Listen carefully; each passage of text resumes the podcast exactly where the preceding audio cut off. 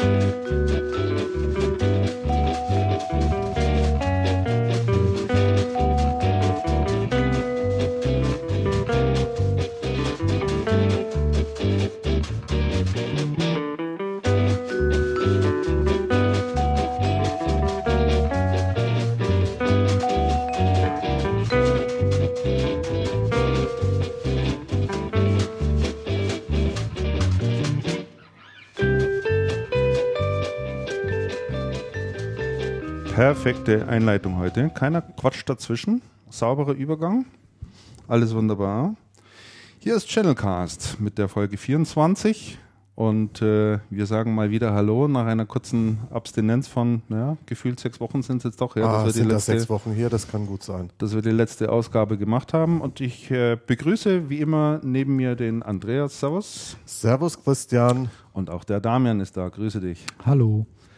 So, ähm, jetzt muss ich gerade mal schauen, mit was steigen wir denn heute eigentlich ein. Ich würde mal sagen, wir sagen zunächst mal vielen Dank, äh, vielen Dank an diejenigen, die beim Hörertreffen da waren. Das Hörertreffen in Hannover. Hörertreffen in Hannover, ja. Yes, yes. Haben wir mal steigen lassen und ausprobieren lassen. Wir haben uns gedacht, es bietet sich ja auch irgendwie an, weil viele auf der CeBIT sind. Und ja, waren tatsächlich so zwischen 20 und 25 Hörer Ja. auch da.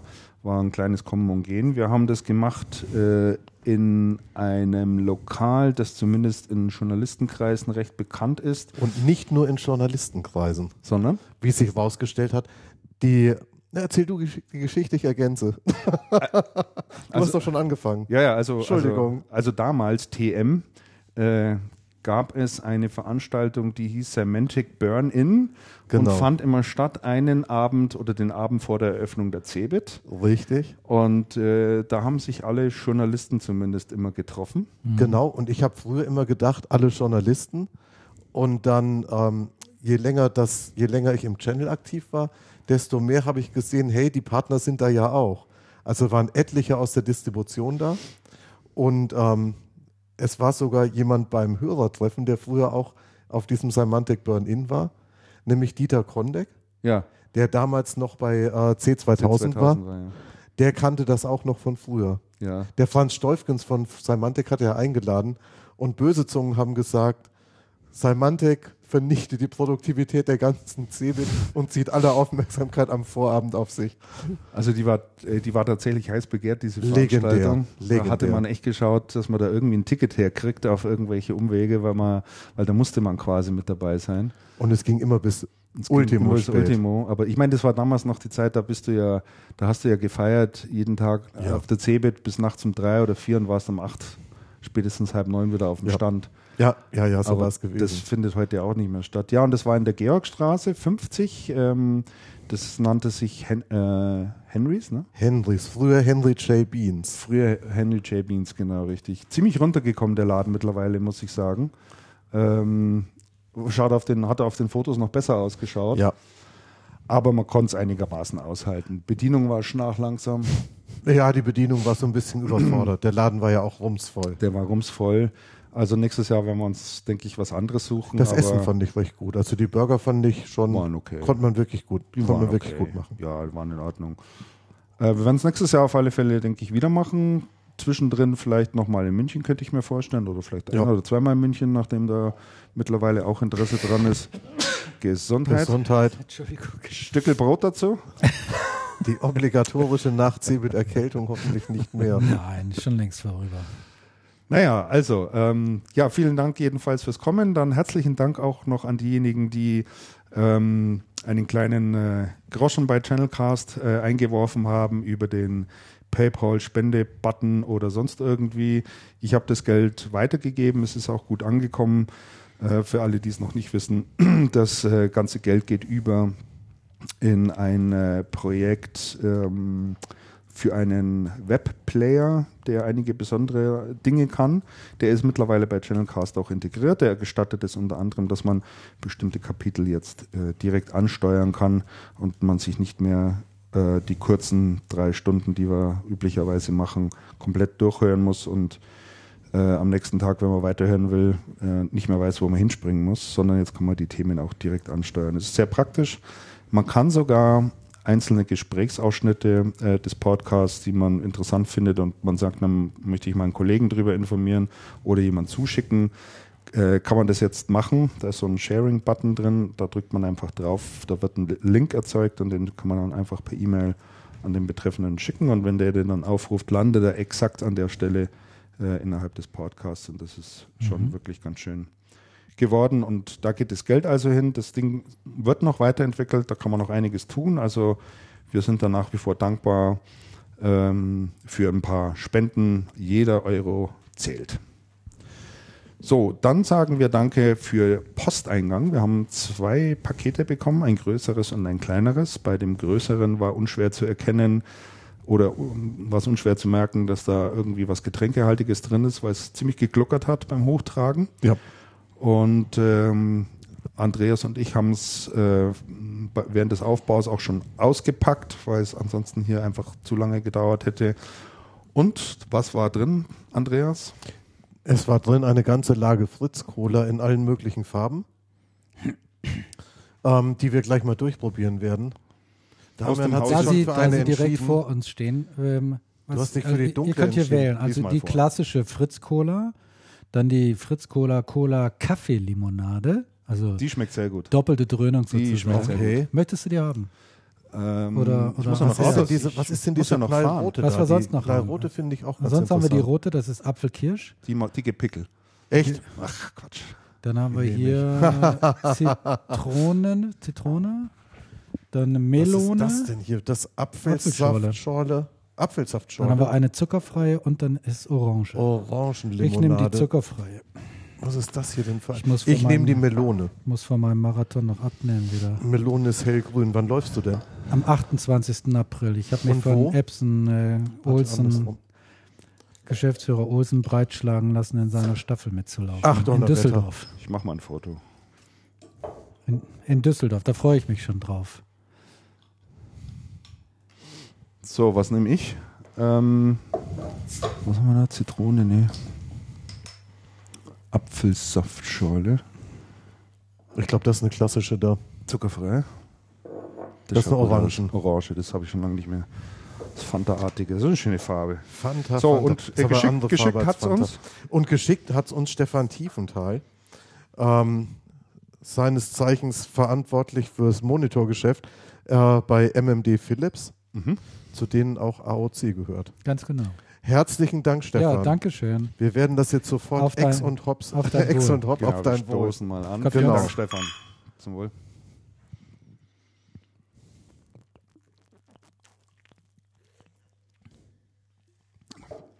Wow, Das schmeckt richtig das gut. schmeckt mal richtig nach Orangenlimonade. Also Ja? diese Melone schmeckt auch nach was, aber ich weiß nicht nach welcher Melone genau. Sehr lecker. Also die Cola kann ich empfehlen. Sehr lecker. Also die Orangenlimon kann ich auch empfehlen. Sehr lecker. Mhm. Ganz toll. Hier ist noch ein Paket oder ein Päckchen. Und dann Und haben wir noch ein noch Päckchen, eins. genau, das Packst müssen du wir aber noch aus? aufmachen. Kann ich machen. Weil wir haben eben schon das andere. Raschel, raschel. Ach, das ist hier von diesem Versender, der immer so negative Schlagzeilen in den letzten Wochen gehabt hat. Jetzt ist sind die Verpackung auch kaum aufzukriegen. Ich glaube, das ist die Rache der Lager. Das hat wahrscheinlich dieser Neonazi, dieser Neonazi-Überwachungsdienst zugeklebt. Der Hess. Das nichts Der. Hess. Der Hess war das. Der Hess. Der oh, Hess. ein Geschenkpapier sogar. Oh, Wollen wir mal erstmal schauen, von wem, man- von wem es ist. Das ist von, auch vom Stefan Tiefenthal. Jesus. Ja, der Stefan. Mensch. Donnerwetter. Ein Gruß von Stefan Tiefenthal. Viel Freude mit dem Geschenk. Jetzt bin ich immer gespannt, was da drin ist. Schauen wir mal, was es ist. Jetzt steht hier noch was drauf. Mit Geschenk, mit, mit Grußkarte. Viel Freude mit dem Geschenk. Vielleicht ist es ein Oldtimer-Buch oder ein Youngtimer-Buch. Stefan Aber Jutal. vielleicht ist es auch Das ist so ein diese, Autofan. diese Mützen-Bart-Kombination, weil es draußen Ja, noch genau. Das, ist, das musst du dann aber bitte gleich aufziehen. Das ja? würde ich Da dann wir sofort, natürlich aber sofort hallo. Foto. So, Kollege. Aber hallo. Jetzt kann sich's aber wirklich nur noch um Stunden handeln. Ah, sehr gut. Sehr gut. Ich Schön. weiß es. Ah, der Klassiker. Ravensburger Kartenspiele Spiele Elver raus. Das beliebte Kartenspiel für die ganze Familie. Genau. Das ist der Spiele-Klassiker. sensationell. Ja. Ich kenne das nicht. Ich habe das noch nie gesehen. Was? Das hatten wir früher, da war ich elf. Da hatten Das wir das. unverzichtbare Kartenspiel. Ich kenne nur Uno. Also, ja, das ist, Ja, das, Uno ist viel, ist, ist, ja, ja. ein, das ist viel älter, das ist ein richtiger Klassiker. Ich denke, der Christian hat das. Ich habe es tatsächlich Ja. auf die Wunschliste gesetzt, das ist richtig. Ich habe dieses Spiel mal in einem Urlaub kennengelernt Aha. und äh, das hat äh, viele, viele Stunden extreme Kurzweil. ja, das, Ja? Ist, das Ja, ist wirklich das ist- schön. Gibt es, glaube ich, schon seit 30 Jahren das Spiel. Äh, quasi wie Monopoly, Ab schon ewig viel? auf dem Markt. Ab wie viel ist das? das Wie- geht Wie ab, alt müssen die Kinder sein? Ab sechs also wahrscheinlich. Sieben. Ab Ab, sieben. sieben, Ah, ja. ja, okay. Also zahlen müssen sie schon. Also wenn sie zählen- sie Ah, wenn ja, sie klar. zählen können. zählen, dann, wenn sie zählen können, dann, dann funktioniert Ah, es. ja, okay. Jetzt für dich, für deine Tochter noch ein bisschen, ein bisschen zu früh. Die kann zwar schon zählen, aber Da ist nicht gibt's immer aber- die Oh, richtige das Reihenfolge. wusste ich. Ist nicht immer die richtige Reihenfolge. Da gibt es aber, da gibt's aber andere tolle Spiele natürlich. Also überhaupt, äh, Brettspiele für Kinder gibt es ganz tolle Sachen. Lotti Carotti kennst du sicher, oder? Nein. Nicht? Das werde ich dir dann irgendwann mal vererben, weil unsere jetzt dann äh, langsam zu groß sind. Ja, Das ist gerne. ein ganz tolles Spiel Mhm. für, für, für Kleine, wo die so Karten ziehen und dann gibt es so Häschen und die müssen dann so einen Berg hochlaufen und dann kriegt man so eine Karottenkarte, dann muss man oben drehen und dann kommt irgendwo ein Loch und dann fällt der Hase wieder runter. Also die, da haben die immer viel Spaß dabei. Aha. Das haben unsere stundenlang gespielt. Ah, ja. Also das hat richtig Genau Spaß solche gemacht. Spiele brauchen wir auch. Ja, die kann ich jetzt so langsam alle dann zu dir rüberschieben. Wir brauchen die jetzt. Mhm. Am liebsten sind mir solche Spiele, wo die Kinder dann ganz alleine spielen. Ohne Mama und Papa. Ja, das gibt's auch. Ja? Das nennt sich iPad. Stimmt. Das kann ich bestätigen. Ja, ganz herzlichen Dank, äh, Stefan. Freue ich mich sehr drüber, dass wir das jetzt zu Hause auch selber spielen können.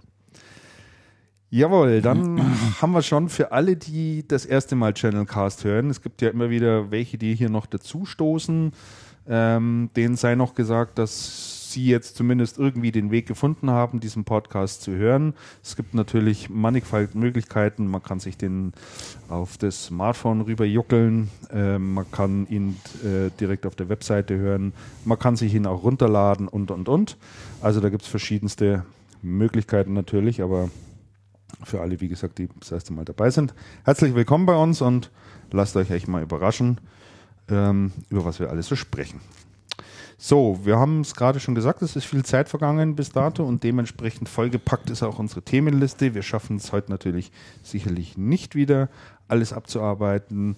Alleine, wenn ich mir hier die Liste an Personalien anschaue, die ist schon ganz schön umfangreich. Ne? Man merkt, es war Quartalsende. Das kann man Aber fangen wir vielleicht mal mit äh, einer relativ aktuellen Meldung an. Äh, die dreht sich um den Marcel Schneider, ähm, ehemaligen Fujitsu-Chef. Der hat seinen Hut genommen und ist dann ein paar Tage später schon auch wieder aufgetaucht und zwar als Managing Director bei äh, CA. Bei CA. Fand ich eigentlich so eine ganz äh, interessante Personalie. Für sich genommen vielleicht gar nicht mal so, aber im Kontext gesehen schon.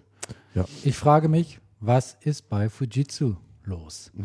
Wie wir uns erinnern, äh, hat, äh, fing es damit an, dass, ich sage mal, Desaster in Anführungszeichen, da, dass, äh, damit, dass äh, der CEO ähm, Rolf Schwirz, Schwirz. Rolf Schwirz, ähm, doch recht überraschend für alle, das Unternehmen auch ganz kurzfristig verlassen hatte. Ende Paar Tage Jahres. Forum, ne? Genau, im November, glaube ich, oder so. Und dann ist er ja zu Contron gegangen, ist dort jetzt CEO. Ähm, und er war gar nicht so lange da, zwei Jahre ungefähr. Oder relativ genau. Dann kam die Ankündigung aus Japan, uns geht es nicht so gut, wir müssen restrukturieren, wir müssen Personal abbauen. Ich glaube, von 6000 äh, Stellen war die Rede. Gut, weltweit, aber trotzdem. Äh, Deutschland ist auch davon betroffen. Und dann halt der Deutschland-Geschäftsführer, jetzt der Kollege Schneider, der auch noch nicht so lange da ist. Er ist ja von Microsoft gekommen, von, äh, vom Schwirz damals, glaube ich, geholt. Auch nicht so lange da war, geht jetzt auch wieder von Bord. Für mich sieht das nicht nach Zufall aus.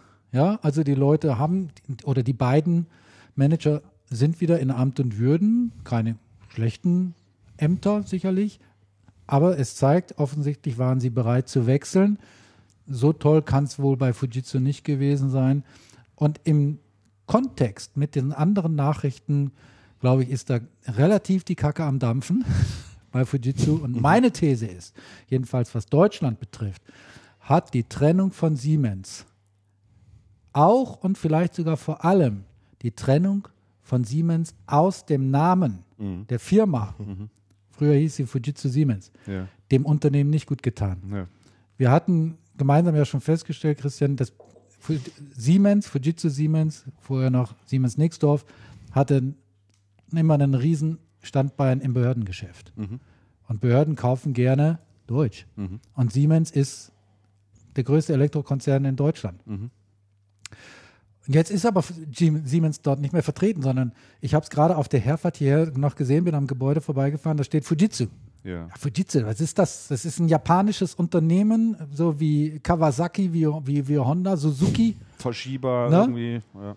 Und das bei einer deutschen Behörde. Ja, das ist schon gut. Also ich glaube, dass sich da viele schwer tun und das ist meine sehr, sehr starke Vermutung, dass die Trennung von Siemens dem Unternehmen ähm, nicht gut getan hat und vielleicht auch zum Teil ähm, die, es sind ja keine Verwerfungen, jedenfalls kann man, haben wir da keinen Einblick, aber doch die Unruhe und die Bewegung in der deutschen Organisation, ich denke, dass das auch mit äh, eine Rolle spielt. Muss, ich jetzt vor allen Dingen halt die Auswirkungen zeigen. Ne? Ja, also lange genug hat man das ja, Ja. ich will jetzt nicht sagen totgeschwiegen, aber man hat das immer abgetan und war der Meinung, naja, das macht alles nichts und das spielt da keine Rolle und es geht hier um die persönlichen Kontakte und die Beziehungen, die man hat und so weiter und so fort. Ich halte das auch für echt eine Fehlentscheidung. Also ich hätte den Namen Siemens dort auch drin gelassen. Das ist schon ein starkes Pfund gewesen. Es hat einfach auch gezeigt, äh, es geht hier um ein Unternehmen, das in Deutschland fest verwurzelt ist, das in Deutschland viele Arbeitsplätze bereitstellt, das, Deutsche, das in Deutschland produziert wird. Ja, also ich meine, es gibt das Werk in Augsburg. Ähm, dort hat sich ja auch viel getan, dort ist auch viel aufgebaut worden, es sind viele Produkte entwickelt worden in Deutschland. Ähm, all das kommt in den Namen Fujitsu überhaupt nicht mehr zum Nein. Ausdruck. Ne? Das ist so ein, äh, hat einfach kein Gesicht und, und keine Historie. Und zumindest nicht in Deutschland. Ne? Und äh, ich sehe das, sehe ich ganz genauso. Ich vermute mal, die Option hat nicht bestanden, nachdem Vermute Siemens die nicht, Anteile ne? abgegeben Das hat. Siemens wollte ja unbedingt raus. Das Ja, war ja der die wollten ja raus. Ähm, äh, und ich glaube, die Option, dass äh, Fujitsu den Namen Siemens weiterhin benutzt, war- war nicht gegeben. War- Und, aber einerlei, es hat dem Unternehmen, glaube ich, gut nicht getan. gut getan. Ja, und wenn du jetzt so. wieder anfängst, in äh, meine Verträge laufen auf, aus, die damals noch mit Fujitsu Siemens Mhm. geschlossen, da hast, gehst du in eine Akquise, gehst du ja schon rein, wir Siemens als Teil von Siemens, deutscher Traditionskonzern, seit tausenden von Jahren schon vor Adam und Eva gegründet und so weiter und so fort. Kannst ja heute gar nicht mehr alles schreiben. nee. Da kannst du ja nur noch schreiben wie Japaner weltweit.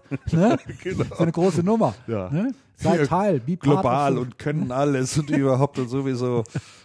Ja, ja, das stimmt schon. Das ist schon richtig. Also das, Und dann steht da, steht da auf den Rechnern, in dem, da steht nicht mehr Siemens auf den Rechnern, Nee. da steht nur noch das rote Fujitsu drauf. Schönes Logo, alles klar, wunderschön. Ja. aber ist halt eben japanisch. Ja. Hm? Ja. Naja, man unterschätzt es. Also man kann da keinen Vorwurf jetzt machen direkt, aber ähm, ja, mag gut sein, dass das mit einer der Auswirkungen ist, ja. Also, Und der Druck aus Japan scheint mir sehr groß zu sein. ja. Das war damals schon, als der Schwirz gegangen ist. Ja. Da hatte der einfach keinen Bock mehr drauf. ne? Und da kam Ja. halt eben hier der, der Krings, der Aufsichtsratsvorsitzende von Contra und sagte, hier, wir suchen jemanden, Nachfolger für den jetzigen. Und hat gesagt, ja, fein, dann gehe ich dahin. Mhm. Ne? Und jetzt mit, mit, mit Mem Schneider, ich denke, das wird ähnlich gewesen sein. Ja. Also ich, interpretiere das ganz genauso, vor allen Dingen nachdem der Wechsel ja so überraschend schnell vonstatten ging, von Fujitsu raus und dann, dann zu CA, waren ja wie gesagt nur ein paar Tage dazwischen. Ja. Ähm, das heißt, war ja auch ein geplanter Wechsel. Es war ja nichts, äh, was jetzt vom, vom Herrn Schneider nicht irgendwie geplant gewesen wäre. Und ich sehe es ganz genauso. Also da sind Top-Manager in Top-Funktionen, die ansprechbar sind und äh, die sagen, ja, dann gebe ich meinen Posten als Geschäftsführer auf und werde Managing Director bei CA. Und ehrlich gesagt, CA? Lange nichts Also, von gehört. ich meine, das ist ja jetzt auch nicht eine, ist jetzt auch nicht ein Unternehmen, wo du sagst, oh, Mann, Da CA, möchte ich auch da will ich ja, also da mal zu landen, ist ja das höchste der Gefühle. Ja. Auch nicht irgendwie, oder? Nee. Nein, CA ist, es ist sehr ruhig geworden um Ja, CA, schon, ne? finde ich. Ja. Also das von CA hast du lange nichts gehört. Wenn man mal überlegt, was das mal für eine Riesen-Company war und was die für eine Bedeutung hatte. Ja. Ne? Aber Wie gefürchtet sie war. wie gefürchtet sie auch war. Vor Ja. allen Dingen von denen, die, äh, Die kleiner von, waren. Die von CA übernommen worden sind. Ja, richtig, Das ja. war ja der Vampir der Branche. Ja, und vor allem eine Zeit lang von den Kunden, weil das war auch der Vampir der Kunden. Das war ja eine Zeit lang wirklich ganz schlimm unter, unter Charles Wang. Mhm. Ähm, gut, das ist jetzt schon ganz lange her, aber da, da hat es ja massivste Verwerfungen gegeben. Ähm, Also Hat- insofern, wissen wir eigentlich schon, wer der Nachfolger von, von, von Marcel Schneider bei Fujitsu wird? Nee, da stand, glaube ich, nur drin, dass man noch darüber brütet, sozusagen. Aber dass es da noch keine Entscheidung gibt. Ich wüsste aber jemanden, der das gut machen könnte. ja, ich auch. Wen denn? Ja, den. Didi Visuva?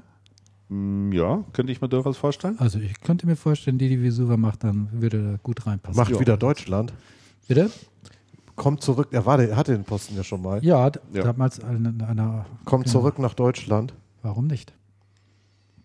Wen, Der, an wen der, dachtest du denn, der Didi Christian? Visuva ist ein guter, überhaupt Ja. keine Auch an, Frage. den, auch an ihn. Ja. Ja. Auch an ihn. Ansonsten, ja, Jörg Brüning, Nein. glaube Glaub ich auch nicht. Ne?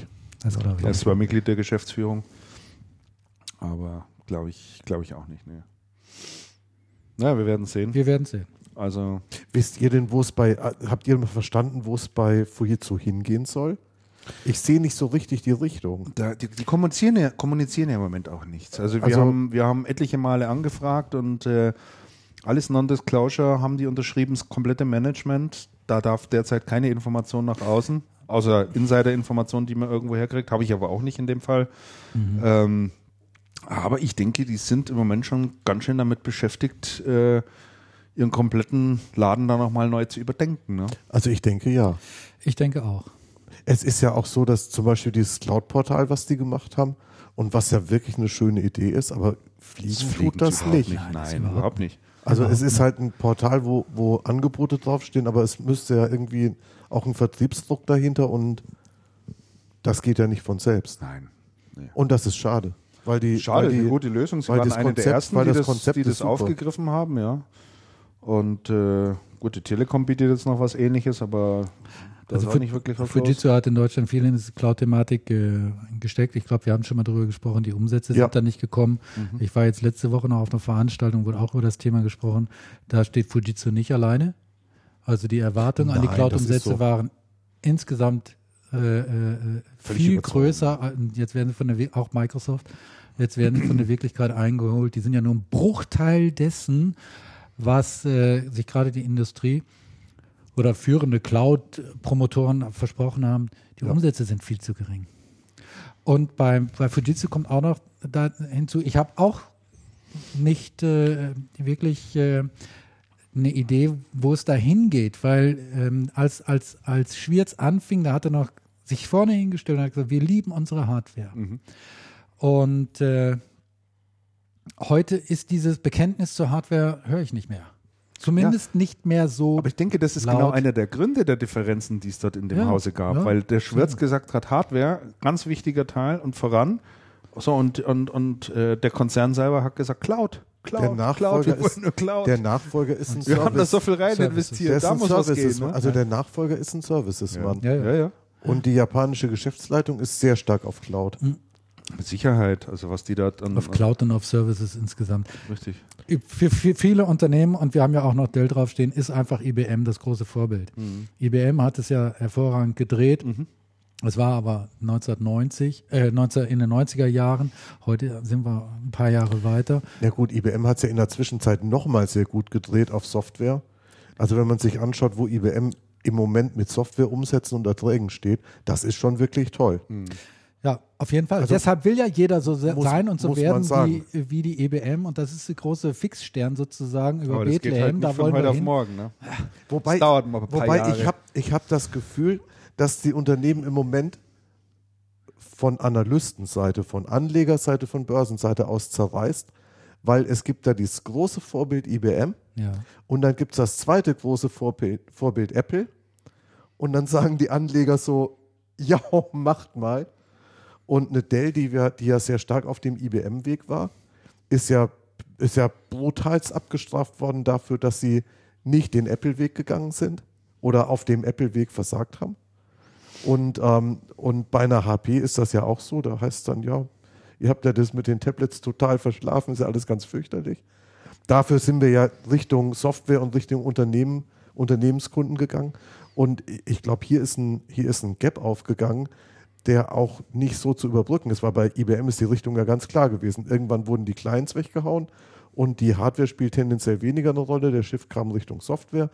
Die Services hat man etwas eingebremst, auch die Outsourcing-Geschichten. Und war, schon, war schon extrem weitsichtig IBM von hat einer das sehr IBM. clever Entweder gemacht. haben die Glück gehabt oder, da war, Der- oder die haben wirklich Moment- Leute dran gehabt, die diese visionäre Kraft hatten, zu sagen, jetzt ist der Zeitpunkt gekommen, das PC-Geschäft abzustoßen. Und die Konsequenz. Die hat ja damals jeder für verrückt gehalten. Da haben ja viele gesagt, sind die verrückt, die können als nicht. Ja, als das PC-Geschäft. So Aber gute- vorher, Ja. das war ja, das war ja quasi der letzte Akt. Das war der letzte. Vorher waren ja, Ja, ja, ganz natürlich. viele. Und der, äh, äh, der wesentliche Unterschied auch zu den genannten, die du gerade genannt hast, Dell, HP, ist, IBM hat irgendwann mal entschieden, wir machen nur noch B2B-Business. Ja. Und wir machen kein B2C-Business. Und das war schon mal, das war, und das haben sie konsequent Mhm. dann durchgezogen. Und da war dann de, das Abstoßen des PC, der PC-Division, die ja Milliarden Verluste gemacht hat pro Jahr, eine Milliarde oder so, war dann nur konsequent. Klar. das machen wir nicht mehr, weil Server und so haben sie ja alles behalten, ist ja immer noch, die machen immer noch Hardware. Ja, ja. Wollen wir auch nicht vergessen. Ja, ja. Ne? Aber alles nur B2B. Und da kamen die natürlich auch mit solchen Unternehmen wie Apple überhaupt gar nicht in Konflikt. damals war Apple ja auch noch nicht erfolgreich. Nein.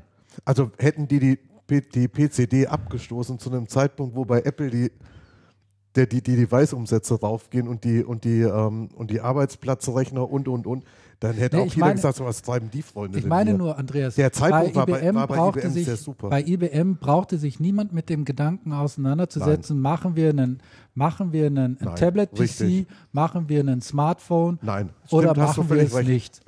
Absolut korrekt. Brauchte man sich gar nicht mit aufzunehmen. Nein, der, Zei- der Zeitpunkt war gut, das war sehr stringent durchgezogen und im Timing war die, waren die natürlich glücklich. Die Natürlich, haben das zu einem ja. Zeitpunkt abgestoßen, als jeder gesagt hat, hey, Und dann hatten die halt Lou Gerstner Mhm. damals, also einer der besten Manager, Ja. äh, äh, den man äh, ähm, ja, das haben stimmt. konnte damals. Und also es war wahrscheinlich eine einmalige Situation. Also das war schon. Sehr günstige. Und alle anderen Umstände. sitzen im Moment in der Falle. Ja, wenn du so willst. Und ich finde es ich find's gut, wir kommen ja noch zum Fall Dell. Ich finde das bitter, was gerade passiert. Der Dell ist ja jetzt sogar, Also können wir ja sofort drüber gehen, oder? sollen wir sofort drüber gehen? Steht sowieso als nächstes mit drauf. Die Da gab es nämlich auch zwei Ah, Personalien. Personalie ne? Dell, genau. Schöner Also der Übergang. Klaus Rumsauer ist ja zu Dell gewechselt. Richtig. von HP Comment und äh, Karl-Heinz Warum äh, ist der neue Channel-Chef bei Dell. Mhm. Äh, sein Vorgänger, der äh, Michael Bleker heißt er, ne? Michael? Wie heißt du Michael? Ich Ja. Glaube schon. nennen wir ihn einfach so. Michael, der Bleker.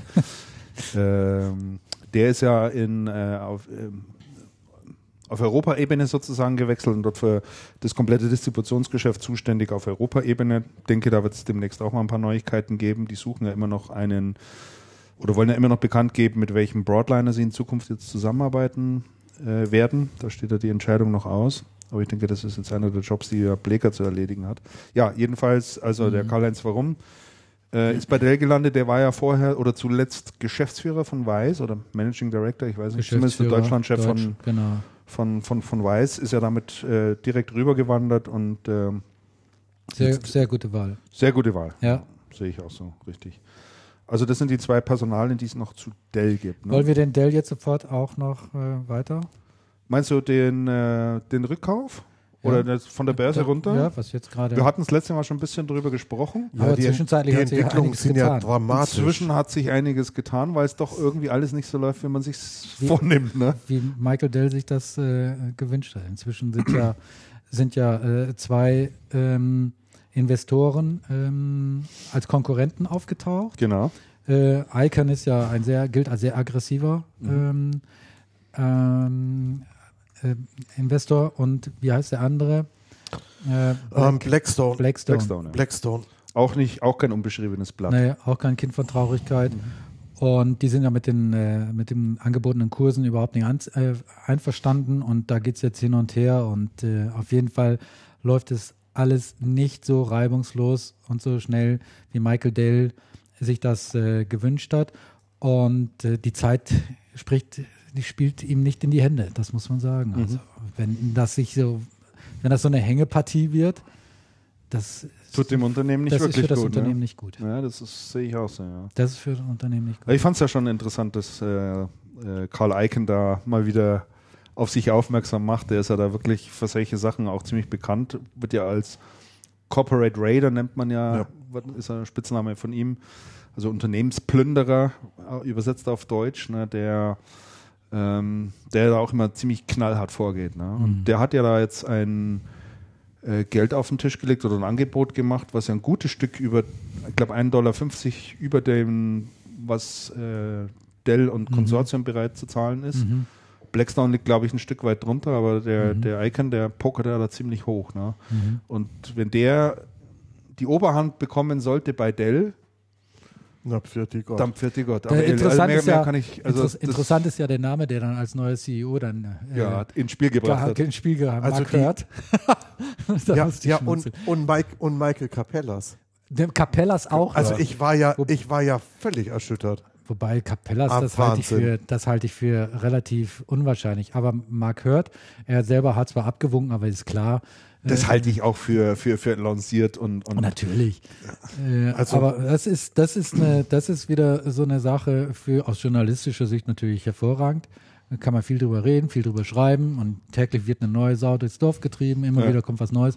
Aber für das Unternehmen ist das, ist das nicht gut. Also diese ganze Debatte ist doch fürs Unternehmen eine echte Katastrophe. Ja, sicher. Dell, es wird ja so getan, als wäre Dell ein absoluter Sanierungsfall. Mhm. Sind sie nicht. Das ist ein Unternehmen, was sehr valides Geschäft macht, was durchaus profitabel ist. Ich habe mir das jetzt kurz vorm Channelcast nochmal in den Bilanzen angeschaut. Die machen Gewinn und nicht so wenig. Mhm. Und letztendlich ist das doch ein Spiel mit Gier. Also natürlich. da, da geht es doch Also- nur darum, das ist mein Spielzeug oder nicht meins und ich will da fünf Mark mehr. Und was mit dem Unternehmen ist und den Mitarbeitern und den Kunden ist Erstmal den Herren zwei, drei. Investoren, gelinde gesagt, völlig scheißegal. Meinst du auch, dass, äh, gilt das auch für Michael Dell, was du gesagt hast? Nein, ich glaube nicht, dass Michael Dallas egal ist. Also die, wir hatten doch letztes Mal schon drüber gesprochen. Christian, du hast ja gesagt, wir hatten doch letztes Mal schon drüber gesprochen mit dem Klaus Weinmann. Und ich teile durchaus die Weinmannsche Einstellung zu sagen, Dell denkt unternehmerisch und sagt, ich hole das wieder, ich hole das wieder zurück. Ich kann dann, ich kann dann gestalten und das ist das, und das ist das Vernünftigste, was dem ähm, Unternehmen passieren kann. Also das glaube ich schon. Ich glaube, der Plan, den Michael Dell hat, ist fürs Unternehmen wirklich gut und, und sinnvoll und stimmig. Ich glaube, sein Timing war schlecht. Er hätte zuerst, er hätte die Finanzierung schon fertiger haben müssen und mit einem Konzept, was sehr viel fertiger ist, schon in die Ankündigung gehen. Also ich denke, es hat schon große Auswirkungen auf die Zukunft des Unternehmens, wer dort jetzt äh, letztlich auch Ja. das Rennen macht. Ich denke, dass ein Michael Dell mit dem Unternehmen ganz anders umgehen wird, als es ein Carl Icahn tun wird. Ja. Ja, der Carl Icahn, der will Kapital daraus schlagen.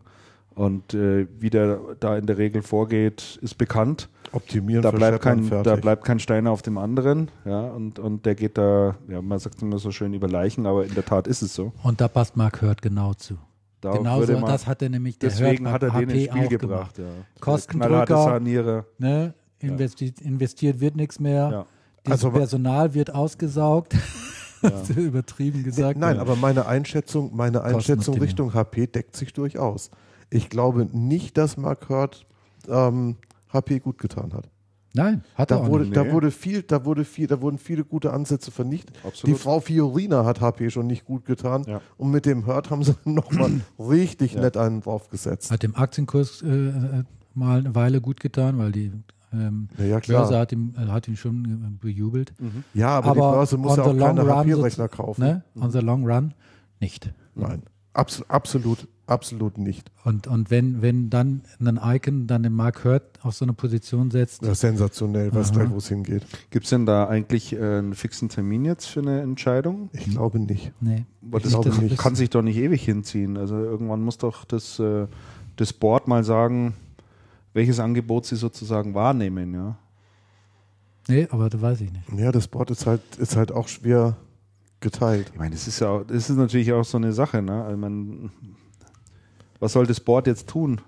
Soll es den Weg gehen und sagen, wir nehmen das höchste Angebot, weil wir müssen unsere Aktionäre zufriedenstellen? Punkt um. Oder sagen sie, ja, wir müssen auch an die Zukunft des Unternehmens denken und glauben aus diesen oder ihren Gründen, das ist bei dem und dem in besserer Hand.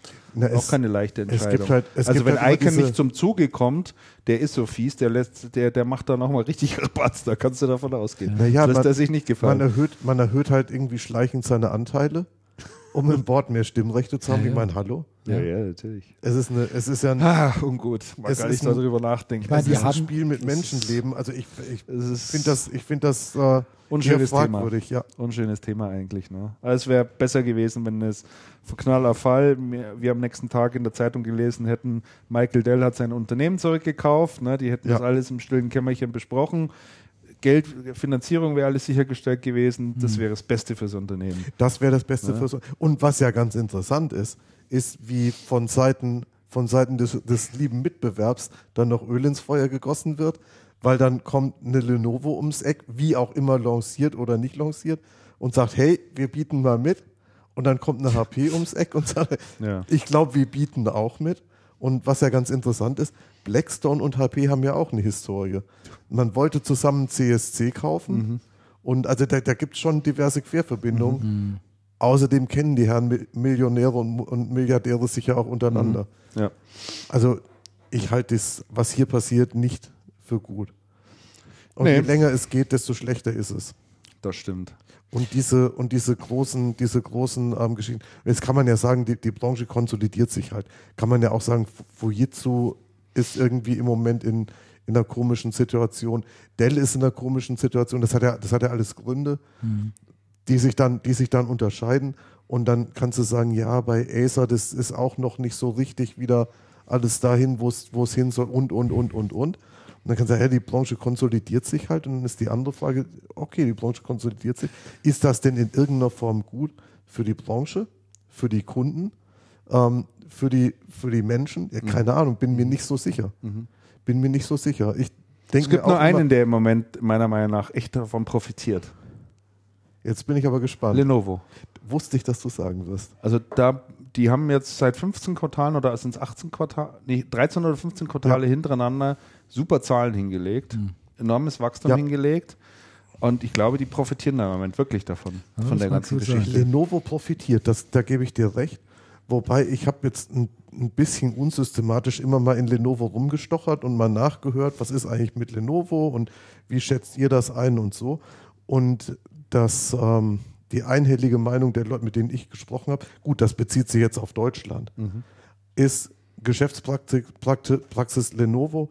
Man kauft den Markt sehr aggressiv und pumpt alles, was an Lagerfläche vorhanden ist, voll mit Lenovo-Geräten. Das verneinen die aber immer. Das ne, weiß ich, dass das weiß ich, dass sie es verneinen, aber man hört durchaus, Ja, ja. man hört durchaus auch andere Stimmen.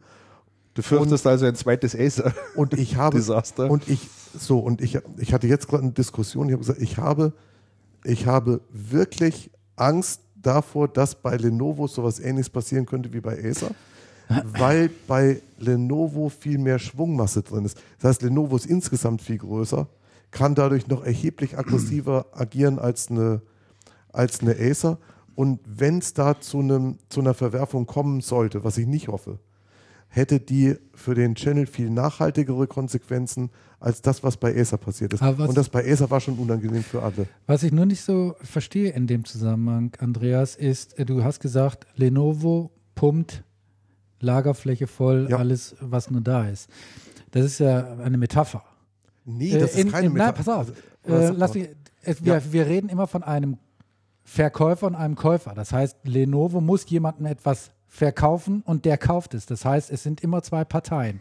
Ne? Es muss dann ja jemanden geben, der sagt, oh ja, ich habe hier noch mir 10 mal alles Quadratmeter Lagerfläche frei, gib her. Ne? Und äh, da, ich habe zwar schon jede Menge Lenovo hier stehen, aber kommt auch nicht drauf an. ja. Verstehst du? Es ist ja, man kann ja nicht sagen, Lenovo pumpt da alles voll, fragt niemanden, ob er, da, ob er damit einverstanden ist oder so, sondern es muss ja immer einen zweiten geben, der sagt, gib mehr, gib, gib, gib. Ne? Nehmen wir auch noch. Ja, klar. Da gibt es ja Mechanismen, das zu machen. Also es gibt ja durchaus Mechanismen, das hat Acer ja eine Zeit lang meisterhaft gespielt. Das geht halt so lange, wie man im Durchverkaufen Wachstum hinkriegt. Da profitiert man von den anderen. Und sobald, und sobald man an einen Punkt kommt, wo der Markt nicht mehr wirklich wächst oder wo der Markt für einen nicht mehr wächst, ähm, gibt das ja sofort den Rückstau. Ja, sicher. Ja, Und- und, eine völlig unrealistische Planungen. Und der, Rück, und der Rückstau ist halt die Gefahr.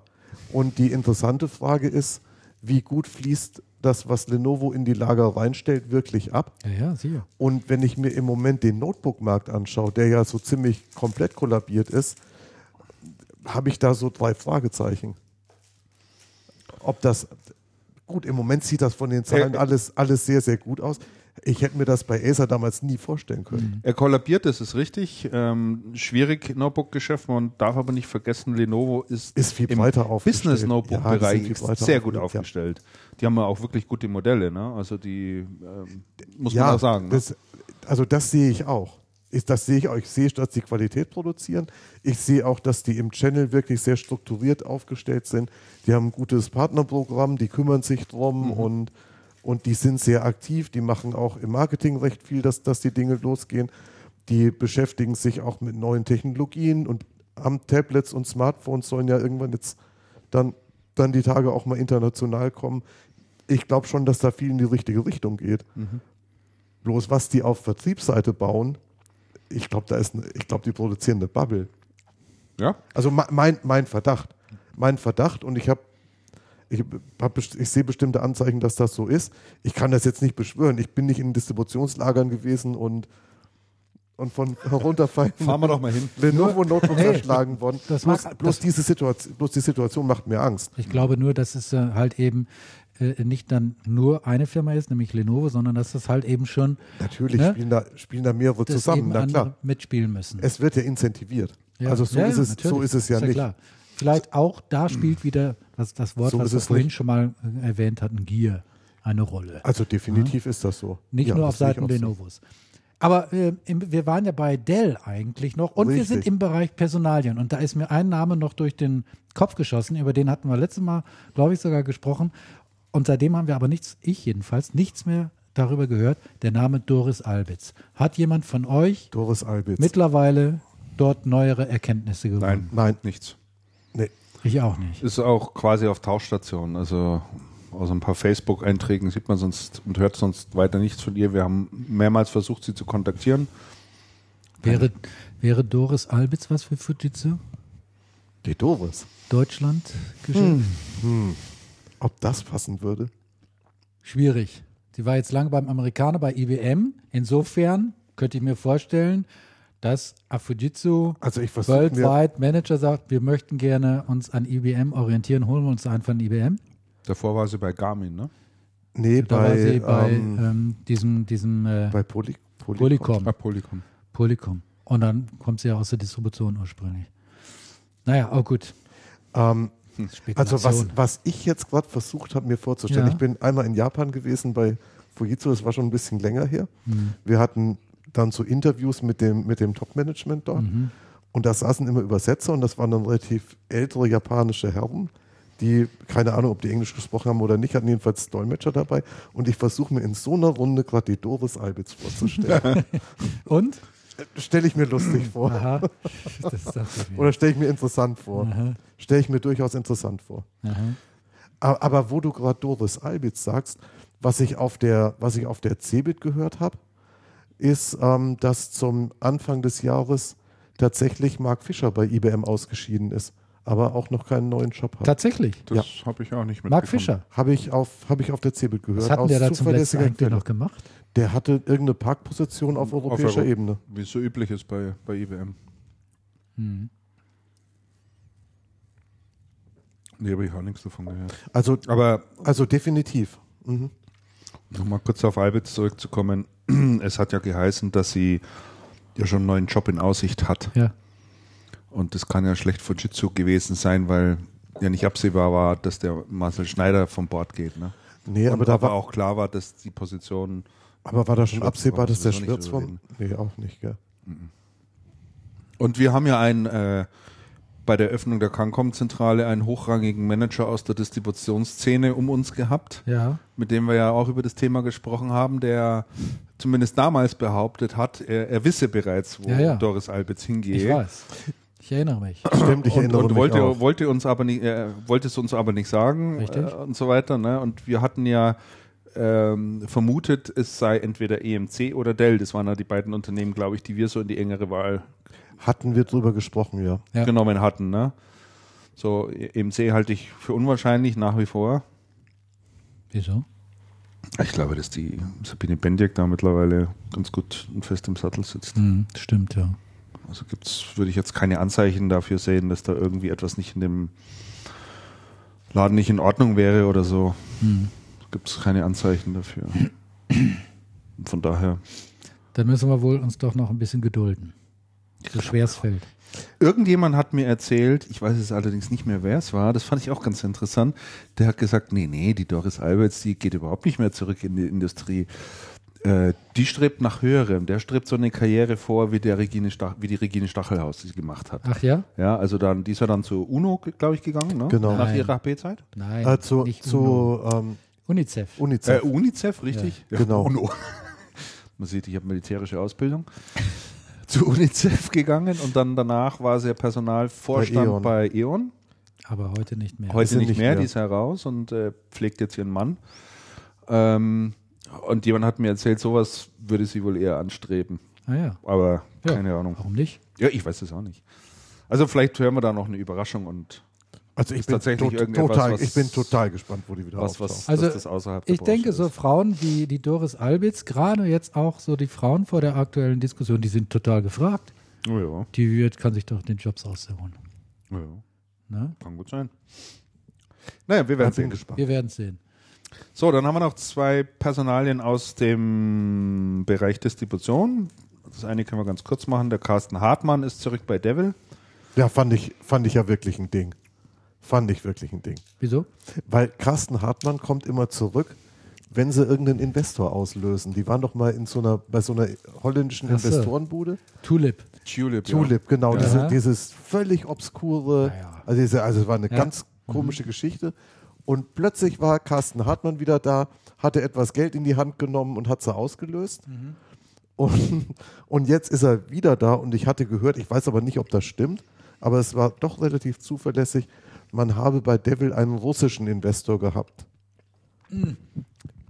Da gab es doch mal so ganz komische Meldungen mit diesem russischen Investor. Das war ja ein ganz windige. Das war aber. COS. Das war COS. War das COS? Nein, ja, das- das, nein, war das der war auch COS in- bei Axis Das war doch auch in rausgekauft dem, hat. in, dem, in dem Artikel im Fokus war das auch, auch drin gestanden. Mit diesen Russen. Ja? Ja. Doch, Erinnert da ihr war, euch nicht da war, ja, Russland, da war, Stimmt. Also vor ein paar Jahren war das, Ja. war das echt ein- war das ein Ding.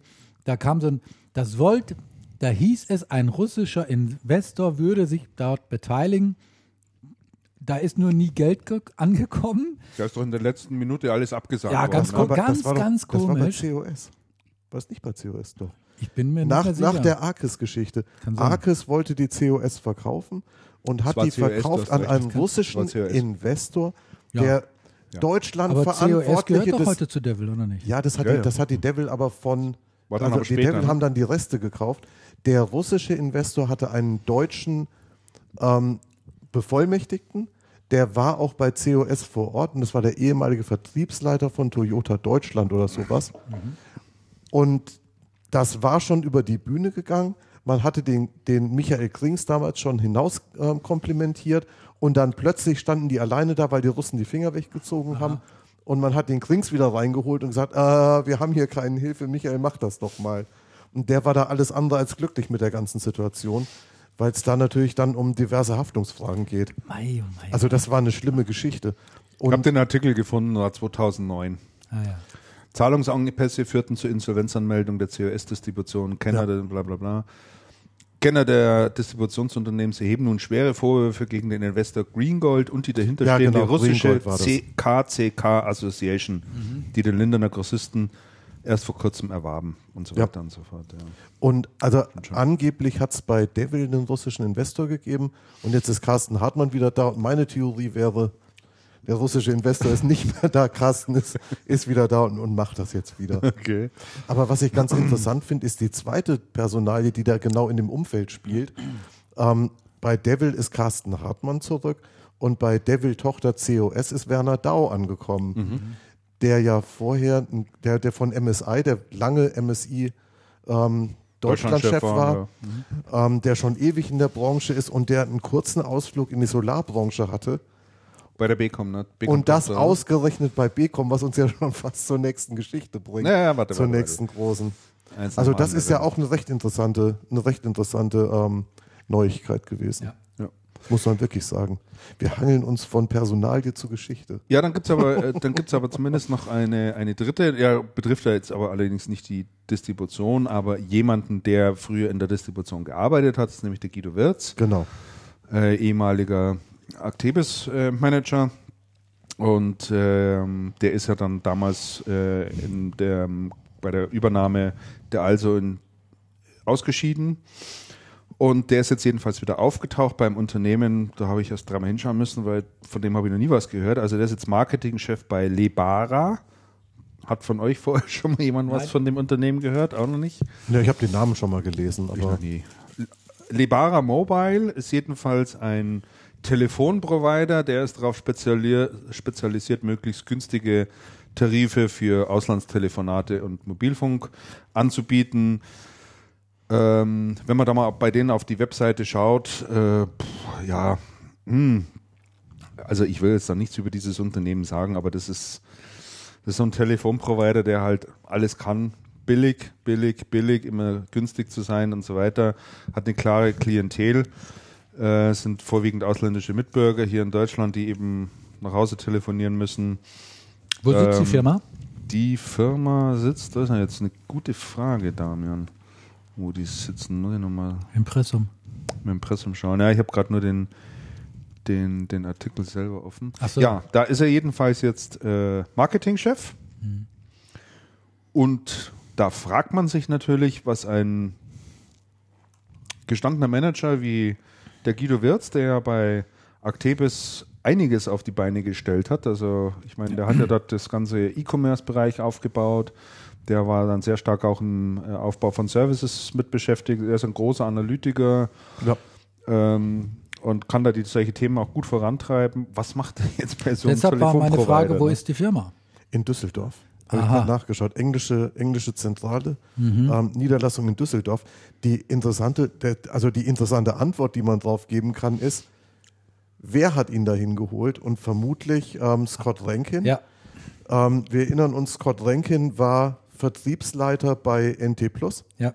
war vorher Ach. im Vertrieb bei Kyocera, Ex-Kollegen. Ach, die Information Ex-Kollegen. ist neu für mich. Und Scott Ranking ist ähm, in dem, im Impressum zumindest aufgeführt als ständiger Vertreter der Zweigniederlassung da schau an. und ja. ist Direktor und Vorsitzender bei Vorsitzender des Direktoriums bei ähm, Lebara.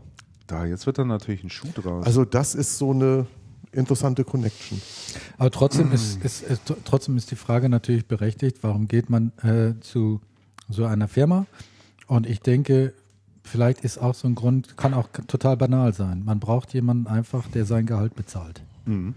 Und äh, wenn er jetzt nicht zu einem anderen Distributor, die sind jetzt in München äh, oder jedenfalls nicht direkt vor der Haustür, vielleicht wollte er auch nicht unbedingt nach Braunschweig oder so, kann ja sein.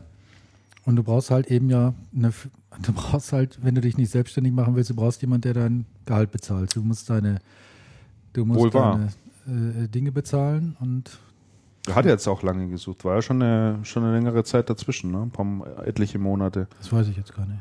Also ich meine, wir haben ihn auf dem Systemhauskongress war er doch da. Da war er noch unter aktiv, aber du weißt ja nicht, wie lange er bei Da aktiv war ist. aber, da war er aber beschäftigt schon bekannt, dass er, dass er geht. Ne? Ja, Aber du weißt wie- aber nicht, wie lange er beschäftigt und freigestellt war. Ja.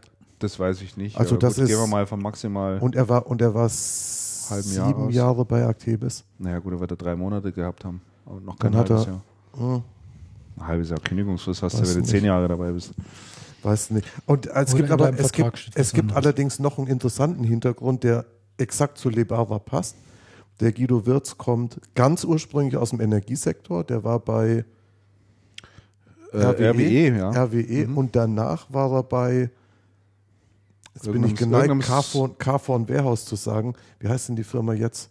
The Phone House. Und danach war er bei The Phone House. Das heißt, er kommt aus dem Mobilfunksektor. Ah ja, Und er kennt diesen, er Ach kennt so. das, er kennt den Bereich natürlich sehr gut. interessant. Er kennt den, den Vorsitzenden der Geschäftsleitung Mhm. bei Lebara. Und ich denke, er würde nicht irgendwas machen. Mhm. Ah, Also das hat schon, also ich Ja. denke, das hat schon einen Hintergrund. Ich habe jetzt lange nicht gesprochen. Man müsste mal gucken, wie der Laden inzwischen aufgestellt ist und wo die hinwollen. Ja. Ähm, ja, wo die hinwollen, das äh, haben sie ja zumindest im Rahmen der Presseinformationen, die sie dann rausgeschickt haben, auch genannt. Also äh, dieses Unternehmen verfolgt eine Doppelstrategie. Finde ich ja immer interessant, eine Doppelstrategie. Ja, das klingt gut. Da weiß man immer, wo die Kraft hingeht. Ähm. ja, ist das so, oder? Das finde ich ja sensationell. Vor allen Dingen eine Doppelstrategie, die dort lautet günstig plus Premium.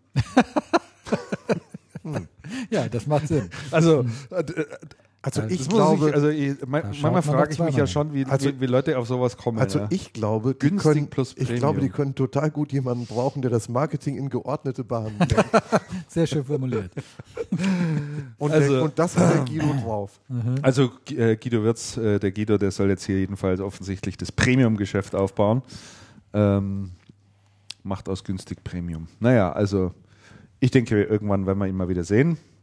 Oder mal, wir telefonieren mal mit ihm und dann können wir Mobil ihn mal fragen, wie es natürlich. der- Mobil, Mobil natürlich, wenn wir ihn fragen, wie es ihm geht. Ich denke, er hört Channel Cast auch immer noch. Zumindest hat er früher Denke mal ich eifrig auch. gehört. In dem, in dem Segment, Melde dich mal. in dem Segment hat es ja noch einen Wechsel gegeben. Allerdings ist bis jetzt nur raus, dass er, dass er gegangen ist oder dass er geht, Steffen Ebner, der ähm, bei NT Plus, beziehungsweise bei der also Marke NT Plus, ähm, die Festnetzvermarktung geleitet hat.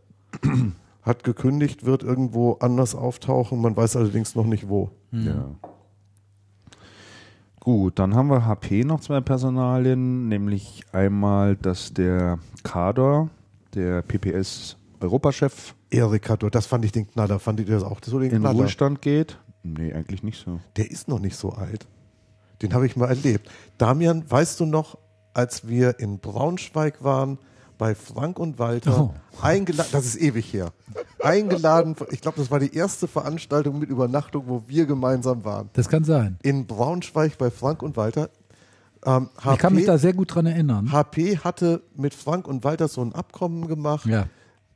Wir machen Consumer-PCs Pavilion. Genau. Die werden gebaut bei Morse. Das Morse war eine Tochter von der Frank und Walter. Damals Michael Bergmann, das war so ein großer Breiter, der jetzt bei der Bank arbeitet, glaube ich, in Braunschweig, sollte das Ding leiten. Die sollten ähm, Pavilion-PCs assemblieren und konfigurieren. Genau. So eine BTO-Geschichte. Ja. Frank und Walter sollte das verkaufen. Und damals am Tisch mit uns saßen von HP ähm, der Kurt Siebold. Kurt Siebold, Aha. Kurt Siebold, Erik Kador und René Alder. Erik Kador war damals der Vorsitzende des PC-Geschäfts. Tatsächlich. Jo. Das, da kann ich mich jetzt nicht dran erinnern. Und wir haben ein interessantes Gespräch gehabt, weiß ich, weiß ich noch. Aha. Und wir verschotteten einige Biere. Das, Verschottet. Ne? Und das ganze Ding ist grandios in die Hose gegangen. Also jetzt nicht unsere Veranstaltung, aber die war super. aber, die, aber die Zusammenarbeit zwischen Frank und Walter und, ähm, und HP war von ganz, ganz kurzer Dauer. Das war- ist, nach das war- vier oder sechs Wochen ist das schon krachend an die Wand gefahren, weil überhaupt nichts funktioniert hat. da gab es doch diese PC-Verlosung. Ne? Und da gab es die PC-Verlosung. Das war, das war so das war wirklich der Hit. Es, gab, es, waren, war das? ich sag mal, Ja. es waren fünf Journalisten da. Und dann gab es am zweiten Tag gab es dann eine Verlosung von diesen Pavilion-PCs unter Journalisten. Es gab genau fünf PCs zu Es gab gewinnen. fünf Preise und fünf Kandidaten. Peinlich. weißt du, sie wollten halt, sagen wir mal so, die angereizten Journalisten für sich irgendwie gut gewinnen. Also, dass sie halt freundlich gestimmt waren, wollten aber jetzt nicht irgendwie diese blöde hier Bestechungsnummer machen und dann machen sie eine Verlosung. Das echt, der Hammer. Du. Also die Veranstaltung damals war, durchsichtig. die Veranstaltung damals war wirklich schon, die, die hatte was. Das, also so eine Veranstaltung, da war, ich war auf wenigen Veranstaltungen, die genau War das so das, was waren. immer parallel war- zur CeBIT lief? Na, Nein, nee, da- das war, das war ja die Party. Das war ja Ach so, diese die Party, Giganto, Giganto-Party in der Stadthalle das war in mit fünf, mit das- fünf Bands. Ja, Aber das stimmt. war, das war völlig außer der Reihe. Das war, und das war, da war doch auch Besichtigung der Fertigung. Ja, kann sein. Das war, das war, eine, das war relativ ausführlich und die war sehr high-endig besetzt, die Veranstaltung. Ja. Also das war wirklich, also was da geboten war, die HP war wirklich mit erster Führungsriege auf, Ja. aufgelaufen und die Frank und Walter letztendlich auch. Das war, das war schon Ja. wirklich interessant mit skurriler Note. Aber Erik Kador, Erik Kador, diese Personalie hat mich wirklich gewundert. Hat mich wirklich gewundert. Ähm, ja, Erik Kador hielt ich für seit Jahren total gesetzt und völlig unangreifbar. Und ich habe den Verdacht, dass Erik Kador für verschiedenste Verwerfungen im Channel verantwortlich war. Weil ich dann nämlich, als das mit Erik Kador so durchgesickert ist, das war tatsächlich parallel auf der CeBIT, hatte ich dann gleich vor Ort einen ganz, natürlich einen ganzen Haufen Systemhäuser und Leute, mit denen ich gesprochen habe und wenig darauf angesprochen habe, die alle gesagt, wie Erik Kador, kann gar nicht sein. Mhm. War so die erste Reaktion. Die zweite Reaktion war, Gott sei Dank, das zeigt, jetzt kann wieder gearbeitet werden. Aha, schon. Es war wirklich interessant. Es ist doch so, dass, ähm, dass, es eine, dass es eine Partnerorganisation in den verschiedenen, also in Deutschland eine Partnerorganisation für die verschiedenen Divisions gibt. Und das ist aber einmalig in, das ist weltweit einmalig. Weltweit hat die HP nur eine, eine Partnerorganisation. Und ähm, in Europa hat man verschiedene, weil Cador irgendwann gesagt hat, ich lasse mir doch von solchen Heinis da zentral nicht vorschreiben, was in meiner, nee, PPS hieß es damals ja noch nicht, aber was in meiner PSG läuft. Mhm. Und hat gesagt, da mache ich meine eigene. Mhm. Also das ist, das ist auch ein Kador. Okay. Ich glaube, er hat nicht immer ganz glücklich agiert und viele Leute haben gesagt, Mensch, Zeit, dass er geht. Das ist auch, die, das ist so das, das Ende dieser französischen Riege, die das Zepter in, in EMEA schwingt. Es war ja EMEA früher deutsch dominiert mit, mit äh, Bernd Bischof. Mhm. Ähm, unter Fiorina wurde das dann französisch. Mhm. Und jetzt schwenkt so wieder zurück zu den Deutschen. Denn der Nachfolger Herbert oh. Köhler? Nee. Ja, so ähnlich. Irgendwas mit K, ne? Ja. K, Köck. Köck, Köck. Genau. Ähm, ist, ich glaube, ein Österreicher. Und an seiner Seite ist, ähm, ist Frank Obermeier, ähm, der ja aus der deutschen Organisation kommt, was ich auch eine interessante Personalie mhm. finde. Mhm. Der Obermeier hat meines Erachtens einen wirklich tollen Job in Deutschland gemacht. Ja, sonst wäre er da, glaube ich, nicht reinbefördert worden. Das denke ich aber auch. Und man sieht es mit einem, da hat jemand aus HP neulich mal gesagt, mit einem lachenden und einem weinenden Auge. Das lachende Auge sagt, hey, Wertschätzung für die Arbeit in Deutschland. Und ähm, man wird dann, man wird dann in, auf europäischer Ebene viel besser gesehen. Mhm. Und das weinende Auge sagt halt, Mensch, Obermeier hat in Deutschland einen tollen Job gemacht und kaum hat er angefangen, den zu machen, ist er auch schon die mhm. Treppe hochgefallen. Ja. Aber das war, das war schon eine wirklich sehr, sehr ähm, interessante Personal, die es zur CeBIT gegeben hat von HP. Mhm. Ja, weil wir gerade über Ruhestand gesprochen haben, da gibt es auch noch eine Personalie. Ja. Ein Mann, der jetzt ähm, die Sommerzeit dazu nutzen kann, auch bei eine Stunde längerem Tag weiterhin Schnee zu schippen. Nämlich der Günther Schnitzler von Konica Minolda. Ähm, auch der verabschiedet sich in den Ruhestand. Wie lange ist er dabei gewesen? 33 Ewig. Jahre. Ewig. Also den Günther Schnitzer, das war einer der Manager, die habe ich äh, ganz zu Anfang an meiner, meiner Karriere, meine, sag's ruhig. Meiner, meiner Laufbahn hier in der Branche. Das war 89, 90 sowas. Da habe ich ihn kennengelernt. Da war er natürlich, da war er noch nicht in dieser Position, die er jetzt hatte. Da war er ja auch noch ein paar Jahre jünger, genau wie ich. Und äh, da, hast du, da hast du da auf so Büromöbel. Du warst beim Infomarkt. Äh, war beim Infomarkt, Infomarkt war das, ne? in Düsseldorf. Ja, genau. genau. und Infomarkt. da haben wir ja über Kopiererbranche ja, ja. und so rauf und runter geschrieben. Und da war er halt, war das jetzt Minolta? Oder was? Ja, Minolta. Konica war damals ja noch in Hamburg. Minolta war da mhm. in Langenhagen. Da war er, ich meine, der war bei Minolta. Weiß ich jetzt, will, will ich meinen. Auf jeden Fall war er schon immer äh, äh so ein ähm, äh, so ein Vertreter, ich sage mal, der alten Schule. Mhm. Ja, also hat eine Menge Kompetenz drauf gehabt, äh, gerade auch was den indirekten Vertrieb äh, äh, mhm. betrifft. Ähm, war jetzt nicht so der Kumpeltyp, sondern schon auch immer distinguiert und etwas zurückhaltend. Und wahrscheinlich hat er auch aufgrund eben dieser, sagen wir, Persönlichkeitsmerkmal diese tolle Karriere gemacht. Er ist jetzt schon ein paar Jahre der Deutschlandchef von dem Laden. Mhm. Und äh, ja, er geht jetzt in den Ruhestand und ich würde sagen, in seinem Fall ist er in der Tat verdient. Er sieht mhm. ja immer so ein bisschen aus wie ein General. Wenn du ihm eine Uniform anziehen würdest, ne, dann würdest Ehrlich? du sagen, irgendwie fünf ja, Sterne dem, General. Mit dem Haarschnitt und so. Ne? Echt? Ich habe ihn, hab ja. ihn nie getroffen. Ja, das stimmt schon. ein toller Typ, finde ich. Mhm. Und sein, Na sein Nachfolger, den kenne ich äh, allerdings nicht. Der, ich habe gelesen, der ist aber auch schon 33 Jahre in der Branche. Äh, der heißt Johannes Bischof und äh, ist jetzt auch ein paar Jahre schon bei Konica Minolta. Gut, da kann ich wenig drüber sagen, kann jeder nachlesen, was er bislang gemacht hat. Mhm. Zwei Personalien aus äh, dem Hause Tech Data. Ähm, zum einen der Markus Hammann leitet äh, ich glaube, ab sofort ist das auch die Samsung-Abteilung im Haus, äh, Data. Die haben ja, ähm, sind ja auch dazu übergegangen, das nochmal Business-Units aufzustellen für mhm. spezielle Hersteller. Äh, unter anderem eben auch Samsung und das wird der Markus Hamann machen. Der, Gut, ja vorher, der kommt ja daher. Kommt ja, ja daher und äh, hat ja vorher auch das äh, Druckergeschäft gemacht bei, bei der Tech Data. Und Tech Data hat äh, den Reinhold Egenter an Bord geholt den kennen wir auch noch von Also. Genau. Und der wird dort äh, den Geschäftsbereich Maverick, Maverick machen, äh, machen glaube ich. Auch ein Bereich, wo so, denke ich, einiges noch im Argen ist. Äh, da hört man immer einmal im Jahr davon auf irgendeiner Pressekonferenz und dann haben wir hier noch Maverick und dann hörst du das ganze Jahr eigentlich wieder nichts mehr davon. Ja.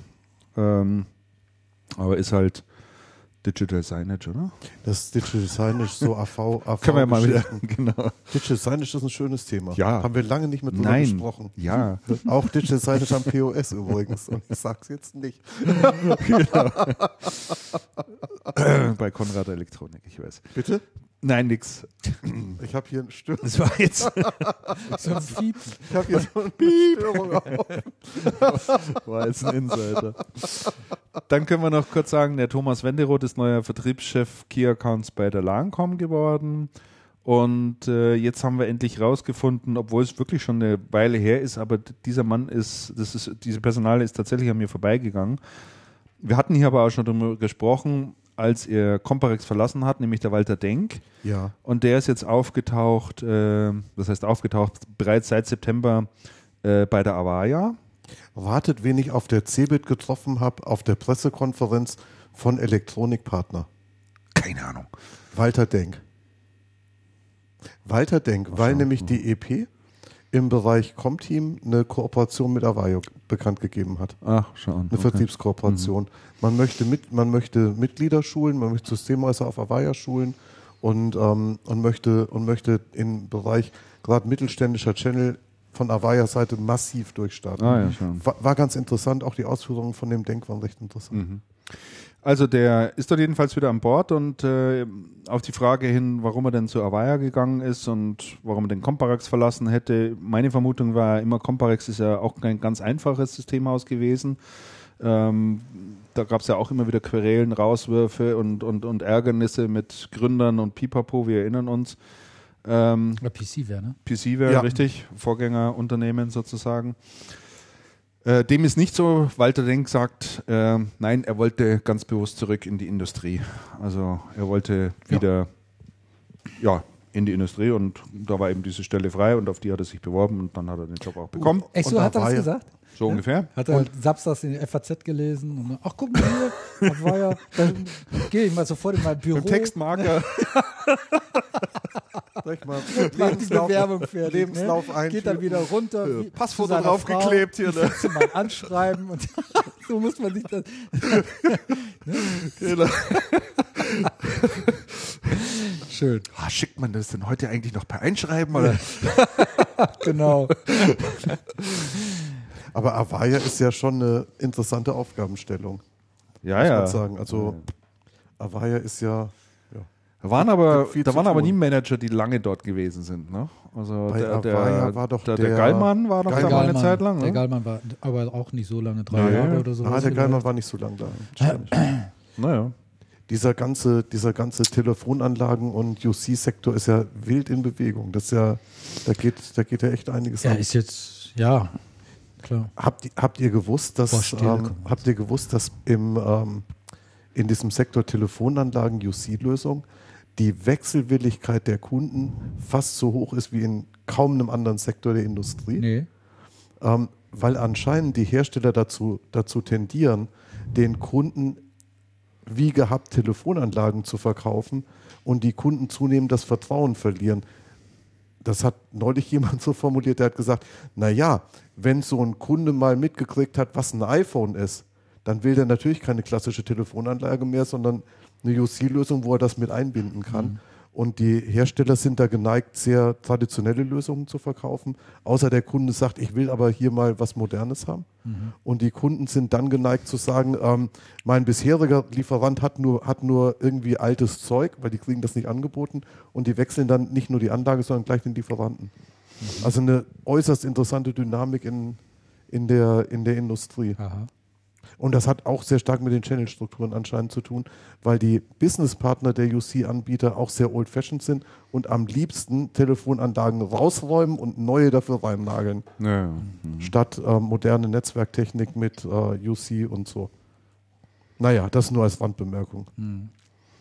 Das begeistert euch jetzt gar nicht. das Doch, ich bin schwer beeindruckt. Ja, es ist Oh, verdammte Axt. Ich- ey. ein ich trinke noch einen Fritz-Cola, Ein stößt einer mit mir an. Ja, ich habe jetzt gerade nichts. geöffnet. Oh, du hast die äh, rote. Apfel, magst du mal probieren? Apfelkirsch, äh, Holunder geöffnet.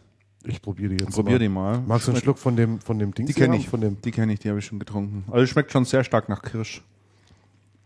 boah, die schmeckt, boah, die schmeckt wie diese Cocktailkirschen aus dem Glas. Ja, genau. Oder wie diese kleinen roten. Lutscher, Ja, die es früher gab. Mit dem grünen Stiel. Ach ja. Aber eine Masse könnte ich davon nicht trinken. So, dann haben wir noch eine letzte Rentenmeldung, äh, Rentnermeldung sozusagen. Der ähm, ehemalige Sony-Chef und zuletzt war er Chairman im Board, der Stringer, Stranger, wie spricht man den eigentlich richtig aus? Weiß Ich würde. Stringer sagen. Stringer, wie, Stringer, wie, ja. wie bei Miss Marple, Stringer. der Typ da hier. Der Mr. geht- Stringer. Der geht, ja, genau. Der geht auch, so äh, der geht auch in den Ruhestand. Hm. Alle gehen in den Der Ruhestand. Stringer. Wahnsinn. Ja, Wahnsinn. Bei Also uns der geht's ist ja bestimmt bei Sony Jahre. echt alt geworden, kann ich mir vorstellen. Ja. Bei uns geht es noch ein paar Jahre. Ja, Wahnsinn. Übrigens bei Sony, ich verfolge das immer, die stehen bei mir so auf der Watchlist, was den Aktienkurs betrifft. Der hat sich erstaunlich in den letzten Wochen entwickelt. Also der ist richtig abgegangen nach oben. Ich hatte die mal gekauft für 10,11 Euro.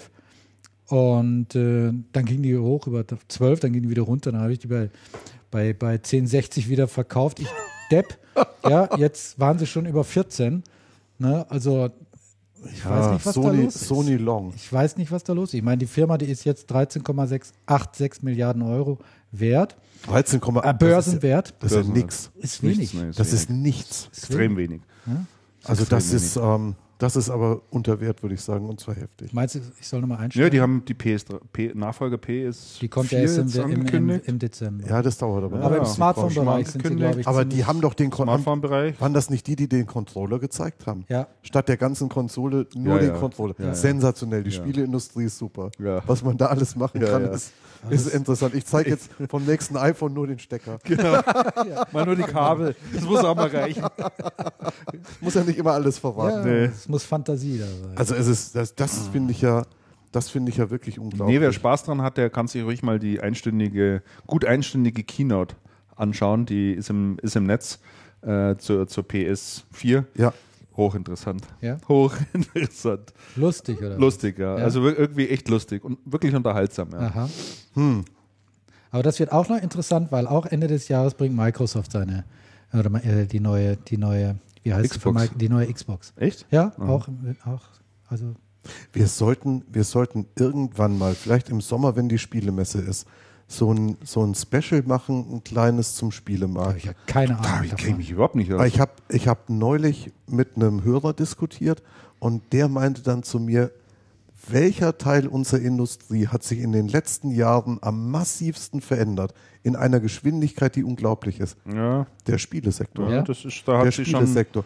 Riesenfirmen sind verschwunden, einfach sang- und klanglos. Es ist wahnsinnig viel im Umbruch. Das stimmt. Und ähm, neulich habe ich mit einem, neulich habe ich mit einem Kumpel gemeldet, der bei einem Spielehersteller war und habe dann so gesagt, was macht eigentlich dieser und jener Spielehersteller? Und dann also, also der, dieser Spielehersteller, naja, der zahlt immerhin seinen Mitarbeitern noch, noch Gehalt, was überhaupt nicht selbstverständlich ist in der Industrie. Also das ist sehr, sehr stark in Bewegung, sehr stark im Umbruch. Und da gibt's und da gibt's wirklich Hersteller, die fast über Nacht ähm, ein Millionenpublikum online erreichen und dann genauso schnell wieder und dann genauso schnell wieder abkippen und und Die bringen Versenkung Blockbuster und der muss Ja. zünden, ansonsten bist du quasi weg. Also dazwischen gibt's kaum noch was. Und dann ne? klappert es ein bisschen nach und irgendwann bist du dann. und dann ist das ganze Zeug halt auf die Tablets weg. und, und, und Smartphones Ja. auch viel gewandert. Ne? Also wirklich Wahnsinn. Also Ja. wir sollten uns das mal, das mal ein bisschen genauer anschauen, weil das ist schon, das ist schon wirklich Kann ich dir zumindest ein paar Experten vermitteln, die sich da auskennen in dem Markt. So, Ja. dann sind wir mit den Personalien ja auch schon durch. Na, eine Personalie haben wir noch. Wieso? Das ist eine Personalie, die Ach ja, Damian. genau. Jetzt habe ich gepennt. Jetzt hast du gefällt. Jetzt betrifft- Vorhin war ich so Äh, völlig sorry. verschnarcht, aber jetzt. Also die Cola, hier, die, diese Fritz-Cola, die wirkt doch nicht so richtig. Und zwar betrifft es einen von uns dreien hübschen. Genau. hier, Den Christian. Genau. Christian ist nicht mehr Chefredakteur von der Channel Partner, Genau. Sondern. Christian, erzähl, was machst du jetzt? Du bleibst IDG erhalten. Ich bleibe IDG erhalten und ich mache Channelpartner und mehr, um es mal so zu sagen. Ach, die Moor-Strategie. Die More-Strategie sozusagen, richtig. Ja, ich äh, habe meinen äh, Posten als Chefredakteur von Channel Partner, den ich damals vom Damian übrigens übernommen habe, abgegeben an äh, meinen Nachfolger, der damalige, der zuletzt äh, als Stellvertreter bei uns tätig war, der Ronald Wilczek. Und ich bin jetzt ähm, Redaktionsdirektor digital, wie man das, äh, auf das haben wir uns geeinigt, oder Director Content. Und kümmere mich ähm, um die digitalen Inhalte auf allen B2B-Websites des Verlages. Da gehört die Computerwoche dazu, die CEO, der Tech Channel, die Channel-Partner und die Und äh, da haben wir jetzt ähm, so arbeitsorganisatorisch sozusagen eine Digitalredaktion zusammengestellt. Die ist bestückt aus allen Redaktionen. Ähm, die sind wiederum festen Teams zugeordnet, die bestimmte Themen bearbeiten sollen, zum Beispiel Mobile Computing oder Data Center oder ähnliches. Und wir wollen eben so schauen, dass wir da insgesamt noch mehr Druck auf die Straße bringen. Und der Austausch unter den Redaktionen einfach auch noch ein Stück weit besser funktioniert. Das hat auf Projektbasis immer ganz gut geklappt. Ich denke beispielsweise an den Systemhauskongress. Da wurden ja immer regelmäßig die Leser der Computerwoche befragt. Und da gab es dann einen engen Austausch mit den Kollegen von der Computerwoche und dann ist es eigentlich wieder so ein bisschen eingeschlafen. Aber tatsächlich interessiert die Leser der Computerwoche die Ergebnisse einer Systemumfrage natürlich sehr wohl. Ja, selbstverständlich. Weil das natürlich die Unternehmen sind, bei denen sie ihre Ware einkaufen Klar. und ihre Lösungen einkaufen. Beurteilung meiner Lieferanten. Und da haben die natürlich ein hohes Interesse dran zu wissen, welche Systemhäuser machen einen guten Job. Ja, Ja, und äh, natürlich. An diesem Beispiel, glaube ich, kann man schon erkennen, dass es da ganz viele Themen gibt, die man eigentlich gemeinsam auch spielen kann. Und das ist mein Job. Nur für den Online-Bereich. Nur für den Online-Bereich. Bedeutet ja. das, äh, dass der Online-Bereich bei IDG nochmal an, wie soll ich sagen, an Momentum oder so, an Bedeutung gewinnt im, im, im Vergleich zum Printbereich? Ja, mit Schon. Sicherheit, ja. Ja, ist, ist ganz deutlich Verdient so. ihr Geld damit? Ja, na, wir verdienen Geld mit damit. Ja, zweifelsohne. Gut. Also der ist schon profitabel, dieser Bereich. Bist du, bist du verantwortlich nur für die Inhalte oder auch fürs Geschäft? Nein, ich bin nur verantwortlich für die Inhalte und nicht fürs Geschäft, habe also keine wirtschaftliche Verantwortung. Ich habe auch noch jemanden an meiner Seite, der den ganzen technischen Part dann auch übernimmt. Mhm. Also es gibt natürlich jetzt bestimmte, Das wäre auch wichtig. bestimmte Dinge, wo ich halt sage, da brauchen, hätte ich gerne dieses oder jenes Format oder ich will da noch mehr Videos machen oder sonst irgendwas, dann braucht man natürlich jemanden, der das technisch auch umsetzt. Klar. Und äh, da habe ich jemanden an der Seite, der dann die ganzen Entwickler steuert und ähnliches. Ähm, und insofern machen wir das. Ja. Es macht Spaß, also ist, denke ich, ein ganz interessanter Job. Ja. Bin ja eh ein alter Onliner schon immer gewesen und denke, da kann man noch einiges reisen. Werde aber natürlich dem Channel treu bleiben, macht den Channelcast natürlich auch weiter. Man weiß ja, wo man seine Wurzeln hat. Eben. Ja, Das also nochmal mal jetzt auch ganz, Kontinuität ganz geben. offiziell toi toi toi, Christian. Danke. Ja, Dankeschön. alles Gute und viel Aufgabe. Erfolg im neuen Job. Vielen, vielen Dank. Und so ein Verlagsleiter, ich hatte sowas auch mal, so einen Job, das war schon gut. War, eine, war, eine, war eine gute Zeit. Ja. Kann man schon machen. Ja. Kannst du was Du bewegen, meinst, ist schön. äh, man ist wichtig und muss nicht viel tun, oder? Das war noch hoch sensationell. bezahlt. Man kann, durch, man kann durch die Lande reisen, kann sich überall wichtig machen. Alle Naja, Leute nehmen einen ernst. Ich Im fand Moment hänge ich schon noch sehr viel am Schreibtisch und im, im Büro rum, weil es schon noch einen Haufen Zeug zu Ja, tun gut, gibt. Kann man sich vorstellen, wenn da so eine Arbeitsorganisation gegründet wird, da fehlt, da, da gibt es ja noch überhaupt keine Schnittstellen. Ah.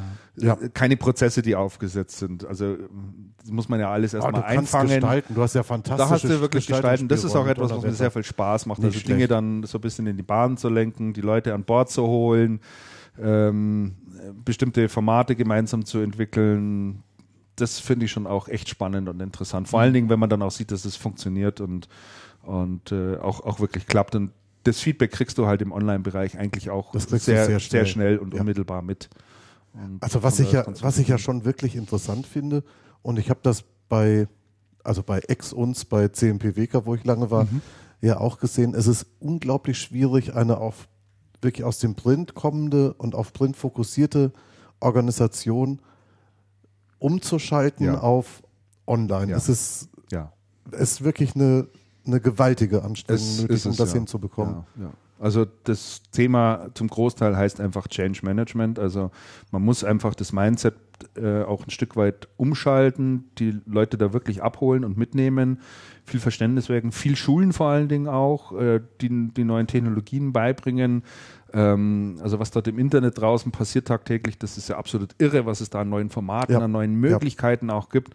Ganz tolle Dinge, wie ich finde, die ich auch sehr schnell immer adaptiere und, und, und ausprobiere. Aber viele haben halt diese, dieses Beharrungsvermögen und halten halt lieber an dem fest, was sie halt auch die ganze Zeit lang gemacht haben.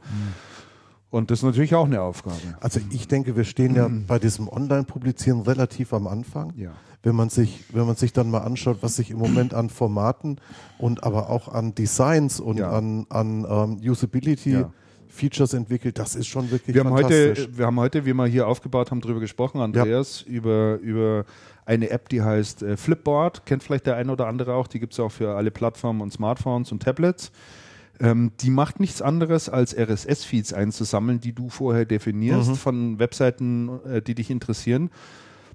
Die, die, die packst du dort rein und dann macht er macht eine Zeitschrift drauf, äh, wo du einfach hin und her blättern kannst. Ähm, das ist schon wirklich sehr, das ist schon wirklich sensationell, Ja. super umgesetzt. Du kannst da die Artikel dann teilen und so weiter und so fort. Das ist natürlich alles integriert. Jetzt haben die eine neue Version heute rausgebracht. Äh, Im Moment jetzt nur für iOS. Äh, da gibt es eine sogenannte Plus-Taste noch drin. Dann liest du deine Zeitung durch, die du dir selber zusammengestellt hast und sagst, ach, das sind ja mal interessante Artikel. Dann drückst du dieses Plus-Zeichen. Dann wird da ein E-Book draus gemacht Ja.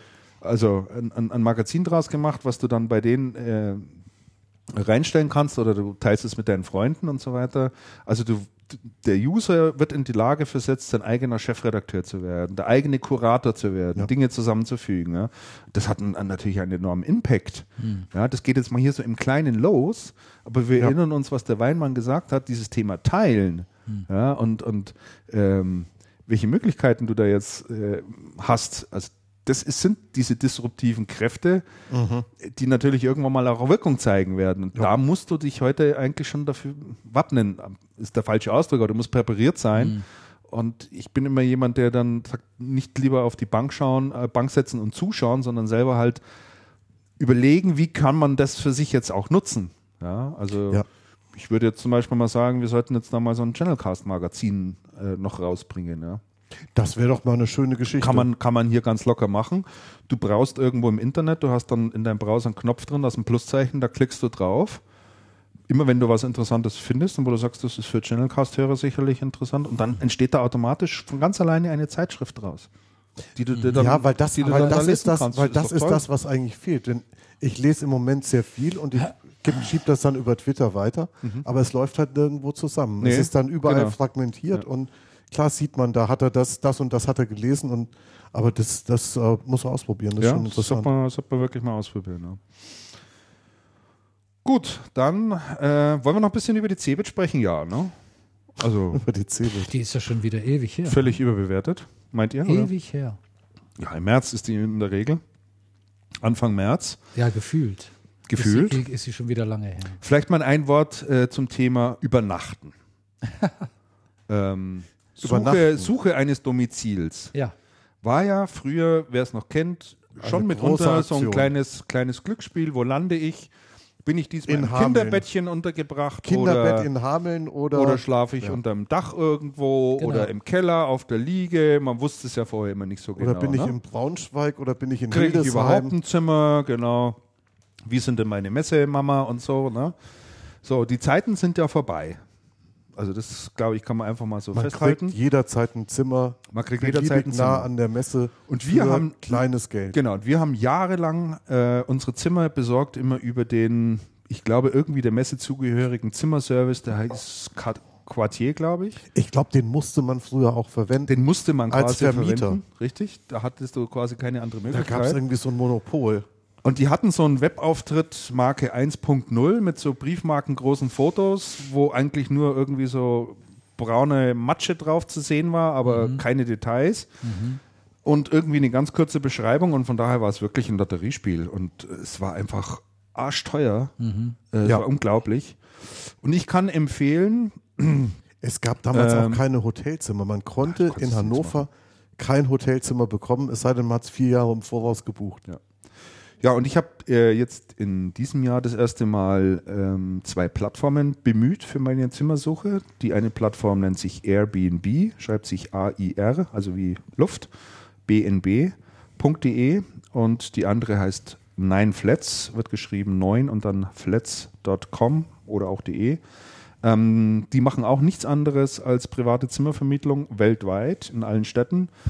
Und die ist wirklich ganz, ganz toll gemacht. Du siehst deine Unterkünfte wirklich richtig gut. Leute können das auch bewerten. Es ist alles transparent. Du hast einen super Service dort. Und ähm, ich habe eine ganz tolle Wohnung jetzt gehabt, 65 Quadratmeter für die CeBIT-Zeit. Ähm, die war toll ausgestattet, war sieben Minuten von der Messe weg und ich habe 309 Euro bezahlt. Und äh, das ist, Für wie viele ist Tage, doch- für Wildenübernachtung? vier. Und ich habe ist gut. und ich habe ich habe im, im, im vergangenen Jahr ähnliche Größe gehabt. Da habe ich weit über 1000 Euro bezahlt. Weit über 1000 Euro. Tatsächlich. Über, Also- über dieses Quartier. Wahnsinn. Also wir, wir, wohnen, wir wohnen von privat schon seit ewigen Zeiten immer bei denselben Leuten. Ja, das muss ich auch und, gut. ähm, und das geht so über Nachbarschaftshilfe, aber es ist prinzipiell überhaupt kein Problem. Wir haben auf der, wir haben auf der ähm, CeBIT einen ehemaligen Kollegen von CMP getroffen, also von Ja. CN USA, Ja. der gesagt hat, er wohnt in Hamburg. Also und und zwar und zwar hat er ein, eine Unterkunft in Hamburg, weil er gesagt hat, das letzte Mal war er vor fünf Jahren auf der CeBIT und er konnte sich noch daran erinnern, in Hannover gab es immer keine nichts. Zimmer Er war damals in Hamburg, ist halt immer gefahren. Tatsächlich. Und dann, und dann sagte er, habe ich gleich Hamburg gebucht. Und jetzt komme ich hier nach Hannover und denke, mich trifft der Schlag. Überall gibt es Zimmer total günstig. Richtig. Ich hätte hier auch beliebiges Hotel kriegen können für kein Geld. Ja, da man hat ja so den Eindruck auch, ähm, dass das auch noch so ein bisschen künstlich hochgepusht wurde. Am ersten Tag, als die Messe losging, habe ich in der Früh das Radio eingeschaltet und kam also Nachrichten, dann kam also, ah, heute Messebeginn und so weiter. Ähm, bitte planen Sie ausreichend Zeit bei Ihrer Fahrt äh, zum Messegelände ein, weil irgendeiner hat wieder gestreikt. Ich weiß nicht, was irgendeiner hat jedenfalls gestreikt, keine Ahnung. Und sie konnten aus diesem Grund diese berühmte Phase A nicht schalten. Phase A bedeutet, wer noch nie dort war, da werden auf dem Messeschnellweg, Zufahrt zur Messe, ähm, ist normalerweise vier Spuren, davon räumlich getrennt, also zwei, links, zwei in die eine Richtung, zwei in die andere Richtung, werden dann gleichgeschaltet und zwar alle zur Messe hin Ja. auf vier Spuren. Genau, genau, genau. Und das konnten sie also nicht machen an dem Tag und deswegen musste man also ausreichend Zeit. Ja, ja, sie brauchten es So. nicht machen. Ich bin um halb neun auf die Messe gefahren, fahre auf den Messeschnellweg und da war nichts los. da war nichts los. Du hast äh, den Blinker gesetzt und bist auf diesen Messeschnellweg gefahren, bist dann mit, äh, mit 100 km/h dahin gerollt, bist die Ausfahrt Nord rausgefahren, bist kurz an der Ampel gestanden, fährst ins Parkhaus rein, erste Etage, alles frei, stellst dein Auto ab und gehst auf diese Messe. Jetzt in Ich hab- diesem Jahr. ja, jetzt in diesem Jahr. Und daher, und das, das, das da haben wir gedacht, ihr seid ja richtig lustig, ja. Da macht ihr in, in, äh, im- im Radio hier so, ein- so, eine, so eine Panik, dass ich da noch eine halbe St- Stunde früher aufstehe und dann nichts. Ja. Und so Christ- ging das die ganze Zeit. durch. Christian, Christian, mein Messeerlebnis am ersten Tag in der Früh war für mich fast traumatisch. Und zwar sind wir immer in Laatzen untergebracht, halt privat, immer bei denselben. Und das sind zu Fuß, ja, nicht ganz zehn Minuten zu dem Messebahnhof Laatzen und dann halt auf die Messe. Wir kommen auf den Bahnhofsvorplatz Laatzen, ihr kennt den alle von, wo dann dieser Skywalk ist und wo man vom Bahnhof kommt. Der ganze Bahnhofsvorplatz war leer. Es waren drei so Zeitschriftenverteiler und das, und das war's. Dann gehen wir hoch auf den Skywalk. Dann waren da fünf andere Leute noch und auch sonst keiner. Und von den fünf anderen waren zwei waren zwei Wärter, also so, so Aufpasser. Mhm. Und dann kommen wir unten in diesen, in diesen Eingangsbereich, wo sonst immer Schlangen sind, wo man sich wirklich durchkämpfen muss und schauen muss, dass man reinkommt. Waren vielleicht 30 Leute. Mhm. Na, vielleicht waren 40 da. Keine Schlange. Ich wäre gerne in der Schlange gestanden. An diesem Tag habe ich gedacht, ich bin in der falschen Stadt. Was geht hier denn ab? Am nächsten Tag war es anders. Also am, am Dienstag, am, äh, am, Mittwoch. Mittwoch. am Mittwoch war deutlich mehr los, da war das schon okay. Aber am Dienstag habe ich gedacht, ich bin in der falschen Stadt, auf der falschen Veranstaltung. Mhm. Das geht alles gar nicht. Und ich hatte den, den Eindruck nochmal, nämlich am Freitag Nachmittag um Viertel nach zwei oder um halb drei stand ich im Planet Reseller in dieser Catering-Zone vor, wo sich ja alles trifft, wo normal alle Tische belegt sind. Der war ja die Messe über alle Tische belegt. Es war also im Planet doch recht gut besucht. Das Ding war halb leer. Hm. Und da habe ich gedacht, Freitagnachmittag um halb drei, es kann überhaupt nicht wahr sein. Hm. Das gibt es doch gar nicht. Naja, deshalb wird ja jetzt auch der Erfolg der Messe nicht mehr äh, in Zahlen gemessen, sondern, also Ja, gewogen. sondern in, in Kilogramm, In- in hat ja Kilogramm, jemand mal genau. gesagt. Fand ich auch eine interessante Formulierung. naja. Aber was mich mal interessiert, äh, dieses äh, Messemotto, kennt ihr das noch? Das Leitthema der Share Economy. Share Economy. Ja. Wie findet ihr das? Was fandet ihr das gut? Ich kann mit solchen englischen Begriffen, und das ist ja jetzt, letztes Jahr war es ja Website, glaube ich, ne? Dieses Jahr Ja. Share Economy, ja. relativ wenig anfangen. Und ich komme auch gleich noch zu meiner Kritik in Sachen, in Sachen Cebit. Äh, ich habe Share Economy nicht auf dieser Messe gesehen, sagen wir es mal so, ganz kurz. Es war schon in ein paar Hallen versteckt. ja, Share Economy, das ist ja,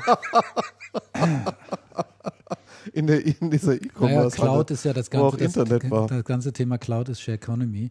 Und, aber das ist halt eben, was du äh, völlig richtig sagst, äh, Christian, das ist so ein Wischiwaschi-Begriff, äh, der, ich habe mich jetzt in meiner letzten Kolumne bei, bei Heise ein bisschen damit beschäftigt. Auf der einen Seite ist es total banal, weil es geht ums Teilen. Ja. Und auch der Kollege Pörschmann von der Messe hat gesagt, die, der fängt auch immer mit dem Teilen an. Und das Teilen ist schon, du drückst bei Facebook auf den Teilen-Button und dann teilst du. Das ist banal. Ja, und geteilt haben wir schon immer. Wir trinken Milch, keiner von uns hat aber eine Kuh, sondern wir teilen uns die Kuh mit den anderen. Die Aussteller teilen wir sich auch die mit dem Messehalle. Flugzeug. Ja, wir haben aber kein Flugzeug, sondern wir teilen uns die Flugzeuge. Also es ist irgendwie schon ein bisschen banal dann alles.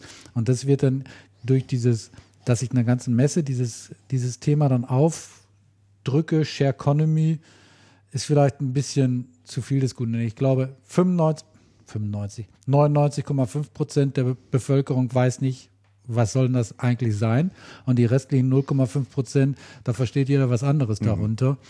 Und insofern fand ich das jetzt also nicht so wirklich gut, dieses Thema Share Economy. Also, ne, weiß ich nicht. Ich habe es auch nicht, äh, ich habe es auch nicht gesehen und das ist das, was äh, meine Kritik sozusagen an der Messe. Also ja, Besucherzahlen ist das eine, aber das geht ein Stück weit auch mit her. Nur um das mal noch zu verdeutlichen: Wir hatten gemeldet offiziell für dieses Jahr 280.000 Besucher. Ich habe mal nachgeschaut. Wir hatten 2000 und äh, 2002 850.000 Besucher. Oh mein Gott. Also so ist, ich ist, weiß ist die noch Entwicklung die, der die Cebit, Zeiten, ne? wo das Messegelände rumsvoll war bis zum letzten Quadratzentimeter, Ja. wo man die Distributoren rausgeschmissen hat und die Agenturen. So, und jetzt, jetzt kann man natürlich sagen, gut, da ist natürlich viel weggefallen, da hat sich ja viel getan in der Industrie und diese ganze CE-Branche, die früher so ein bisschen da war, die sind jetzt alle in Berlin und so weiter. Kann man natürlich alles sagen, ist richtig. Ich, mir persönlich geht es so, wenn es diesen Planet Reseller nicht gäbe, wo ich weiß, dass ich sozusagen meine Peer Group irgendwo treffe und mich da ein bisschen austauschen könnte, wüsste ich ehrlich gesagt nicht, was ich auf dieser Cebit noch soll. Selbst als Journalist wüsste ich es nicht mehr. Weil ich sehe dort oben keine neuen Produkte mehr, keine neuen Technologien mehr, nicht wirkliche Neuigkeiten, die ich nicht vorher schon irgendwie im Internet gelesen hätte oder davon gehört hätte. Das heißt, der Neuigkeitswert ist wirklich gering. Ich kann Kontaktpflege noch dort oben machen, klar.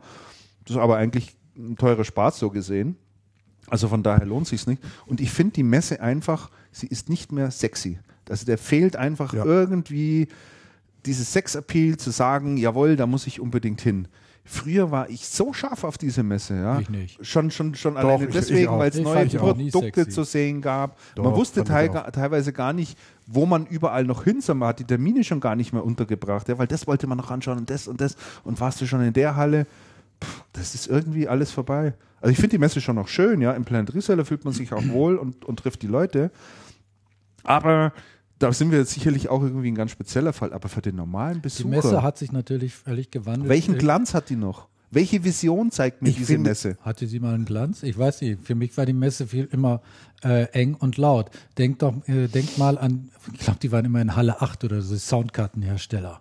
Da kamst Halle du 8, rein und dir 9. sind die Ohren weggeflogen, weil da immer so viel Krach war. Und, äh, und sonst kamst du nicht durch die, durch die Hallen durch, äh, ohne dass du permanent äh, Bodychecks äh, Ja, aber das hast. fanden Leute interessant, witzigerweise. Das ist Das war ein. Publikum. Ja, da war Die Hallen waren Aufbruchstimmung. voll. Da war Aufbruchstimmung, da Die war, Hallen da war voll. Stimmung. Stimmung ist dann nicht mehr. Ja, es ist eine B2B-Messe. Und, Na, äh, es ist auch keine richtige B2B-Messe. doch schon. Ach, wo denn? Mit der Gaming-Halle. Wo? In den Hallen. Mit der Gaming-Halle und dem chinesischen Bazar in Halle, wo war der gleich noch?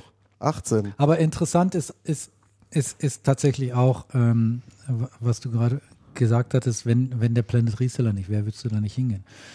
Ich habe auch Aussteller getroffen, äh, die im Planet Reseller da sind und die sich auch wieder gefragt haben, lohnt sich das für uns noch?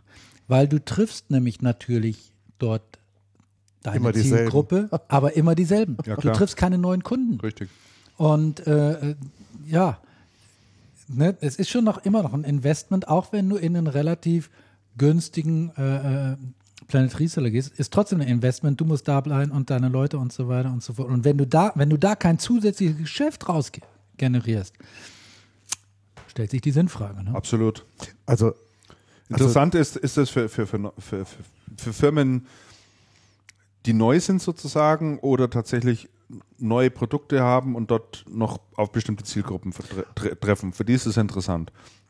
Nehmen wir den Michael Krämer jetzt, von Krämer IT aus dem Saarland hier. Ein Ja, für kleines den hat Systemhaus. bestimmt gelohnt. Für, für den hat es sich gelohnt, der war wieder sehr zufrieden. der stand auch in einer super Umgebung, muss man sagen. Der hat, stand, das, A der in hat einer, das gut gemacht. stand A in einer super in, um, Umgebung und er ist halt jetzt in der Branche mit dem Produkt auch nie, noch nicht so bekannt, Ja. als er nicht noch Aufmerksamkeit erzeugen könnte mit dem Produkt, ja. Aber sagen wir mal, als Distributor oder ähnliches, was willst du denn da oben? Ja, eben. Das macht doch überhaupt keinen Sinn. ja. Zumindest als ein großer Broadliner. Ne? Ja. Ja, es kommt drauf an, also es kommt drauf an, wie man spielt. Also wer zum Beispiel mit der Messe hochzufrieden war, ist der API. Stand ist größer, Stand wird nächstes Jahr noch größer, Party ist größer. Der hat zweieinhalbtausend Liter Bier ausgeschenkt auf der Party und 2700 Cocktails den Abend. Wahnsinn. Und der war total happy. Der hat gesagt, das Ding hat sich für mich gerechnet. Wir haben sehr viel Sichtbarkeit, die anderen sind alle weg. Wir sind so ziemlich der Einzige, der, der da verblieben ist. Wir können da richtig auf dicke Hose machen. Das lohnt sich. Der hat im Markt aber auch gerade einen sensationell guten Lauf. Ja. Muss man, muss man ähm, der Fairness halber auch dazu sagen. Und für den ist das gut. Aber ich möchte noch einen ganz anderen Punkt machen. Und da knüpfe ich mal an, damit an das, was du gesagt hast. Wir sind doch, wenn wir uns die IT-Industrie mal anschauen, wir haben schon ein bisschen über Distribution gesprochen, über die Verwerfung bei den Herstellern, über neue Geräteklassen, über die Verschiebung hin von äh, weg von PCs und Notebooks hin zu neuen Geräten, zu neuen Bedienkonzepten. Das ist so das ganze Thema Frontend. Dann, wenn du anschaust in Infrastruktur, ich habe ich hab vorhin zu eurem Verdruss so ein bisschen was über UC erzählt, habe mir ein paar Lösungen mal angeschaut, was man für Möglichkeiten hat. Wir sind im Moment, meine Einschätzung, in einer Phase des Umbruchs, die sehr, sehr spannend ist. Es entstehen irre viele neue Konzepte, sehr neuartige Bedienkonzepte, sehr neuartig gerade aus dem Web getriebene Entwicklungen mit Apps, mit ganz anderen wirklich Bedien- und ähm, Konsumkonzepten von Informationen und, und, und, wie die Geräte in Arbeit, in, auf Arbeit eingesetzt werden oder im Privaten, wie es gemerged wird. Da ist dann dieses ganze Teilen natürlich auch ein Aspekt. Jetzt, jetzt würde ich mal sagen, unsere Branche ist im Moment in einer total interessanten Zeit. Ich fand unsere Aha. Branche selten spannender als im Moment. Branche an, und mit angrenzend, also so insgesamt. Da tut sich so viel. Und das reflektiert sich auf der CeBIT 0. Das ist es. Und genau. es reflektiert Absolut sich auf der richtig. CeBIT 0. Es gibt Absolut richtig. so viele Themen, die im Aufbruch sind und absolut im Umbruch und es reflektiert sich null. Die IT-Abteilung, die Rolle der IT-Abteilung wandelt sich im Moment total Woran stark. liegt das? Liegt es an, an, der, an der Messegesellschaft? Liegt es an den Herstellern? Die Messegesellschaft, die, das, ist eine, das ist eine total interessante Frage. Die Messegesellschaft geht her und sagt, na ja, Messen, das ist halt schwierig geworden, es gibt das Internet, was gibt es Neues zu zeigen, bla bla bla. Ähm, möchte ich sagen, es gibt interessanterweise andere Messen, die sehr wohl funktionieren, die im selben Umfeld unterwegs sind. Beispiel Nummer eins, die IFA. Warum eigentlich? Das ist eine interessante Frage. Warum? Warum gehen die Leute nicht mehr? Da habe ich auch eine These zu. Die IFA funktioniert. Die CES in den USA. Die Comdex ist total kaputt gegangen. Die CES ist das, was die Comdex früher war, sogar wieder mit denselben Ausstellern, demselben Volk, was dahin fährt. Es ist plötzlich alles in neuer Blüte wieder da. Beispiel 3 in Barcelona, der World, World Mobile Congress. Mobile Congress. Ins, inzwischen habe ich mir sagen lassen, war noch nicht dort, sieben Hallen, Ja. 700 Euro Eintritt, ein Trip für eine Person nach Barcelona zu der Veranstaltung, kostet mal schlapp, haben mehrere Leute gesagt, 2000 Euro. Ja. So, für 2000 Euro fahren die Leute, die ja alles auch im Internet konsumieren können, die alle Neuigkeiten ja Wie viele schon kennen, Besucher hatten die denn da? fahren die nach 70 Barcelona. oder In 80.000. Barcelona. Ja. Mhm. Ja. Und das ist ein winziger Ausschnitt dessen, was die Cebit früher mal gezeigt hat. Ja, dann denkt Das ist, Amsterdam, Und die, und, die, und die Kurve geht so nach oben. In Amsterdam die, ähm, die Digital, Digital Signage Show Messe, hat, sich sehr, hat, sich sehr, sehr, hat sich sehr, sehr gut entwickelt. Sagt auch jeder. Okay, andere Messen gehen gut. Die Hannoveraner sagen, ja, also das, das Internet, also das, also Messen ist ja was ganz Schwieriges. Okay. Dann sagen die Hannoveraner noch, und dann höre ich sofort auf, die Hannoveraner zu bashen, weil die können ja auch nichts dafür, die sind ja so eine Messegesellschaft, haben andere Messen, die gut funktionieren und da sagen sie dann halt, Messen funktionieren gut. Ähm, Ja, ja. Die Hannoveraner stellen sich jetzt hin, und das ist auch eine Sache, die mich ärgert, Ge- stellen sich jetzt hin und sagen, ja, also die Besuchermassen sind es doch gar nicht. Wer hat dieses Argument in Vollendung formuliert über die Jahre? In Vollendung fein geschliffen über viele Jahre. Messe München Systems. Messe München Systems sagt, ja, die Besucherzahlen sind rückläufig, aber ist da völlig egal. Die Qualität war irgendwann so gut. Qualität statt Die Quantität. Qualität war irgendwann so gut, dass nur noch die Branche da saß mit ein paar hochqualitativen Besuchern, ungefähr 500, und vor die Wand gefahren sind. Und das ist eine Sache, die mich ärgert. Das ist eine Sache, die mich ärgert. So, okay, ich glaube, die Messegesellschaft ist nicht ganz unschuldig an der Situation, aber die sind eine Messegesellschaft. Die Hersteller sind an der Situation natürlich auch mitverantwortlich, ähm, weil die, weil die ähm, weil zum Teil die Wertschätzung fehlt der Produkte, die wir herstellen. Ähm, Apple ist, Apple hat, ich, ich mache ja Apple nicht so gern, wie Christian das macht, aber bei Apple muss man sagen, mit Apple hat die Wertschätzung für die Produkte, die man selber herstellt, wieder Einzug in unsere Industrie geha gehalten. Was waren denn PCs früher? Ja, graue Kisten. Eine wie die andere und dann war eine mal ein bisschen schicker oder nicht und in erster Linie wurde verramscht. Also die, die, ähm, die Aussteller tragen da auch schon eine Mitschuld. Also eins möchte ich noch unterstreichen und das möchte ich sogar noch ein bisschen, bisschen ausführen und ergänzen, ähm, weil wir auch über das Thema Visionen und Neues und was passiert hat und Internet, keine Ahnung, wie wir damit umgehen und lass uns doch lieber das mal so machen, wie wir es früher immer gemacht haben. Ähm, das hat ja einigermaßen funktioniert. So. Es gab dort oben eine Halle, in der Startups untergebracht waren. Diese Halle hatte das Ach, Motto Code, Das, ja, Code N. Code N. Code N. So, da bin ich auch mal reingegangen und habe mir das mal angeschaut.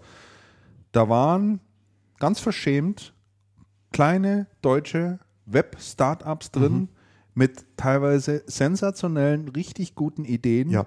die dann an kleinen Tapeziertischen fristen musste, für die nichts gemacht wurde. Ja. Die dort einfach reingestellt wurden, dass sie da sind, draußen irgendwie Und das ganze Ding war total dunkel und das ganze Ding war total dunkel und total unattraktiv, ja. Und man musste da schon wirklich guten Mutes reingehen und sagen, so, ich schaue mir das jetzt mal an. Das gehört eigentlich gepusht dort oben. Diese ganze Startup-Szene, die wir in Deutschland haben, und da gibt es einiges im Internetbereich. Die hätten, die müsste man dort oben richtig groß rausbringen, um einfach auch mal diese Wirtschaftskraft und, und, und den Ingenieurgeist und das Erfinderreichtum auch im Web, auch im Internet, was wir haben, mal, mal nach vorne zu kehren und mal herauszustellen, dann wird diese Messe wieder attraktiv, da kriegst du auch ganz neues Publikum her. Und das finden dann die Hersteller auch wieder toll, dass dort oben wirklich was los ist und eine Aufbruchstimmung da ist. Und dann kommen die auch alle wieder auf die Messe. Aber da scheint man überhaupt kein Interesse dran zu haben. Nein, ich glaube, Und da könnte man, mal sagen, Deutschland 2030 oder irgendwie etwas an die Ich glaub, Wand das werfen und sagen, so stellen wir uns das vor. Und da waren im Übrigen genau diese Firmen, die dieses Thema Share Economy gerade im Internet erfinden oder sich Gedanken darüber machen, äh, äh, wie, wie, Mhm. Ja. wie sowas funktionieren Es soll. gibt, es gibt mehrere Keimzellen auf der CeBIT für, für das, was entsteht. Ja. Aber das sind Keimzellen, man muss sie wirklich suchen. ja. Und der, und der Rest ist wirklich abgelatscht aus verschiedenen Gründen. Und was du, was du auch sagen musst, wenn die Hersteller, gerade die großen Hersteller hergehen und sagen, okay, wen schicken wir denn auf die Messe? Naja, in erster Linie mal einen Vertrieb und dann noch einen Arsch voll Hostessen. Mhm. Da, was willst du denn dann auch für Gespräche führen als, als Fachbesucher? Wen hast du denn dann da, der dir, Ja. der, dir dann, der dir dann wirklich inhaltlich was sagt? ja. Niemand. Und da geht's, da geht's dann in unserer Industrie ums Verkloppen von irgendwelchem Zeug. Und wenn du auf der Messe nichts verkloppt hast, dann war die Messe nichts wert. Also da ist auch so eine, da ist auch so eine Schieflage, was die Wertschätzung des Marketings in der Industrie generell angeht. Ja. Ist da, ist da auch, muss man auch sagen. Aber Messechef ähm, hat es ja gesagt, äh, wer ein Volksfest sucht, ist hier falsch. Und, und so, und jetzt werde ich. Das halte ich für eine völlig falsche Aussage. völlig falsch. Also ich, Völlig ich, ich falsch. bin gerade der Meinung, wenn ich auf eine Messe fahre, dann möchte ich eigentlich Volksfest haben. Ja. Ja, dann- dann, dann will ich, dass da was, dass da die Post abgeht. Richtig. Ich will Attraktionen sehen. Die finde ich auf dem Volksfest. Attraktionen. Dinge, die ich nicht alltäglich sehen kann, finde ich auf Volksfest. Gute Stimmung gehört bei mir auch zum Volksfest. Und er sagt hier, wer ein Volksfest sucht, ist hier falsch. Was ist denn das für eine Aussage? Also man muss sich ja mal, mal drüber klar werden, was das eigentlich bedeutet. Also die, die, die, größte, die größte Messe der Welt, die übrigens in München stattfindet, die Bauma dieses Jahr wieder. ja. Ich habe die Kräne heute schon Meine, gesehen. meine Herren. absolute Lieblingsmesse ist ein Volksfest und es ist gewünscht. Mhm. Die Aussteller wünschen das. Die Aussteller sagen, wir haben drei Zielgruppen. Die Kofferträger mit der Kohle, da würde unsere Industrie sagen, ja, die wollen wir auch. Die ähm, Maschinenführer mit ihren Familien. Da würde, Mal unsere Branche, anschauen. da würde unsere Branche schon sagen, na, die ganzen Techies, da muss gar nicht sein, die, und die Frauen und Kinder sollen es daheim lassen.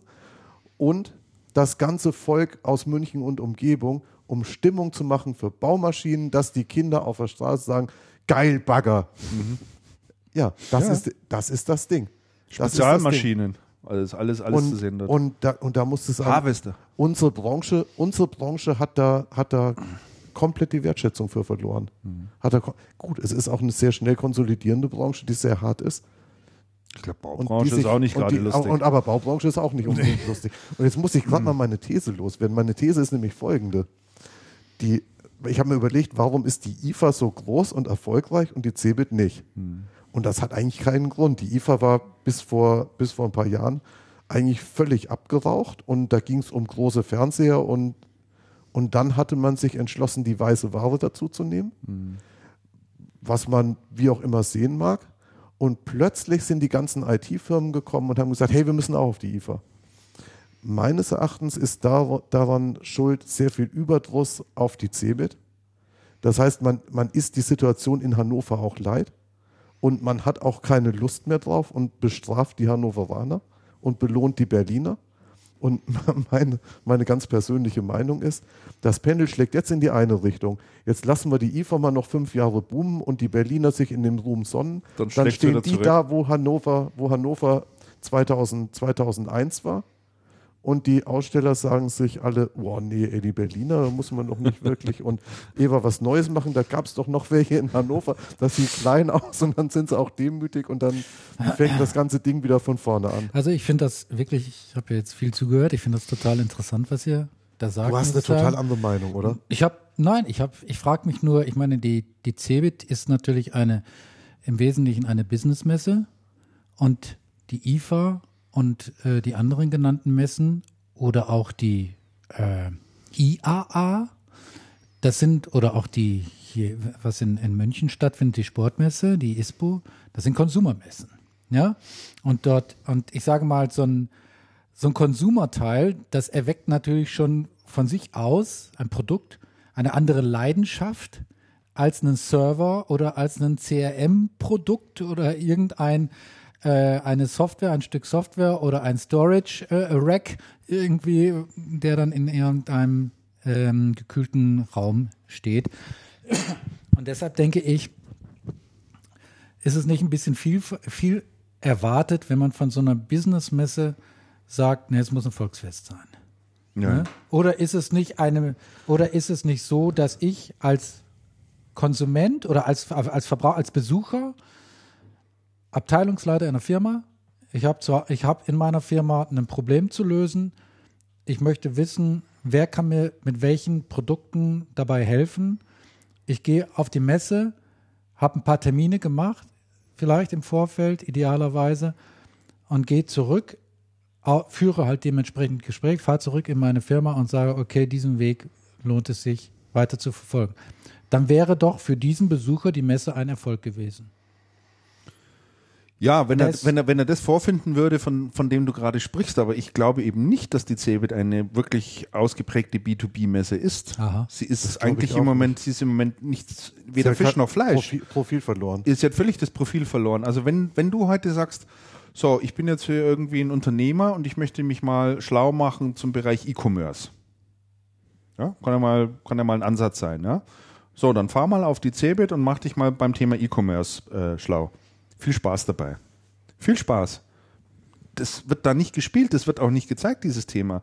Also weißt du, musst, du musst schon, wenn du sagst, du machst eine B2B-Messe, habe ich schon die Erwartung, dass du dann das dort auch erleben kannst, erfahren kannst, sich informieren kannst, Begleitenprogramm dazu passiert und und und zumindest zu den großen Themen, von denen man weiß, äh, das wollen die Leute gerade und das sind gerade im Moment die, die aktuellen Trends.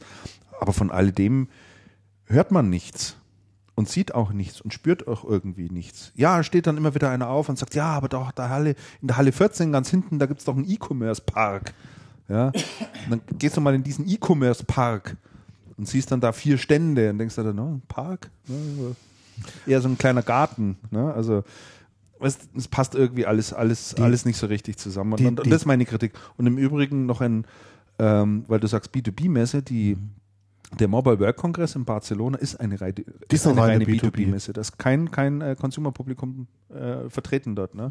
Es sind nur die Provider und Handyanbieter und Umfeld sozusagen äh, halt mit dabei. Ja gut, da kann man sagen, es- und es funktioniert, 70.000 ne? gehen dahin, auf der Messe waren jetzt 280.000 oder so.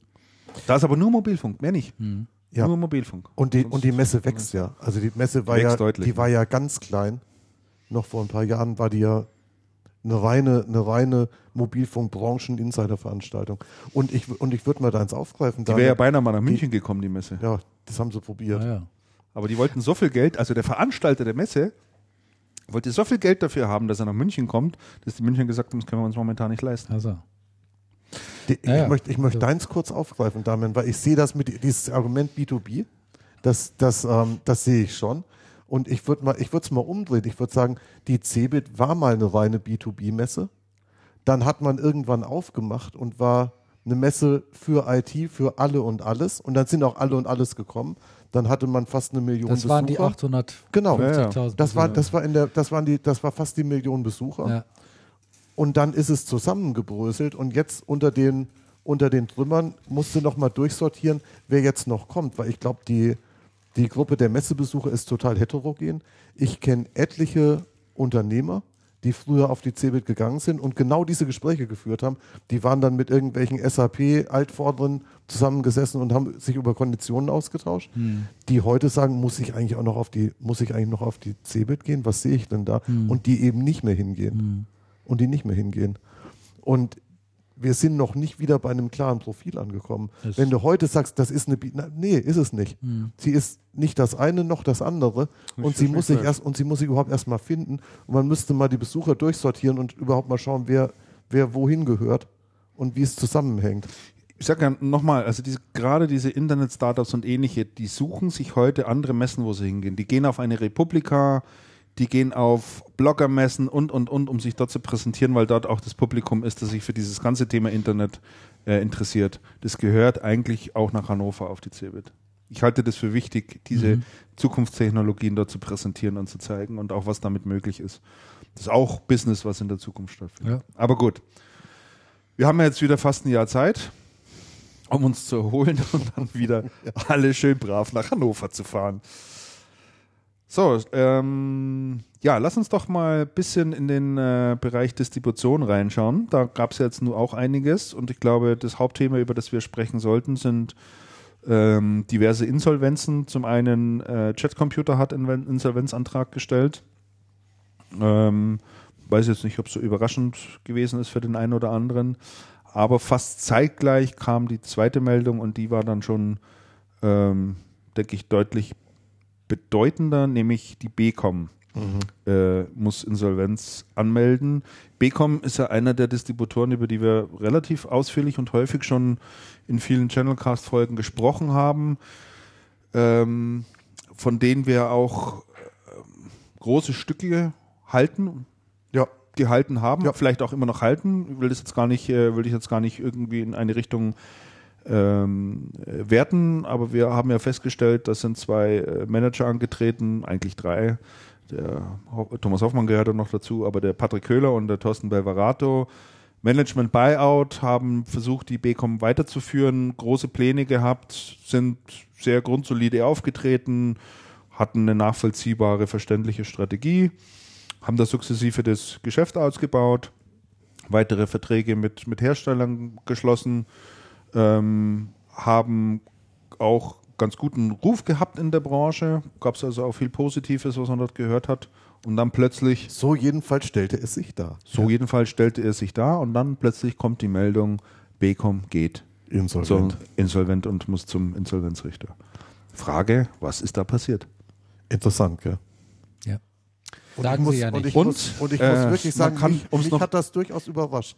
Auch wenn jetzt glaub, alle möglichen Leute sagen, nein, nein, war überhaupt nicht überraschend und so. Ja. Mich, ja, ja. Hat das, mich, Hat das, schon überrascht. Mich hat es auch überrascht und äh, interessant und das sollten wir vielleicht noch, äh, bevor wir da ein bisschen drüber diskutieren, noch äh, kurz dazu erwähnen. Als diese offizielle Pressemitteilung dann auch rauskam, da stand im selben Atemzug auch noch drin, aber vermutlich wird alles gut weil es gibt äh, nämlich schon einen Investor, der parat steht und äh, wenn der Insolvenzverwalter hier abnickt, dann müsste eigentlich alles so seinen Weg gehen.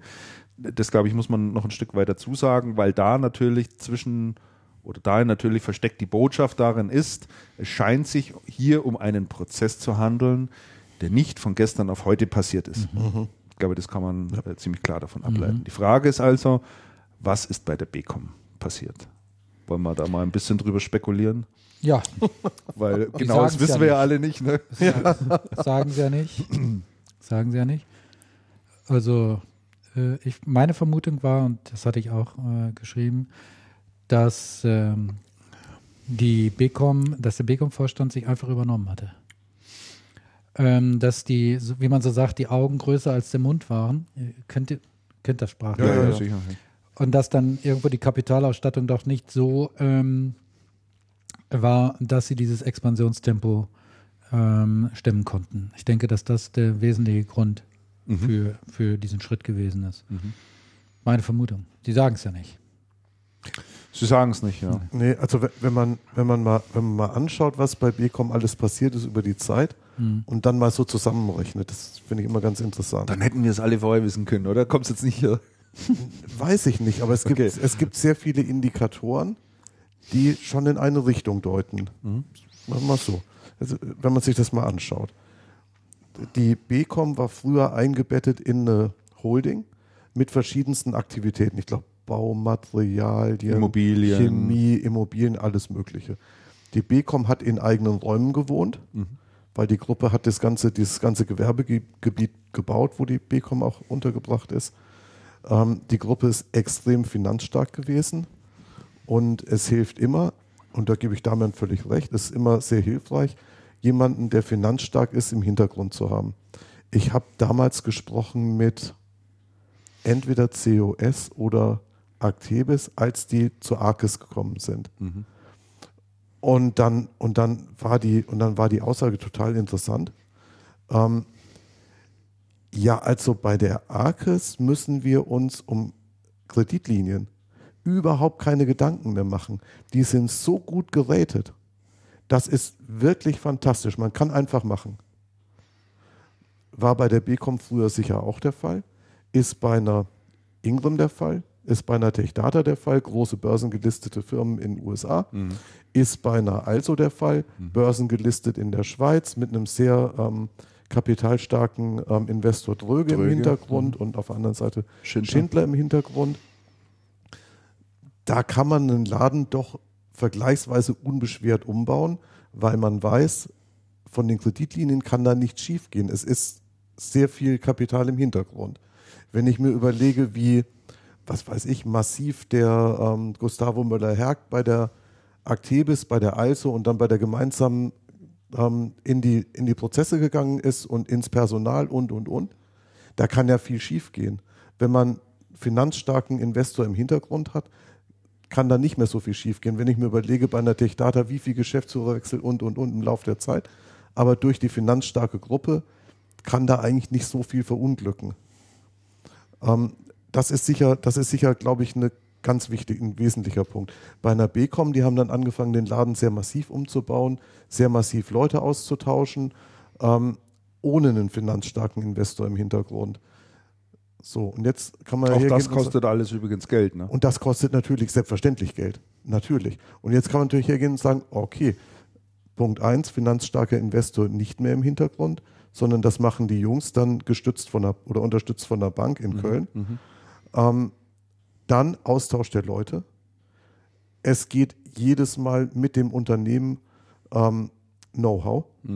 Es, gehen, es sind Leute gegangen, die sehr lang dabei gewesen sind, die schon nach außen für das, für das Unternehmen gestanden haben, wo man gedacht hat, was weiß ich, aus dem Einkauf oder aus dem Vertrieb oder aus dem, aus dem Produktmanagement, das, sind die, das ist das Gesicht von Becom gegenüber dem Hersteller, dem, dem Kunden. Ähm, natürlich macht sich sowas bemerkbar und natürlich wird das rumpelig. Wenn bei TechData ein Geschäftsführer geht oder wenn bei Actebis die Führungsriege da halbwegs ausgetauscht wird, ja, natürlich rumpelt das zuerst. Klar. Ähm, hat das bei Becom gerumpelt? Ja, mit Sicherheit auch. Okay, Faktor 2. Dann Faktor 3, das war sicher so nicht vorhersehbar, wenn man sich anschaut bei Becom das Produktportfolio, was vertrieben wird. Das ist sehr, sehr klassisch. Das sind PCs, Notebooks, Peripherie, bisschen Software. Das ist ein Portfolio, Netzwerk, Netzwerkprodukte. Netzwerke noch, ja. Das ist ein Portfolio, was in einer stabilen Wirtschaftssituation sehr gut funktioniert, was in einer Zeit, in der der Markt sehr stark im Umbruch ist, aber nicht mehr so funktioniert. Beispiel Notebooks. Notebooks sind zum absoluten No, No, No, Do Not Touch geworden. Das heißt, Notebook-Geschäft ist massivst eingebrochen bei allen, quer durch die Bank. Trifft dann eine BCom, die sich in so einer Umbruchsphase befindet, womöglich noch schwerer. Zumal dann das PC-Geschäft auch wegbricht und das Peripheriegeschäft auch nicht richtig gut läuft. Und das war ja bei allen so. Und dann ist die Frage, kann man es kompensieren oder nicht? Was wird hauptsächlich gekauft? Naja, Tablets, viel Apple, viel Samsung, Smartphones, alles Produktbereiche, die die Becom so nicht im Sortiment hat, die man zukaufen muss. Schwierig. Also Bereich 3 Portfolio in einem, in einem sehr stark, in einem sehr schwierigen, schwankenden Markt. Ähm, Faktor 4.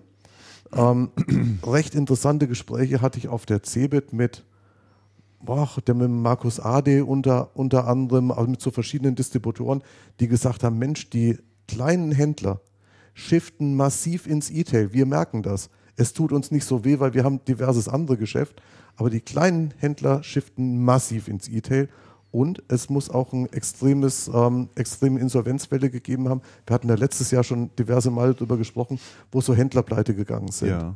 Auch so, so kleinere und irgendwelche E-Shops und so. Und in diesem Klientel der kleinen Händler ist natürlich eine BCom mit einer großen Vertriebsmannschaft, mit sehr wenig E-Commerce-Anteil und hohem Telefonvertriebsanteil unterwegs gewesen. Und wenn eine Ingram merkt, dass sich hier was verschiebt, dann muss es eine BCom dreimal merken, weil die haben nur solche Kunden. Dann ist davon auszugehen, da hat sich was verschoben. Nächster Faktor. Und dann gibt es einen weiteren wesentlichen Faktor, meines, meine Einschätzung. Ähm, die BCom wollte expandieren, aber zuerst hat man mal angefangen, das Geschäft, ich sage jetzt mal geregelt zurückzufahren. Trennung vom HP-Vertrag, Ja. Trennung von Synaxon. Gut, man hat sich dann irgendwann wieder arrangiert und wieder vertragen, aber erstmal Trennung von Synaxon. Trennung vom Retail-Geschäft mit, ich glaube mit Rewe war das. Rewe, ja. Mhm. ähm, wo dann immer die Aussage war, ja, das war so und so viel Geschäft und das war nicht profitabel genug. Mhm. Und wir müssen ja kein unprofitables Geschäft machen.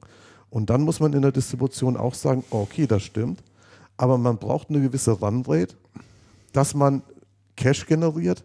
Und wenn man die Geschäfte dann alle ad acta legt, muss man ja irgendwo wieder neues Geschäft akquirieren und zukaufen. Und das ist so nicht geschehen. Die API hat sehr aggressiv Herst weitere Hersteller reingenommen. Die haben heute, ich glaube, über 200 Herstellerverträge. Die BCom hat das eher zurückgefahren und dann sehr selektiv wieder aufgebaut. Und ich glaube, dann wieder auf die Schwungmasse zu kommen, die erstmal weg ist, Da glaube ich im Übrigen auch nicht, Ist dass alles gut gegangen ist erheblich schwierig. bei den Neuverträgen und Herstellern, die man noch an Bord geholt hat. Bin ich mir nicht ganz sicher, ob das immer die richtigen waren. Also kann ich, kann ich, da weiß ich zu wenig zu, das, das kann ich so nicht sagen. Ich weiß aber zum Beispiel diese, diese Geschichte mit HP hat bestimmt beiden Seiten nicht geholfen. Also ich glaube, das war für beide Seiten wirklich ein, wirklich ein Desaster und man kann zu dem HP-Umsatz stehen, wie man will. Ähm, wenn man das HP-Spiel richtig treibt, dann kann das sehr gut funktionieren. Man sieht es bei den großen Distributoren, aber man, man, muss, man muss sehr viel Aufwand treiben. Okay, das heißt, man verzichtet auf gewisse Geschäfte und fährt aber den, den Rest nicht wieder strukturiert, nicht wieder strukturiert hoch oder kommt da nicht, nicht schnell genug auf die Schlagzahl. Und dann ist auch noch so, dann gibt es noch so Nebeneffekte. Die BCom hat vermutlich völlig zu Recht das, ähm, die Logistik bei DHL aufgelöst und ist zu Großatec gezogen, in dies, ins neue Großatec-Lager. Der hat wohl ähm, der hat wohl sehr viel Kapazitäten und hat das sehr schön organisiert. Aber auch das war nicht ohne, ohne Rumpeln. Das geht nie ohne Rumpeln. Und ich glaube, in dieser Gemengelage irgendwo sind sie dann an dieser kritischen Schwelle hängen geblieben, wo man dann gesagt hat, oh, jetzt kriegen wir die Ware nicht mehr weg, die wir schon eingekauft haben. Und jetzt sind aber die Rechnungen fällig bei den Lieferanten und wir stehen da und vielleicht haben wir vorher schon mit Wortmann gesprochen und das konnten wir aber nicht schnell genug closen. Und ich glaube, genau aus diesem, aus diesem Ding ist es gekommen. Und jetzt ist es ja so, dann sagst du, okay, Becom ist, der, die haben ja gesagt, der Mittelstandsdistributor, aber so aussagekräftig und griffig ist das dann auch nicht. Das, das kann man schon mal sagen, aber wofür steht es denn dann wirklich? Kann man aber dann trotzdem eigentlich festhalten, was Damian du gesagt hast, am Ende sind es dann doch Managementfehler, die gemacht Ja, werden. natürlich, ja klar, natürlich. Weil ich sag mal, Management ist ja dazu da, oder eine der vorwiegenden Aufgaben des Managements ist ja, solche Dinge zu erkennen, abzustellen oder halt zu managen, wie man so schön sagt. Ja, also irgendwie damit äh, umzugehen und eine Lösung zu finden. also- das ist wohl in, in, ja. in, nicht in allen Bereichen gel immer wieder gelungen. Ne? Also Scheint so zu sein. Nee, aber mir hat jemand, mir hat jemand gesagt, wenn man sich Becom anschaut und schaut, wie, die, wie das Management agiert hat, dann muss man sagen, die haben sich die falschen Fragen gestellt. Die haben sich die falschen Fragen gestellt. Die haben versäumt, die richtige Frage zu beantworten, nämlich wie geht es richtig in die Zukunft, so dass wir Mhm. wieder, wieder vernünftig auf diese Wachstumsschiene kommen und dann als Distributor überleben können.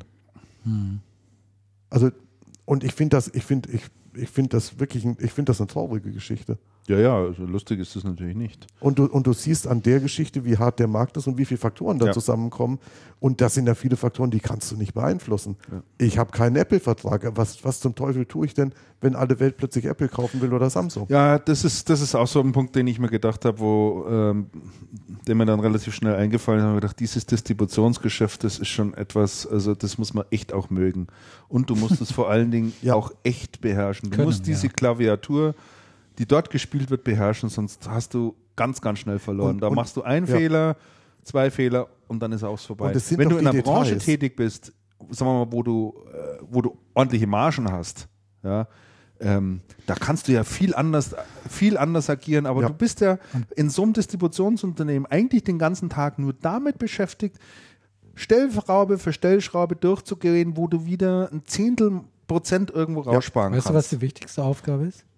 Liquidität zu sichern. Liquidität zu Und da sichern, ne? ist, Ja. und ich glaube, Andreas, und da ist, äh, ich weiß sagen, viel Wahres dran. Und das, das stimmt, was du gesagt hast, so sehe ich es, glaube ich, auch. Ja. Äh, nirgendwo anders als in der Distribution oder im Handel gilt, glaube ich, so der Grundsatz, Liquidität geht vor Rentabilität. Ne? Ja. Und Ja. was diese Ja, ja, HP-Geschichte betrifft, Absolut. ja, äh, vielleicht war sie tatsächlich nicht so rentabel, aber sie hat Liquidität ins Haus Die gebracht. produziert halt Cash. Ne? Und das ist natürlich Ja. ein Faktor, der spielt. noch. Ja. Muss ich, muss ich gerade mal eine Geschichte loswerden, die fand ich so erschütternd und die kennzeichnet unsere Branche so. Die, ihr kennt doch den Stefan Klingelmeier, der Geschäftsführer Volumen bei der, bei der Also ist. Also, ja. Der war vorher bei einem Spielzeughersteller. Richtig, hat er uns erzählt, die Geschichte. Und dann hat er erzählt, bei dem Spielzeug, da war er im Controlling, der ist ja gelernter Controller, Mhm. weil bei dem Spielzeughersteller im Controlling mit Nachkommastellen haben wir gar nie gerechnet. Mhm. Also wir haben immer so, da haben gesagt, mach's irgendwie gerade, Genau. das ist einfach zu rechnen. Passt schon. Und da hat er gesagt, dann komme ich zu Also und schaue mir das an. Und dann spielt sich das ganze Leben in Nachkommastellen ab. Genau. Ich habe die Welt nicht mehr verstanden. Das ist seine erste Frage sei so- gewesen, ob da nicht ein Kommafehler drin sei. Weil irgendwie die Zahlen hinter dem Komma da, Ja. kenne er gar nicht, ne? Ja, also, also er hat erzählt, äh, die haben Carrera hat, äh, das ist das Unternehmen, was Carrera übernommen hatte, wohl offen, offensichtlich. Und, und da hat er eben davon erzählt. Wahnsinn. Und da sagt er halt, das sind halt Margen 60, 70, 80 Prozent. Mhm. Äh, Das ist ja völlig normal. Ne? Und da ist scheißegal, ob du jetzt mal mit Menschen. 65 oder mit 68 Prozent Marge rechnest, ist, ist, ist gerade egal. Ne? Und, das da das ihn, so da haben wir ihn doch auch so gefragt, ähm, weil ich mal von ihm wissen wollte, gibt es eine vergleichbare Branche, andere Branche außerhalb der IT, die auch so einen extremen Die so Kostendruck verrückt hat ist. und die auch so verrückt ist. Dann sagt er, also es fällt ihm nur noch eine einzige ein, Aha. aber ansonsten sei es wirklich außergewöhnlich und die Branche sei Frischgemüse. Frischgemüse, Frischgemüse Ehrlich? der Handel mit Frischgemüse sei noch extremer, Aha. aber ansonsten Ach doch, hätte es noch keine. Branche fertiggebracht, sich so selber so hinzurichten. Das ist schon, Äh, es ist echt schon, es ist echt schon verrückt. Es ist echt schon verrückt. So, jetzt geht die Geschichte bei, bei Becom ja äh, ein Stück weiter. Äh, gestern Abend, ähm, also wir zeichnen heute am Mittwoch auf, gestern am Dienstagabend kam die Nachricht. Ich habe sie dann äh, in Facebook Ja. gesehen, weil der Andreas es gepostet hatte. Ähm, Wortmann aus Hüllhorst ähm, wird die insolvente Becom übernehmen. Und ähm, ja, die Becom soll weitergeführt werden. Der Plan ist offensichtlich, eine Becom GmbH zu gründen, unter dem diese Geschäfte weiterlaufen. Es sind natürlich umfangreiche Umstrukturierungsmaßnahmen. Äh, ich glaube, ein Drittel der Mitarbeiter bei der Becom ähm, wird auf der Straße stehen. Und äh, da ist jetzt auch die Frage, Wortmann steigt er jetzt ein? Gutes Zeichen, schlechtes Zeichen, richtiges Zeichen, passen die zusammen? Ja, ich glaube schon, dass die zusammenpassen. War auch meine erste Reaktion. Also Wortmann steigt wohl ein, weil er mit, oder einer der Gründe ist, weil er anscheinend mit unheimlich viel Warenwert in der Insolvenz gehangen hat. Mhm. Das heißt, der hatte Becom wirklich sehr stark beliefert. Der sagt, da lege ich noch ein paar Euro drauf, dann gehören sie mir ganz. Hört's mir, behalte, lasst im Lager stehen. Und ich habe meine Ware wieder. Lasst im Lager stehen und, mein, und schraubt mein Schild an. Der, und der Siegbert Wortmann ist ja jemand, der Siegbert Wortmann ist ein guter Mensch. Ich mache den wirklich gern. Ich halte ihn für einen guten Geschäftsmann und auch einen guten Mensch, der auch Leuten hilft. Der hat damals dem Isam geholfen, als dem Isam sehr schlecht gegangen ist.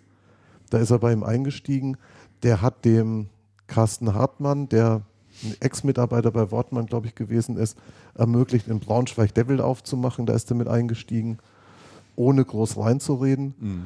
Und, ähm, und gut, da steigt er auch ein. Der Wortmann ist extrem ähm, bodenständig und fährt natürlich in Hüllhorst eine ganz andere Kostenstruktur als eine B-Com in, in Köln. Also insofern werden da die Dinge auch ganz anders bewertet, denke ich mal. Also wenn dann, wenn es da um die Gebäude geht oder um die Lage oder um die, um die Löhne und Gehälter, das ist schon eine andere Geschichte. Also was auf alle Fälle, denke ich, hilfreich ist in der ganzen Situation, da begegnen sich zwei mittelständische Unternehmen, ja, die, denke ich, auch die relativ auf Augenhöhe auf Augenhöhe können. agieren, auch dieselbe Sprache sprechen, ähm, alle relativ bodenständig sind, würde ich mal sagen. Ich Ja. glaube nicht, dass da die totalen Highflyer mit dabei sind, was insgesamt die ganzen Gespräche und was da alles damit zusammenhängt, ein Stück weit vereinfachen müsste. Ja. Und äh, ja, Na, der Siegbert guckt sich das jetzt so ein bisschen an. Ich glaube nicht, dass er sich das nur anguckt. Und dann. Glaube ich auch nicht, dass Das es glaube sich ich nicht. Andreas, dann dass er sich nur anguckt. Das glaube ich auch Ich nicht. glaube, also Becom kann ja nicht weitermachen wie bisher. Nee. Das ist, Nee. äh, glaube ich, klar. Das heißt, der erfahrene äh, Grand Seigneur sozusagen, Siegbert Wortmann, der jetzt hier nochmal wieder Geld in die Hand genommen hat, äh, um das Unternehmen, ja, oder um auch seine eigenen natürlich Interessen zu verfolgen, der wird jetzt, der, er lässt ja die beiden Vorstände als Geschäftsführer im Unternehmen, aber ich denke, er, da ist Gesprächsbedarf. Und da wird er ihnen schon. Der, der sagt denen schon, wie Ja? er glaubt, dass das besser geht. genau. Ja, das glaube ich Und auch. Es kann da- im Übrigen auch nur eine Übergangsphase sein. Das heißt, es kann im Übrigen auch nur eine Übergangsphase sein. Das heißt jetzt nicht, dass Patrick Köhler und Thorsten Belvorato dauerhaft die Geschäftsführer bleiben. Nein, natürlich nicht. Nee, ich glaube, da sind die, ich da sind die Optionen sehr, sehr Da offen. ist das alles sehr, offen. sehr, das ist sehr, sehr, Natürlich. muss man, denke ich, schon das ist klar, sehr, sehr klar so sehen. ich Ne? auch. Ist jetzt sicher, wenn Sie da jetzt so jemanden haben, der Ihnen halt sagt, hör mal zu, so machen wir das nicht, sondern wir machen das so, wir gehen nicht nach links, sondern wir gehen nach rechts. Und die denken, nee, wir wollen aber lieber nach links. Ja, dann haben sie schlechte Karten. Und Ja? wieso eigentlich zwei Geschäftsführer Ja. Oder drei. Oder ja, der drei? Eine schaltet ja, der Hoffmann ist Der Thomas Hoffmann der geht jetzt ist der raus. raus? Der Raus, geht zum glaub ich. 1. April geht er, also jetzt nächste Woche raus. Der Thomas Hoffmann war der Finanzer. Der ist der Finanz- Kontrolle, und ja. Ja, ja, ja, Mhm. ja. Mhm. Der kommt gleich aus dem Bankenbereich. Schwierige Geschichte. Schwierige Geschichte. Also ich muss sagen, in dem Zusammenhang die Öffentlichkeitsarbeit, die Becom gemacht hat, fand ich klasse.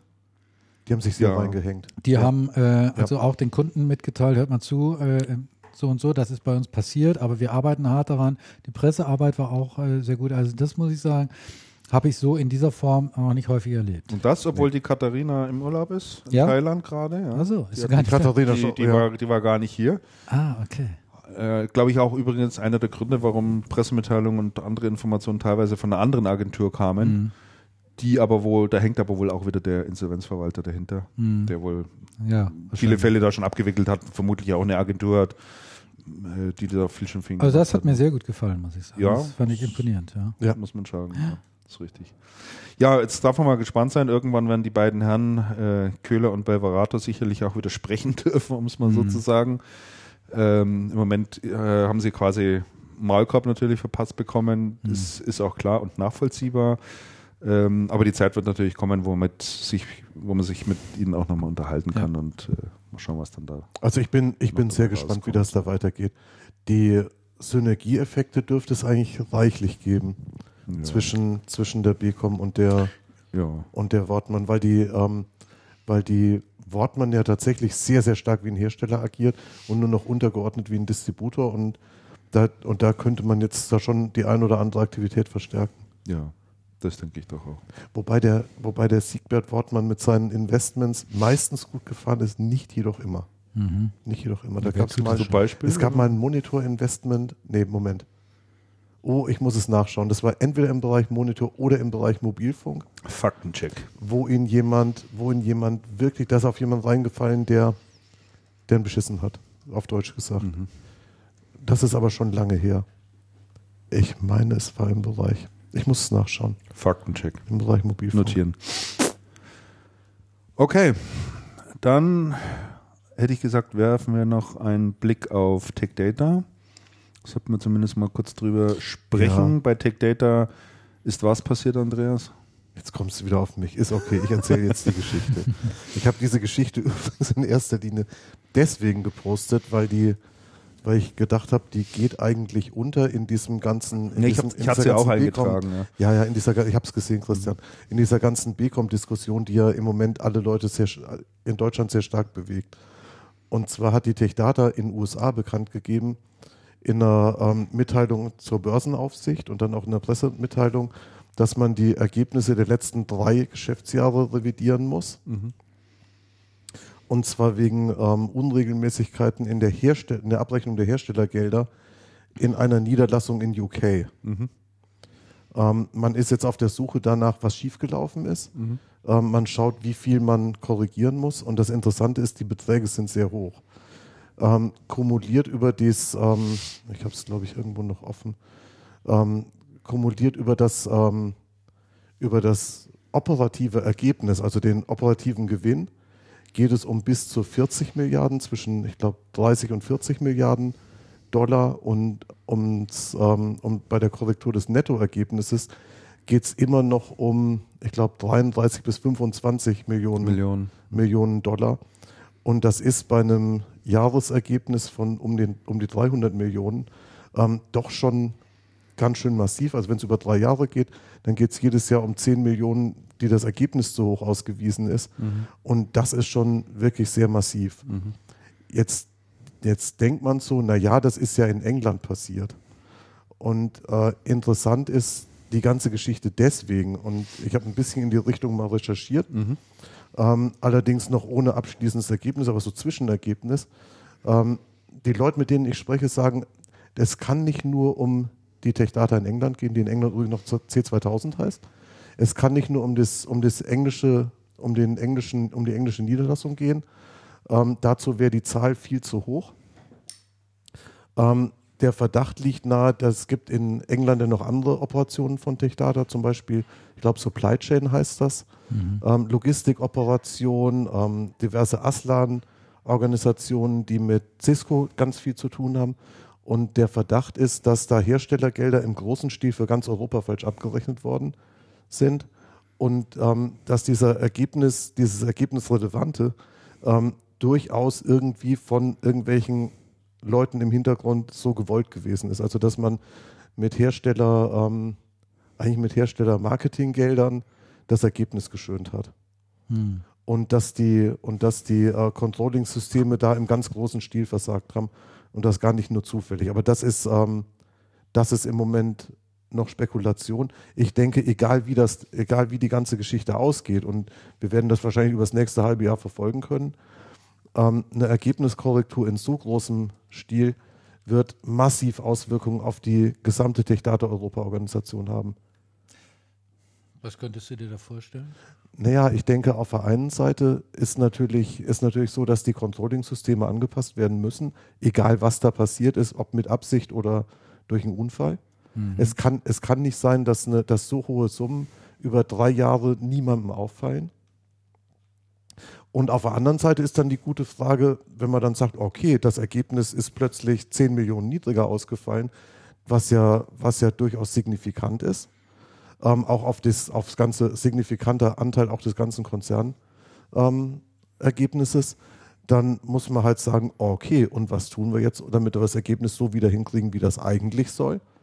Denn normal geben sich die Aktionäre ja nicht damit ab, dass man sagt, ja, okay, wir halt, haben wir uns blöderweise verrechnet, ist halt doof und mhm. jetzt haben wir zukünftig weniger Ergebnis. Mhm. Eigentlich ist man bei TechData immer stolz drauf gewesen, dass die Ergebnisse so hoch sind, dass man, was die Profitabilität gerade in Europa angeht, von allen Distributoren wirklich mit Abstand führend ist. Mhm. Und ähm, plötzlich ist man das nicht mehr. Das heißt, ich glaube, da wird es auch zu massiven, da wird man massiv in die Kosten gehen. Mhm. Da, wird, da wird die Organisation massiv gestreamlined. Mir hatte jemand gesagt, und, und nach Nachdenken ist das auch sehr plausibel, ähm, TechData hat von allen, von allen großen Distributoren, von den drei großen Distributoren, die es gibt, die mit Abstand größte und teuerste Europa-Organisation. Mhm. Bei der Ingram sind weite Teile der europäischen Organisation ja in Deutschland eingegliedert, in Deutschland, ja. in Deutschland mhm. eingegliedert worden. Bei einer Also gibt es eine europäische Organisation auch, aber die ist nicht so wirklich groß. Mhm. Das sind, das sind ganz wenig Wo Leute. Sie? In der Schweiz dann, oder? Ein Teil sitzt in Soest und ich glaube ein Teil in der Schweiz. Schweiz okay. ähm, das heißt, man leistet sich einen großen europäischen Overhead und äh, ich glaube, da wird, da, wird da wird man massiv in die Organisation gehen und das umstrukturieren. Vielleicht mehr, vielleicht mehr Macht in die Länder. Mhm. Vielleicht mehr Macht in die Länder, ich weiß es nicht. Mhm. Es muss bei, bei, schwer zu sagen, schwer zu sagen, aber ich glaube, die, ich glaube, die, ähm, also, hm, nee, weiß ich nicht, kannst du nicht sagen. Nee, leider, nee, ich glaube, das funktioniert so nicht. Ähm, die These, die ich da gehabt hätte. Aber ich glaube, die, aber ich glaube, der Einschnitt wird sehr massiv werden. Mhm. Du musst ja aus der, aus der europäischen, aus, aus der Organisation aus Europa fehlen 10 Millionen Ergebnis. Das ja. ist nicht trivial in der Distribution. Nee. 10 Millionen ist schon was, ja. ja. Ich würde jetzt so gerne diese Chips aufmachen, aber dann kriegen wir wieder Ärger das, mit den das, Lasern. Das ne? geht fein nicht. Das, das waschelt. nicht, ne? Da kriegen, nee. wir, da kriegen wir wieder Haue. Mai, Mai, Mai. Auf jeden Fall, und deswegen habe ich dieses Tech-Data aufs Tablet gebracht, weil ich, mhm. weil ich glaube, es hat extreme Auswirkungen und es wird im Moment noch gar nicht richtig gesehen. Ist halt so eine Meldung.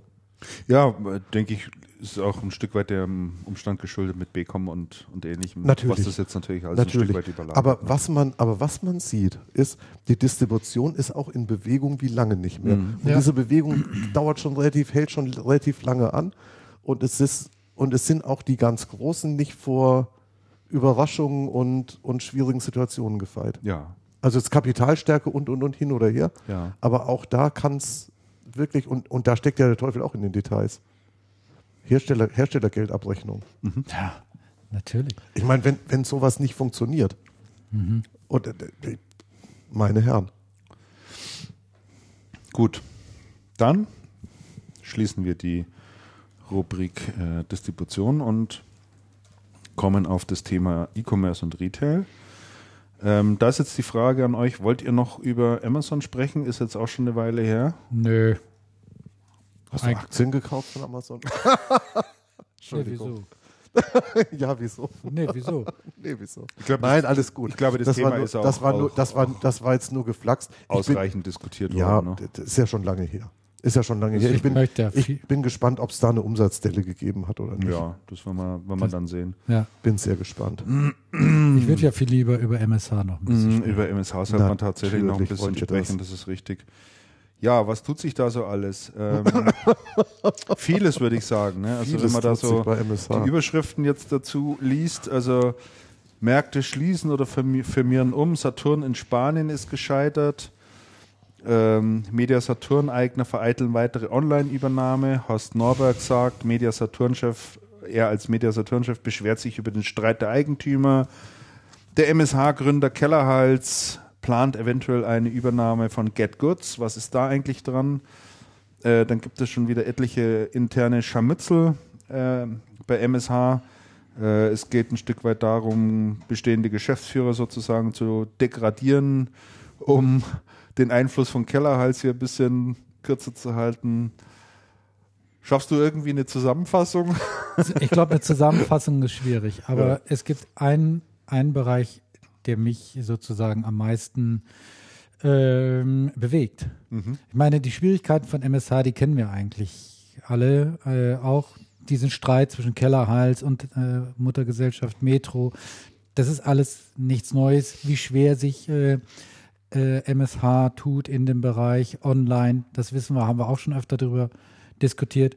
Aber diese Kellerhals-Geschichte Ja. die die Vivo in der aktuellen Ausgabe, äh, in der Printausgabe berichtet, die die vorab auch am Samstag schon online gestellt hat, das fand ich, äh, ja, ich weiß gar nicht, was ich dazu sagen soll. Wenn das wahr ist, ist es ein echter Skandal und äh, wirft ein super schlechtes Licht auf Kellerhals. Was hat die Vivo nämlich berichtet? Die Vivo hat berichtet, dass die äh, dass der Kellerhals über seine Beteiligungsgesellschaft sich an der Firma GetGoods beteiligt hat, in einer nennenswerten Summe. Ich glaube, von 28 Prozent Anteil spricht man. Ja. mittlerweile, Ne? Meine ich irgendwo gelesen zu haben. Kann sein. War das nicht 30 Millionen Euro oder sowas um den Dreh? Also richtig viel, viel Kohle.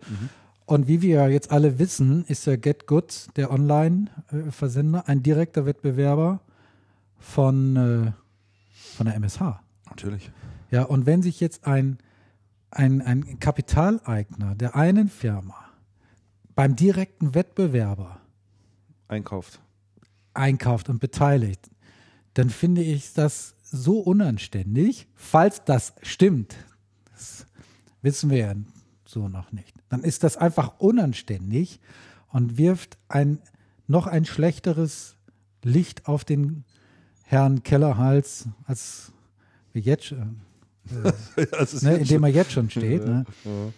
Also das, das ist schon ein, ein da, brau, da brauchen wir unbedingt, da, da, da muss eine Aufklärung her. Ob das stimmt oder nicht. Also er hat sich ja meines Wissens noch gar nicht öffentlich dazu geäußert. nee, hat er noch nicht. Das ist, Äh, das ist doch irgendwie komisch. Das ist komisch. Ich, er könnte sich ja jetzt ganz klar hinstellen und sagen, ich dementiere. Ja. Ich habe mit der ganzen Sache nichts zu tun. Eben. Reine Spekulation. Ja. Ja, dann kann man es immer noch glauben oder nicht, aber er bezieht wenigstens Stellung Ja. dazu. So hat es einen ganz komischen, Ne? ganz komisches Geschmäckle, wie man so schön sagt. Ja.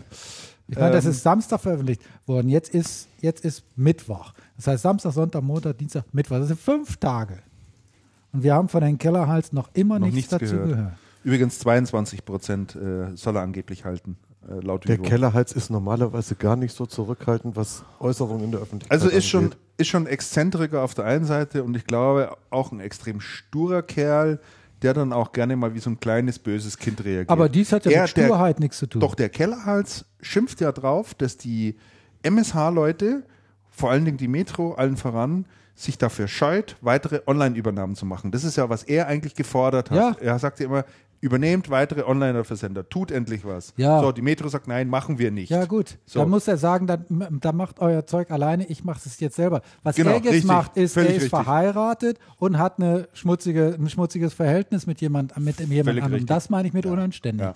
Weil dann muss er erst klare Fronten schaffen, indem er sagt, nein, dann mache ich euren Weg nicht mehr mit, ich steige aus und dann kann er sich ja bei wem auch immer beteiligen. Das ist ja, ist Genau. ja völlig Deswegen sage ich ja, trotziges Kind. Unüberlegt, ja, so aus der Trotzphase heraus, dann mache ich das eben so. Das Gut, ich, wenn du das so formulieren willst, ja, meinetwegen. Es ist jedenfalls äh, ja, unanständig. skandalös. Unanständig. Warum sagt er denn nichts? Das musst du ihn selber fragen. Das sagt er ja auch nicht, warum er Das nichts macht er sagt. doch mit Berechnung. das ist doch Berechnung. Das vermute ich auch. Fragt sich bloß, was für eine. Ja, der weiß genau, dass ich jetzt die, die, die, die Ingolstädter beziehungsweise die Metro jetzt im Moment alle grün und blau ärgern, ja. Ist doch klar. Ja, Und das genießt er jetzt erstmal. Meinst du? Was soll es sonst für Gründe geben, dass er nichts dazu sagt? Verschwiegenheitspflicht? Anna. Anna. Der hat keinen Bock. Aber, Der, der will sie zappeln lassen. aber ihr könnt doch davon ausgehen, dass die Metro Das jetzt, dass das Metrochef Koch äh, äh, äh, mit Kellerhals darüber gesprochen hat. Das, da da, da, bin da, ich mir nicht so sicher. was? Ach sicher. Der hat den doch bestimmt am, also Herr ich kann mir nicht anders, Herr Kellerhals. da am Samstag angerufen. Ja, der Kellerhals hat. Erich, was ist denn los? ich ich glaube nicht, dass die per Du sind. Da glaube ich, da glaub ich, ist der Kellerhals nicht selber ans Telefon gegangen. Schau, jetzt wetten das, ich habe keine Zeit. genau. Ruf ich nächstes, ruf mich nächstes Jahr wieder an. Also MSH, Wir sehen uns auf der, wir sehen uns auf der, auf der Aktionärsversammlung. diese ganze MSH-Geschichte, äh, die ist, die ist so seltsam. ja, und- und, vor allem immer alles löst sich ja nur auf, wenn, wenn diese Sache die Kellerhals mal geklärt ist. Ja, auf jeden Fall. Sonst löst sich dieses ganze Ding ja nicht auf. Die kommen ja dann wirklich nicht weiter. Nee. Nee. Wie auch immer sie weiterverfahren wollen. Ne? ja. Ähm, trotz alledem, wenn man sich mal die Umsatzentwicklung anschaut, ähm, der Elektronikversender hat ja äh, die MSH auch mit der Übernahme von Red Kuhn, die muss man natürlich irgendwo mit dazu zählen, ja. schon einen ordentlichen Sprung gemacht. Ne? Also ich habe mir das hier mal auf meinem einem meiner Lieblingsblogs, Exciting E-Commerce, angeschaut. Exciting Commerce, Entschuldigung. So, und da liegen die ja mittlerweile bei 755 Millionen Euro Umsatz. Mhm, Und dann kommt lange, lange, lange, lange, lange nichts. Und dann kommt eine Wave mit 559. Dann kommt, ähm, dann kommt Cyberport 538. Dann kommt ähm, Notebooks billiger, haben wir noch gar keine aktuellen Zahlen, aber die waren bei 400, 466 im 2011. Also so schlecht stehen die ja gar nicht da, ne?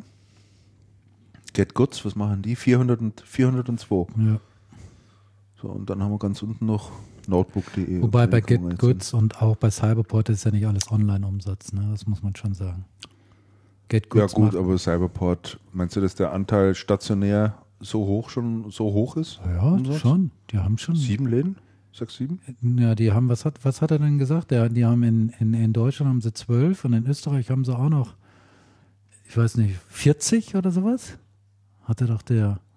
Der hat es gesagt, letztlich was. Ja, der hat's gesagt. Ja, Es steht jetzt hier auch nicht, was da wirklich mit reingerechnet wurde, ob das wirklich nur reine Online-Umsätze sind. Aber ich vermu vermute mal, weder eine Cyberport wird das ausweisen, noch eine hm, äh, Get Goods. Get Goods oder sowas, die werden das alles nicht ausweisen, ne, was sie da stationär und, und, und online machen.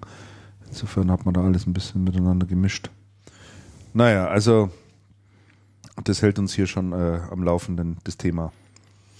Ja, So, jetzt sind wir wieder da, oder? jetzt sind wir wieder da. Warte mal. Klassisch auf den falschen Knopf gedrückt. Oh, oh. Kann passieren. Nicht so schlimm. Kann man dann schon irgendwie wieder hinschneiden. Ähm, wir haben uns schon öfter über ein Thema unterhalten. Ähm, da ging es um das, da ging es ums Thema Same-Day-Delivery. Erinnert ihr euch? Ja. Wo man Yes. hat, das sei so was ganz Wichtiges Yes. und jeder arbeitet dran und Amazon testet es und Google testet es. Fand ich auch ganz interessant. Jetzt gibt es eine, äh, das ist eine Studie erschienen, die man ähm, in Amerika durchgeführt hat und hat dort, ich weiß nicht, wie viele tausend Leute äh, befragt zum Thema, ähm, wie wichtig ist euch Lieferung am selben Tag? Mhm. Und hat das ausgerechnet mal die Amerikaner befragt, die ja schon sehr online-affin sind und ja extrem viel Online-Shopping machen. Ja, und das Interessante an der Studie ist, das interessiert eigentlich niemanden. So Ach richtig. Ja, also hat ein, keiner ein großes Interesse daran und sagt, ja, das ist zwar jetzt ganz nett, aber kann ein Tag später sein, das ist nicht so wichtig. Da stehen andere Services und, und, und, und andere Parameter viel weiter im Vordergrund. Nämlich? Auswahl beispielsweise, die Einfachheit des Bestellvorgangs, Portfolio, was die vorhalten und, und wirklich solche klassischen Dinge sind dort viel, viel wichtiger als äh, eine Lieferung am selben Tag. Fand ich schon mal ganz Was, interessant. was recht interessant ist im Channel übrigens, wir haben ja früher über Jahre abgefragt, was ist den Händlern wichtig, gerade Ja. bei Logistik. Und da muss man sagen, schnelle Lieferung war längst nicht so wichtig wie zuverlässige Lieferung. Das heißt, ähm, ich bin durchaus bereit, zwei Tage auf meine Ware zu warten. Ich möchte dann aber, dass sie wirklich am zweiten Tag Mhm. wie versprochen da ist. Es muss nicht sofort kommen. Einhaltung von versprochenen Einheit, Lieferzeiten. genau, Mhm. weil, weil dann ja auch ähm, sehr stark äh, projektbezogen bestellt wird und dann zum Kunden direkt vor Ort geliefert wird. Die Ware sollte da sein, wenn der, wenn der Techniker da ist. Also dieses Schnelle ist irgendwann sehr, sehr in den Hintergrund getreten. Das war früher mal wichtig und irgendwann ist man dann, ist man dann dazu übergegangen zu sagen, na, Mhm. ähm, lieber wollen wir es, lieber wollen wir es wirklich pünktlich da haben als schnell. Ja. Äh, Es gab noch eine ebenfalls ganz interessante Studie, die wir dann auch noch verlinken. Die wurde durchgeführt von Roland Berger in Zusammenarbeit mit ECE. Sagt euch ECE was? ECE. Kannte die vorher auch nicht so richtig. Das ist ein Betreiber von, äh, von Shopping-Centern. Also von Ah, diesen ja. großen, Ja. riesigen Shopping Malls. Shopping-Centern, Mhm. Shopping-Malls. Mhm. ECE ist da äh, so der, der äh, wie sagt man, ähm, der Platzhirsch.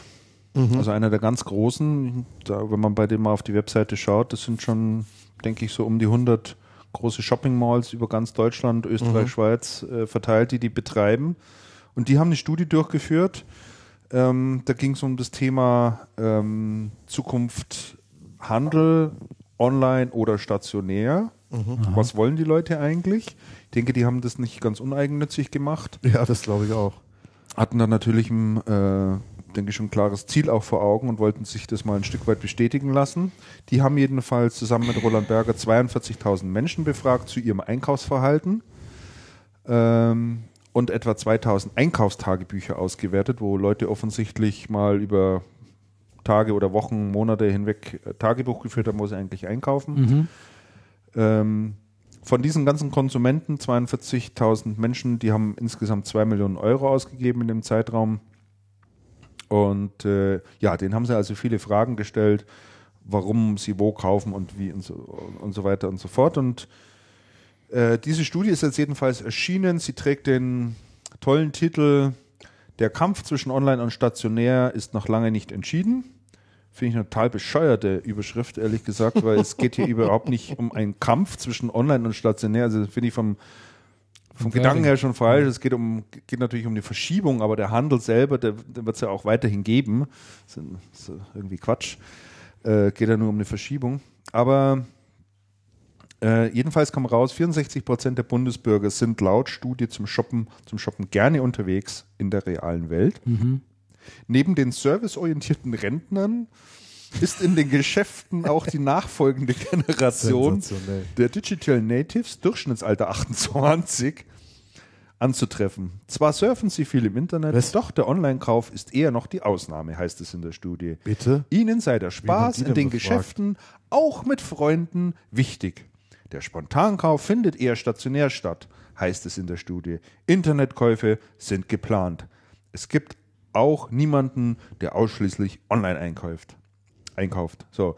So, und in diesem Tenor geht es dort weg. Also, das kann man sich mal ein bisschen reinziehen, die Ergebnisse dort. Ich finde es teilweise echt erstaunlich und es ist eine der Studien, wo ich mich dann frage, wie seriös ist die? Also ich denke, da kann man wirklich anhand der Fragestellung und ähnliches, Da muss man sich ich, den Fragebogen schon einiges drehen.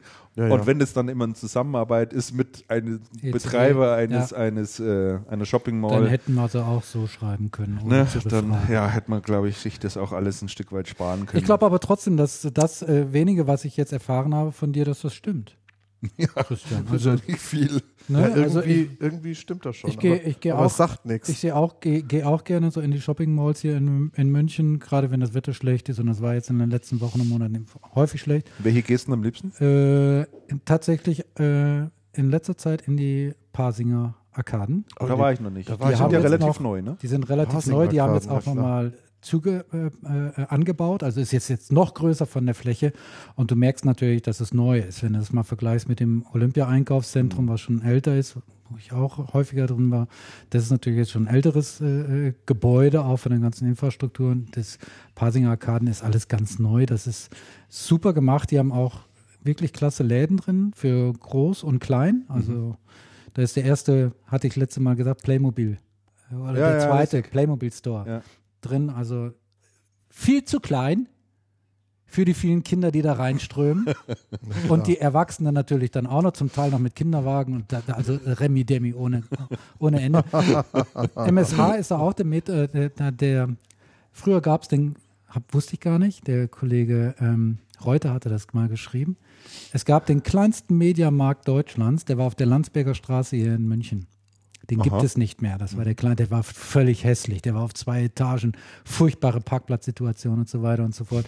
Der hat dicht gemacht, der hat jetzt wieder in den In Pasing Pasinger. Arkaden aufgemacht. Sehr, sehr großzügig. Also wow, muss man, muss man sagen. Klasse. Das ist ein tolles Pendant, weißt du warum? Nee. Ich gehe ja öfter in die Riemark-Haben, weil ich ja im Münchner Ja, ja. Osten wohne. Ja. Die gehören ja zusammen, die Pasinger und die Riemark. wahrscheinlich auch. Dasselbe Betreiber. ECE. In, ja, ja, wahrscheinlich. Ja. In den Riemark-Karten gibt es einen Lego-Store, Ah ja. kein Playmobil-Store. Den gibt es aber auch in Dings. Ach, gibt's auch. Ja. Und äh, in den Riemark-Karten gibt es den Saturn. Aha. Und Interessant. nicht den Mediamarkt. Ah ja. Interessant. Insofern ist das äh, ergänzend. Aha. Ja, aber das sind die zwei neueren äh, Die neuen, Shopping Malls in genau, München. Dann ja. gibt es noch das PEP, äh, auch schon ein bisschen in die Jahre jetzt Ja, gekommen. auch schon älter. Und äh, OEZ, das wie OEZ, gesagt. ne? Genau. Und, Und- dann gibt es noch so ein kleines da in, im Hasenbergel. Ein kleineres. Kenne ich gar nicht. Ja. Hasenbergel traue ich mich nicht. Nur kannst du ohne Gefahr für Leib und Seelen hin. Also ich würde jetzt nicht mit dem Auto hinfahren. Nein, Scherz. Natürlich. Nee, und da sehe ich, was ich sa nur sagen wollte, ist, da gehen viele an. da- Der Laden ist einfach voll. Ja. Ne, Gerade am Wochenende, wenn das Wetter schlecht ist oder so, dann ist es einfach voll, aber auch unter Tage. Und ich finde, es ist eine angenehme Atmosphäre dort, es ist großzügig. Äh, du hast alles unter einem Dach. Hm. Du brauchst nicht im dicken Mantel da rumzulaufen. Du kannst dich hinsetzen, einen Kaffee trinken und äh, findest alles, was du brauchst. Mhm. Ich finde es total angenehm. Und du lässt auch, da ist ein Hugendubel, da gehst du rein und guckst, ja, und dann nimmst du auch was mit. Mhm. Ne? Hast eigentlich nicht geplant, aber du nimmst was mit. Spontankäufe. Ja. Nur so. Und, und wir kaufen auch viel online, aber wir kaufen eben auch viel offline. Ne? Und ich glaube, wir sind da total typisch für die Bevölkerung. Denke ich auch, ja. Denke ich auch. Und meine erwachsenen Kinder, ich habe ja zwei Kinder, die sind in den 20ern, bei denen ist es genauso. Ne? Die gehen auch viel shoppen. Äh, einfach mal los und holen sich dann irgendwie was. Mhm. Auch nicht unbedingt geplant. Oder holen auch nichts, Mhm. aber gehen, halten sich trotzdem dann da auf. Zumindest Kaufen- gehen sie was essen und was trinken irgendwo Ja, vielleicht noch. Ne? Genau. Jetzt suche ich schon die ganze Zeit, während ihr redet, rum. Ich habe ich hab um Weihnachten rum einen sehr interessanten Artikel aus USA gelesen über eine Analyse über Shopping Malls und Shopping Mall Betreiber. Ja. Der war geschrieben von einem in, von einer Investmentfirma. Mhm. Das war eine Analyse über Shopping Malls in USA. Es gibt, da war dann der Link drin, eine Seite, die heißt deadmalls.com. Das ist eine Webseite, auf der tote und sterbende Shopping Malls in USA abgelichtet werden und dann die Geschichte erzählt wird, warum die, wie, wie die entstanden sind, warum die, warum die tot sind. Aha, das ist interessant. Und ich krieg den Trend nicht mehr ganz auf die Reihe und ich muss mal schauen, ob ich den Artikel wieder finde. Der war hochspannend und verlinkte dann noch auf, den, auf, eine, in, auf eine Tiefenanalyse von so einem, von so einer äh, Immobilienzeitung, glaube ich, die dieses Immobilienthema Shopping Malls aufgegriffen haben. Und interessant ist, in USA gibt es ein Shopping Mall Sterben. Ja, Tatsächlich. ja. Ja, tatsächlich. Aha. Und es gibt auch einen anderen Trend, der hingeht zu gigantischen Shopping Malls. Und die haben gesagt, es gibt entweder diese gigantischen Mhm. oder es gibt welche, bei denen die in die Abwärtsspirale reingehen. Mhm. Ähm, und die Abwärtsspirale fängt damit an, dass einzelne Geschäfte leer stehen Mhm. und dann sogenannte Ankerläden aus den Shopping Malls rausgehen. Also in USA ist das ein Gap oder sowas. Das ist so Ankerladen oder bei uns wahrscheinlich ein Saturn oder ein Mediamarkt. Und dann verfallen diese Shopping Malls in einem irren Tempo. Und jetzt habe ich mir diesen Artikel durchgelesen, der dann auch analysiert die Börsenkursentwicklung der ähm, Mallbetreiber. Und dann habe ich mir gedacht, meine Herren, was erleben wir gerade in Deutschland? Es wird eine Mall nach, dem, nach der anderen aus dem Boden gestampft. Das PEP gibt es schon ganz lang, das OEZ auch. Dann gibt es die Riem-Arkaden relativ neu, die ähm, Parsinger? Parsing, Parsinger Arkaden. Es wird an, an vielen anderen Standorten drüber nachgedacht, irgendwelche Shopping-Malls zu bauen. Zum Beispiel hier ähm, bei mir um die Ecke, wo das Grünwalder Stadion im Moment noch steht. Das 60er-Stadion soll irgendwie so eine Shopping-Mall lehnen. Und in USA ist das Thema Shopping Mall schon sehr, sehr differenziert zu betrachten und in großen Teilen rückläufig. Ja, ist fast durch das Thema. Ja. Und da ist doch die Studie jetzt, das ist doch so ein Aufbäumen gegen den Trend, so, das ist doch so ein bisschen wie, wie Pfeifen im Wald oder sowas. Natürlich, aber du musst überlegen, was da jetzt zunächst erstmal noch Geld zu machen ist in dem Bereich. Denkt Das, man, ja, ja, glaubt ja. man. Glaubt das, man. das ich wird weiß- erstmal abgeschöpft. ich wage, ich wage zu bezweifeln, dass das, Doch, das funktioniert dass, da, dass das tatsächlich noch lange München soll ja jetzt noch den vierten Ikea bekommen. In Feldkirchen soll auch noch mal einer gebaut werden. Ich kenne nur Ich zwei. wusste gar nicht, dass es da drei, dass es drei Na, es gibt den in, in, in, In- Bruntal, Ja, Mhm. in es gibt Eching. den in Eching, Ja. äh, es gibt, äh, na der dritte ist es dann, ne? Nee, der dritte wird Dann- Zwei dann- gibt's. Äh, zwei gibt schon, dann kommt der dritte und ich meine, das, wieso komme ich jetzt auf vier? Muss ich nochmal nachschauen. Aber jedenfalls, wo du auch sagen könntest, ne? Zusätzlicher also, Ikea. jetzt nochmal ein Ikea. Die, Fra die Frage, also Ikea, rennen. Ikea rennen sie noch die Bude ein.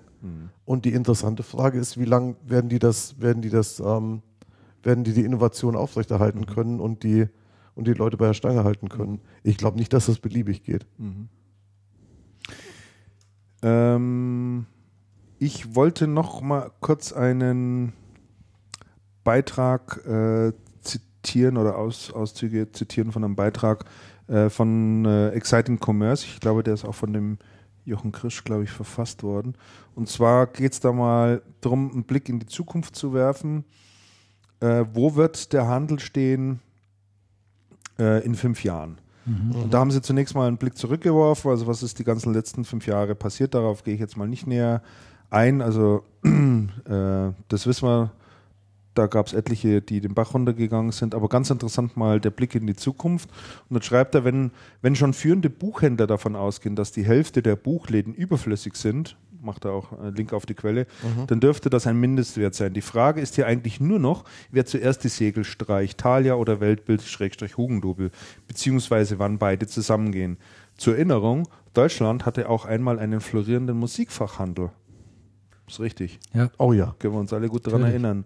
Punkt zwei: Bei Media Saturn gerade noch ein Stückchen enger zusammengerückt, dürfte in den fünf Jahren nur noch eine der beiden Offline-Marken übrig bleiben. Die andere wird gegebenenfalls mit oder statt Redcoon als reines Online-Konzept fortgeführt. Das Filialnetz wird wie das des gesamten Elektronikhandels entsprechend ausgedünnt. Ich mal eine ganz an- interessante These, Ja. dass man sagt, äh, es wird nur eine der beiden Marken stationär weitergeführt und die andere wird so Ja. eine rein Online-Marke statt Redcoon. Das ist mal ein interessanter, in, Das ein interessanter Ged- Gedanke, ja. äh, interessanter Gedankengang, ja, Absolut. also, den wir so noch gar nie äh, betrachtet haben. Absolut. Die übrigen Warenhäuser, nächster Punkt, die übrigen Warenhäuser von Kaufhof und Karstadt kämpfen schon seit längerem um ihre Existenzberechtigung und werden, wenn nicht gegen den Onlinehandel, dann spätestens gegen die innerstädtischen Shoppingcenter verlieren. Das spricht eigentlich genau dem, was, Ja. was, was du jetzt auch gerade gesagt hast, Andreas und Damian. Punkt 4 für die Ü60-Versender der Otto-Gruppe bahnt sich der Showdown für 2014 an, wenn nach den Quelle auch die Neckermann-Effekte endgültig verpuffen. Mhm. Und nächster Punkt, jenseits der direkten Pleitekandidaten klagen heute schon viele weitere Handelshäuser über rückläufige Umsätze. Entsprechend werden sich über alle Branchen hinweg die traditionellen Handelsfilialen weiter ausdünnen. Und letzter Punkt, hinzu kommt, dass der Direktvertrieb für Marken und Hersteller keinen Tabu Tabubruch mehr herstell, äh, darstellen und traditionelle Handelsmodelle so zudem überflüssig werden. Ja, meine Rede. Also das ist schon mal eine ganz, ganz interessante Zusammenfassung, finde Ja. ich. Und äh, ich glaube, vieles davon Sehen muss wir. man jetzt kein Prophet sein, um zu sagen, Sehen wir auch so. kann man, kann man direkt. Äh, Ja, kann man das sagt direkt doch so schon der ne? gesunde Menschenverstand. Mhm. Also wenn man mit offenen Augen äh, äh, die Entwicklung betrachtet, kann man ja eigentlich zu gar keinen anderen äh, äh, Schlussfolgerungen Schluss kommen. kommen. Ne? Sag mal, Ich denke auch gerade, was diesen, äh, was diesen Punkt mit dem Herstellervertrieb betrifft. Nicht nur den Punkt mit dem Herstellervertrieb, sondern auch mit der Herstellerpräsenz. Weißt du, es ist tatsächlich ja so, dass viele Kunden vor dem Bestellen oder vor dem Kauf eines Produktes das Produkt sehen und auch anfassen wollen.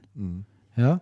Wenn jetzt der Handel, wenn sie dies aber beim Handel nicht mehr tun können, einfach weil es den, den beim stationären, weil es den stationären Handel nicht mehr gibt, dann muss der Hersteller selber diese Showrooms. Ich hatte es doch beim letzten Mal, glaube ich, schon mal Show, erwähnt. ja, oder? haben wir drüber gesprochen. Haben wir schon drüber ja, haben wir gesprochen. Aber drüber schau, über das Konzept hatten wir mal ein bisschen gesprochen. Da hattest du allerdings davon Showrooms. gesprochen, dass äh, die Hersteller noch in den bestehenden Handel sozusagen hineingehen und sich dort mehr präsentieren müssen.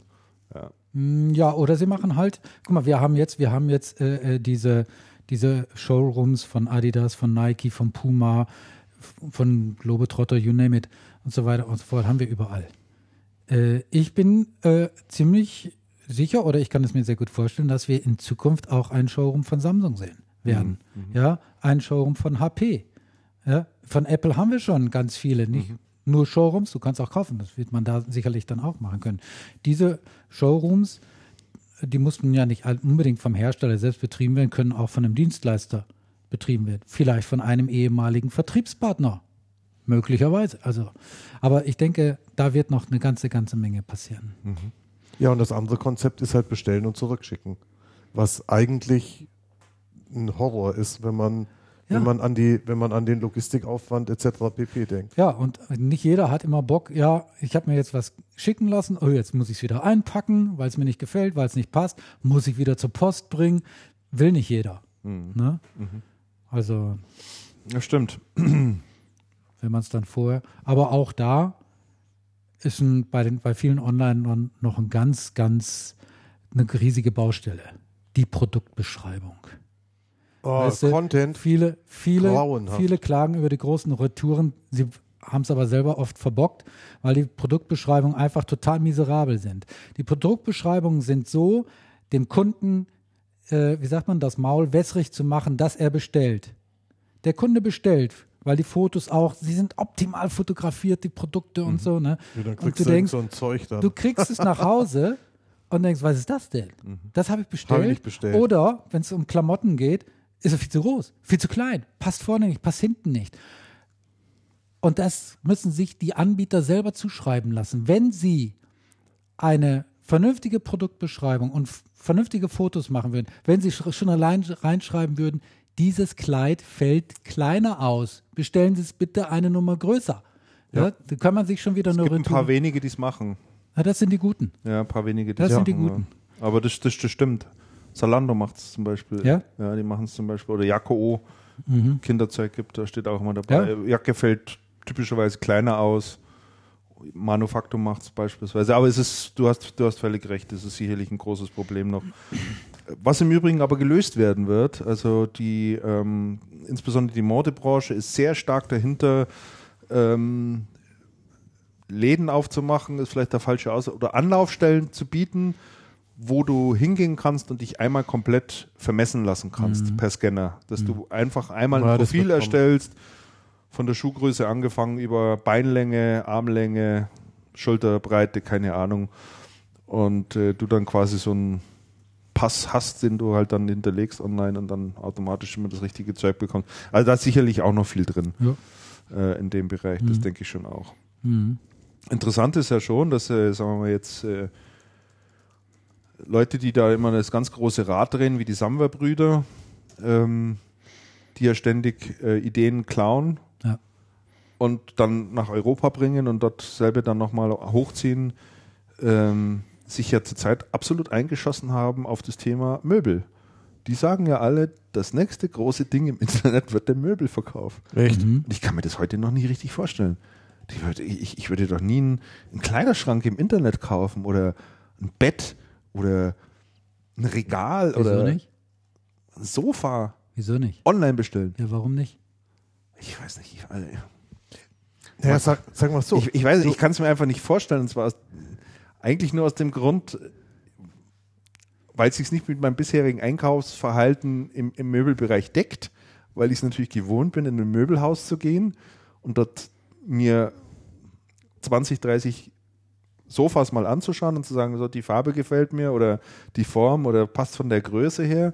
Du hast ja, da kriegst du immer so eine gewisse Vorstellung davon. Ja. ne? Insofern, ich kann es mir schwierig vorstellen. Vielleicht täusche ich mich da auch. Ich, ich weiß es Das nicht. Problem ist da ja, wenn du dir so ein Teil Möbel bestellst, du willst es ja zu Hause nicht aufbauen. Ja. Also ich jedenfalls nicht. Ja. Weil dann kann ich es auch sofort, dann kann ich auch sofort Seifenkisten, also irgendwie hier. äh, Jaffa-Möbel. äh, äh, Wie heißt es, die Orangenkisten nehmen. Ja. Passt sowieso, ich kriege das immer nie hin. Hm. Deshalb lasse ich das einfach sein. Hatten wir, glaube ich, auch in der letzten Sendung schon mal drüber gesprochen, ne, mit dem Klaus Weinmann. Mhm. Dieses Möbel? Möbel, zusammenbauen und so weiter und so fort. Also sowas kann gut funktionieren, glaube ich schon. Aber immer dann auch mit einem optionalen äh, Aufbauservice. Service Day. Ja, auf jeden Fall. Ja, hast du heute bei kurzen lässt du dann Sachen, auf und aber, ich, ah nee, nimm das wieder mit. Du, das ist mir schon mal passiert. Da habe ich tatsächlich eine Kommode und meine Frau, die Mascha und ich, wir haben dann Sa Sa Sonntagnachmittag saßen wir da, haben die Kommode aufgebaut und wir waren fast fertig, haben dann festgestellt, da passt doch irgendwas nicht. Ne? Wir haben es nicht hingekriegt. Da habe ich wieder bei Ikea angerufen und habe gesagt, hol's ab. und dann konnte ich das wieder auseinandernehmen. Kann ich mir schon vorstellen. Ah, so furchtbar. gemeinsames Möbel aufbauen, das sorgt immer für gute Stimmung. Das, das ist beziehungsfördernd. Das ist richtig, richtig förderlich. Da hat man sich so richtig lieb dann da. Ja, genau. Ja. Äh, Gut, dass ich da nicht alleine bin. So, dann äh, verlassen wir mal den Bereich E-Commerce und Retail. Blick nach Japan lohnt kaum, ehrlich gesagt. Ähm, hier haben wir eigentlich nur einen Punkt drin stehen, der wirklich relevant ist. Naja, fast zwei. Sharp ähm, verkauft einen Teil seines äh, Displays-Geschäfts an Samsung.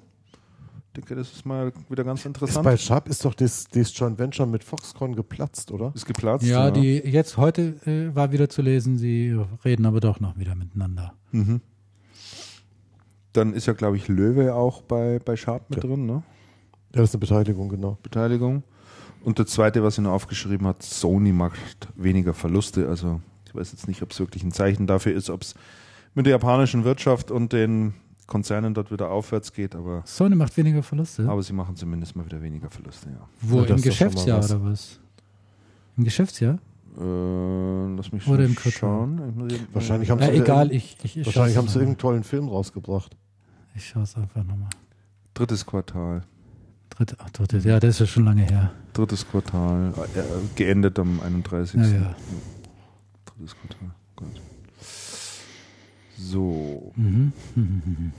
Smartphone- und Tablet-Markt, da haben wir eigentlich auch einen Punkt, äh, über den, den ich ganz interessant finde.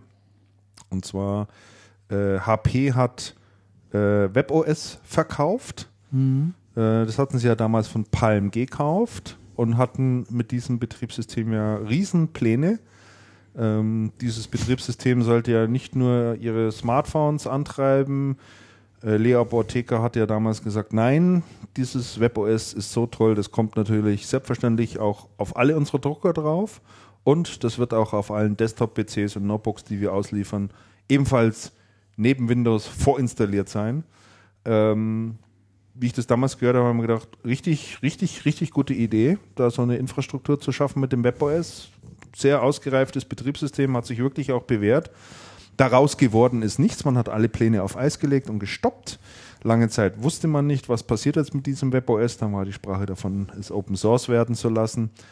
So, jetzt hat HP ähm, WebOS verkauft und zwar an jemanden, den ich überhaupt nicht auf, der, auf dem Radar hatte als Käufer, nämlich LG. Mhm. Ähm, Und dann denkt man natürlich im zweiten Schritt, aha, LG, interessant, jetzt kommen wohl die LG-Telefone alle mit WebOS. Die haben wohl keinen Bock mehr auf Android und Windows. Nein, dem ist nicht so. Ähm, LG hat überhaupt nicht vor, das auf die Smartphones oder Tablets drauf zu packen, sondern sie wollen es verwenden für den Fernseherbereich. So, und das finde ich schon ganz interessant und Welchen Sinn könnte das machen im Fernsehen? das hat einen äh, durchaus großen Sinn. Ich weiß nicht, wie neu oder wie alt dein Fernseher ist, ähm, den ich mir zuletzt gekauft habe. Der ist jetzt ein gutes Jahr alt, ein Samsung-Fernseher, der ja auch über diese berühmt-berüchtigte Internet-Tauglichkeit verfügt, ja. wo du entsprechende Menüs hast, wo du also angeblich Facebook, YouTube, sonstige Kanäle bedienen kannst. Das machst du genau einmal, schaust dort rein in das Menü und dann schließt es und machst es auch nie wieder auf, weil die, die Erfahrung, die du da drin machst, so unter aller Kanone, so unterirdisch ist, dass du es eigentlich nie wieder machen willst. Also A, alles viel zu langsam, viel zu umständlich beim Eingeben und und und. Das funktioniert alles nicht. Und ähm, dieses Thema Internetfähigkeit war ja lange Zeit schon eins der Argumente auch in der TV-Branche, um neue Modelle zu verkaufen. Wo man dann gesagt hat, du sitzt dann vor deinem großen Fernseher, kannst da alles mitmachen und so. Und das hat ja auch alles nicht funktioniert. Und ich glaube, gerade im Fernsehbereich, der ein sehr schwieriger Markt geworden ist, wie wir wissen, es durchaus wichtig ist, äh, Merkmale setzen zu können oder Produkte zu bringen, die eine gewisse Einmaligkeit haben, die irgendwie etwas Besonderes können, um in der großen Masse ein bisschen hervorzugehen. Und absolut. da kann ich mir gut vorstellen, dass LG plant, mit dem WebOS ein bisschen was anzustellen. Möglicherweise auch erstmal Fernseher und nachgelagert dann doch Tablets und Smartphones, weil da hast du natürlich zwei Betriebssysteme, die sich verstehen. So, und wir reden ja immer über das Thema, wie kriege ich einen Fernseher interaktiver, wie kann ich da mehr machen? Da ist natürlich ein Smartphone oder ein zugehöriges Tablet, eventuell die moderne Fernbedienung in Anführungszeichen, Fernsteuerung und Second eine Screen. Fernsteuerung und äh, möglicherweise läuft es auf dieses Thema hinaus. Mhm. Ich weiß es nicht, das ist jetzt eine Spekulation, aber jedenfalls wissen wir jetzt, wo WebOS gelandet ist. Systemhausbereich, da haben wir uns aufgeschrieben, ja, Lauter Jubelmeldungen. lauter Jubelmeldungen. Cancom hat ein Rekordjahr hingelegt. Ich glaube, der Herr Weinmann hat es im letzten Channelcast ja auch schon ein bisschen angedeutet. Er hat schon er da gesagt? Ja, die Bechtle hätte wohl mehr Umsatz, mehr im Umsatz zugelegt, aber sie dafür mehr in den Erträgen oder irgendwie so hatte er sich geäußert, ja. wenn, ich, wenn ich mich Ja, erinnere. ja. Ne? Mhm. Ähm, die Bechtle AG hat die 2 Milliarden Euro Grenze geknackt. Oh, ganz schön, meine Herren. Die wachsen ja, auch echt Mhm. unglaublich. Computercenter laufen die Geschäfte soweit auch ganz gut. Servicegeschäft Geschäft drückt ein bisschen auf den Gewinn, aber ich glaube, so richtig schlecht geht es dann auch nicht. Dann haben wir die ITK Group, die ist in die Insolvenz gegangen. Äh, Fritz und Matziol aus Ulm haben die höchste IBM-Auszeichnung erhalten. Das ist natürlich auch toll. Das ist ja auch ein richtig guter IBM-Partner. Ne? Also sie machen ja schon ewige Ja. drei Tage. Dann nochmal Cancom, die haben äh, jetzt die SAP PCOE-Zertifizierung, was heißt, sie können das gesamte ähm, indirekt vertriebene Produktportfolio der SAP weiterverkaufen. Ähm, ist natürlich auch eine klasse Zertifizierung, die sie da bekommen haben. Konica Minolta, hatten wir vorhin schon drüber gesprochen. Ähm, die hatten ja gekauft äh, Raba und Merker. Ja, da hatten wir drüber gesprochen. Und die übernimmt jetzt wiederum die auch in, die Insolvenz gegangene Head Technologies, glaube ich, ein auf Sicherheitsthemen spezialisiertes Systemhaus. Ja, und Bechtle hat auch nochmal zugekauft, nämlich die Viritim Systemhaus GmbH. Die sagte mir allerdings nichts. Hat Nee, sich das ist jemand mal angeschaut? Relativ nicht, ne? kleines. Relativ kleines Haus. ne? Äh, sind die nicht irgendwie UCC-Umfeld oder? Ah, ich weiß jetzt nicht. Ich, Das ist ich kenne sie nicht wirklich. Ist jetzt wieder Spekulation. Aber irgendeiner hat doch da im UCC-Bereich zugekauft. Ich glaube, es war die Cancom, ne? Vor ein paar Tagen. Ja. Fuck, check. Faktencheck. Schattenredaktion. Wo ist denn die Schattenredaktion eigentlich? Ja, mein Chat läuft nicht. So, gut. Dann, was haben wir noch auf der Agenda stehen, über das wir noch reden sollten? Ein ganz interessanter Punkt, was ich immer kritisiert habe in der Vergangenheit, auch als wir mit diesem Podcast gestartet sind, war, Du prangertest an. Ich pranger, ich habe immer angeprangert, habe gesagt, diese ganzen PC-Hersteller, die tun doch nur eins, die nehmen das, was bei den großen OEM-Herstellern vom Fließband fällt und eigentlich ist es doch eh alles dasselbe und deswegen tun sie sich auch so schwer, weil alles auch so austauschbar Ja. geworden ist. Weiß nicht differenzieren. weil sie überhaupt nicht differenzieren. Mit Freude, mit großer Freude habe ich gelesen, dass das Unternehmen Acer die Ausgaben für Research and Development verdoppelt. Ich Super. finde das einen guten Super. Ansatz. Ja, absolut. Weiter so, liebe PC-Industrie, gebt mehr Geld aus in Forschung und Entwicklung. Ich glaube, dass ihr gute Produkte hervorbringen könnt Ja. und dass da ganz spannende Sachen herauskommen und äh, das eine oder andere auch gut im Markt läuft. Also Differenzierung tut Not, weil ansonsten die Produkte sind absolut austauschbar geworden. Tut mir leid, muss man wirklich mal so sagen. Ja. So. Ja. Ja, Ist absolut. also, Wobei die Verdopplung bei Acer würde mich mal auch in absoluten Zahlen äh, interessieren. ob so, das von, kann man- von das kann 100 man- auf 200.000 sowas. Euro. Was dem Umstand geschuldet ist, dass ein zweiter Mann eingestellt wird, Ja, genau. damit einen Vertreter ich weiß nicht, müsst ihr jetzt nachschauen. Der, äh, Andreas, scha- schaust du schon, Andreas? Ich schau, ich schau. Da ist die ja. Meldung drin, du musst nur auf den Link klicken. Ähm, und zwar haben sie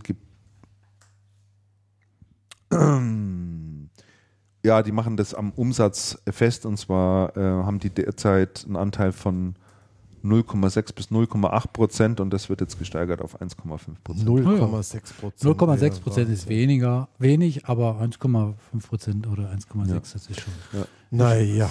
Na gut, kannst du nicht vergleichen. nicht. Ich muss jetzt mal raus, nicht. die haben einen Jahresumsatz von Reicht nicht 1,2 Milliarden. Man kann es ja ungefähr ausrechnen, wie viel das ist. Also damit, äh, das Market, äh, das R&D-Budget soll damit um 130 Millionen Dollar auf, aufgestockt werden. Ja, besser als nichts. Besser als nichts. Also, schön. Weiter so. So, was haben wir denn noch? HP? Wir müssen eigentlich noch über HP sprechen. Es war nämlich die HP-Partnerkonferenz. Die ist bloß schon so lange her, weil der letzte Channelcast schon so lange her ist, dass einem, Mhm. Die war ja ewig, noch vor der CeBIT. dass einem ewig vorkommt. Die war vor der CeBIT, genau. Und IBM auch. Beides in Las Vegas. Viva Las Vegas. Beides in Las Vegas. Da war, da ist der Klaus Weinmann ja dann anschließend Genau. hingedüst, ne? Genau. Oder war der da und wir waren schon bei ihm? Nee. Nee, nee, Nee, nee, ne? nee, nee, nee, nee. Der ist anschließend, ich glaube, die Woche drauf oder so. Mhm. Ja, Wer von uns war da? Keiner. nee. Keiner. Ich wollte unbedingt hinfahren, aber es ist nicht ausgegangen. Ich war sehr traurig. Ich war auch nicht dort. Aber du warst nicht sehr traurig. Nee, ich war nicht sehr traurig, weil. Ist denn dort irgendetwas Wegweisendes passiert? Ja. Aha, dann erzähl doch da mal erzähl kurz. mal. Aber kurz. Lohnt sich noch ein Fläschchen aufzumachen für mich? Auf gar keinen Fall.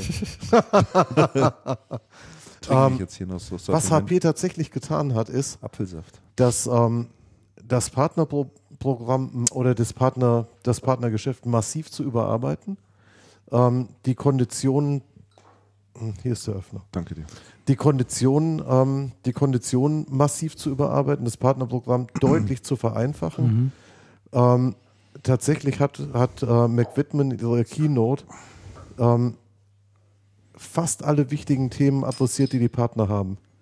Direkt, äh, Regeln fürs Direktgeschäft, ähm, Partnerprogramm zu kompliziert, zu viele Anlaufpunkte innerhalb der Organisation, Stichwort One HP, also One HP.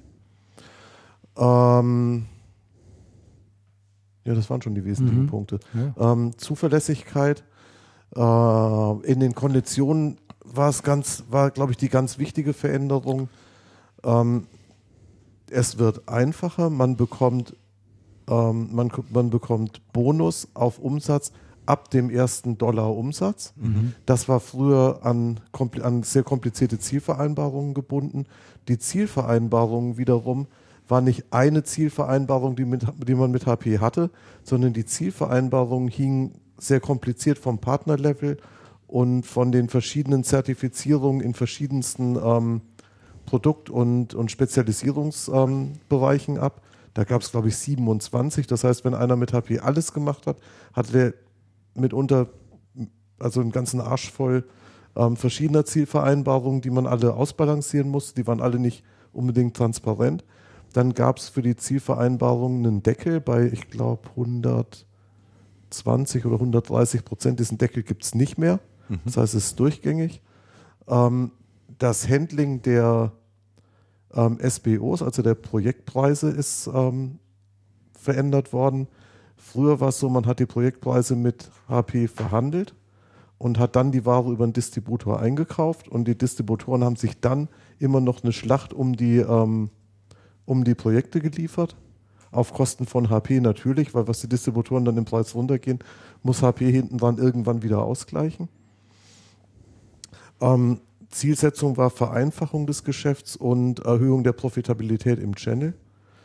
Dieses Thema Profitabilität im Channel ist ein, ein ganz massives Thema, aber von HP auch damit adressiert. Das heißt, es wird der Channel erheblich mehr Geld verdienen. Die SBOs werden dann heute mit HP verhandelt, aber über einen Distributor durchgereicht, der vorher zu benennen ist. Das heißt, es gibt dann hinten dran keine Schlacht mehr um die Projekte und damit dürfte erheblich, also erheblich mehr Ruhe ins Geschäft kommen. Mhm. Genau. Und ähm, ein sehr interessantes Signal war auf der auf der Partnerkonferenz gab es ein Channel Roundtable für die deutschen Partner, ähm, zu dem das Top-Management angetreten war und total interessant. Es war ähm, Tom Bayer dabei, das ist der Vertriebsleiter, der der größte Verfechter fürs Direktgeschäft gewesen ist in der Vergangenheit.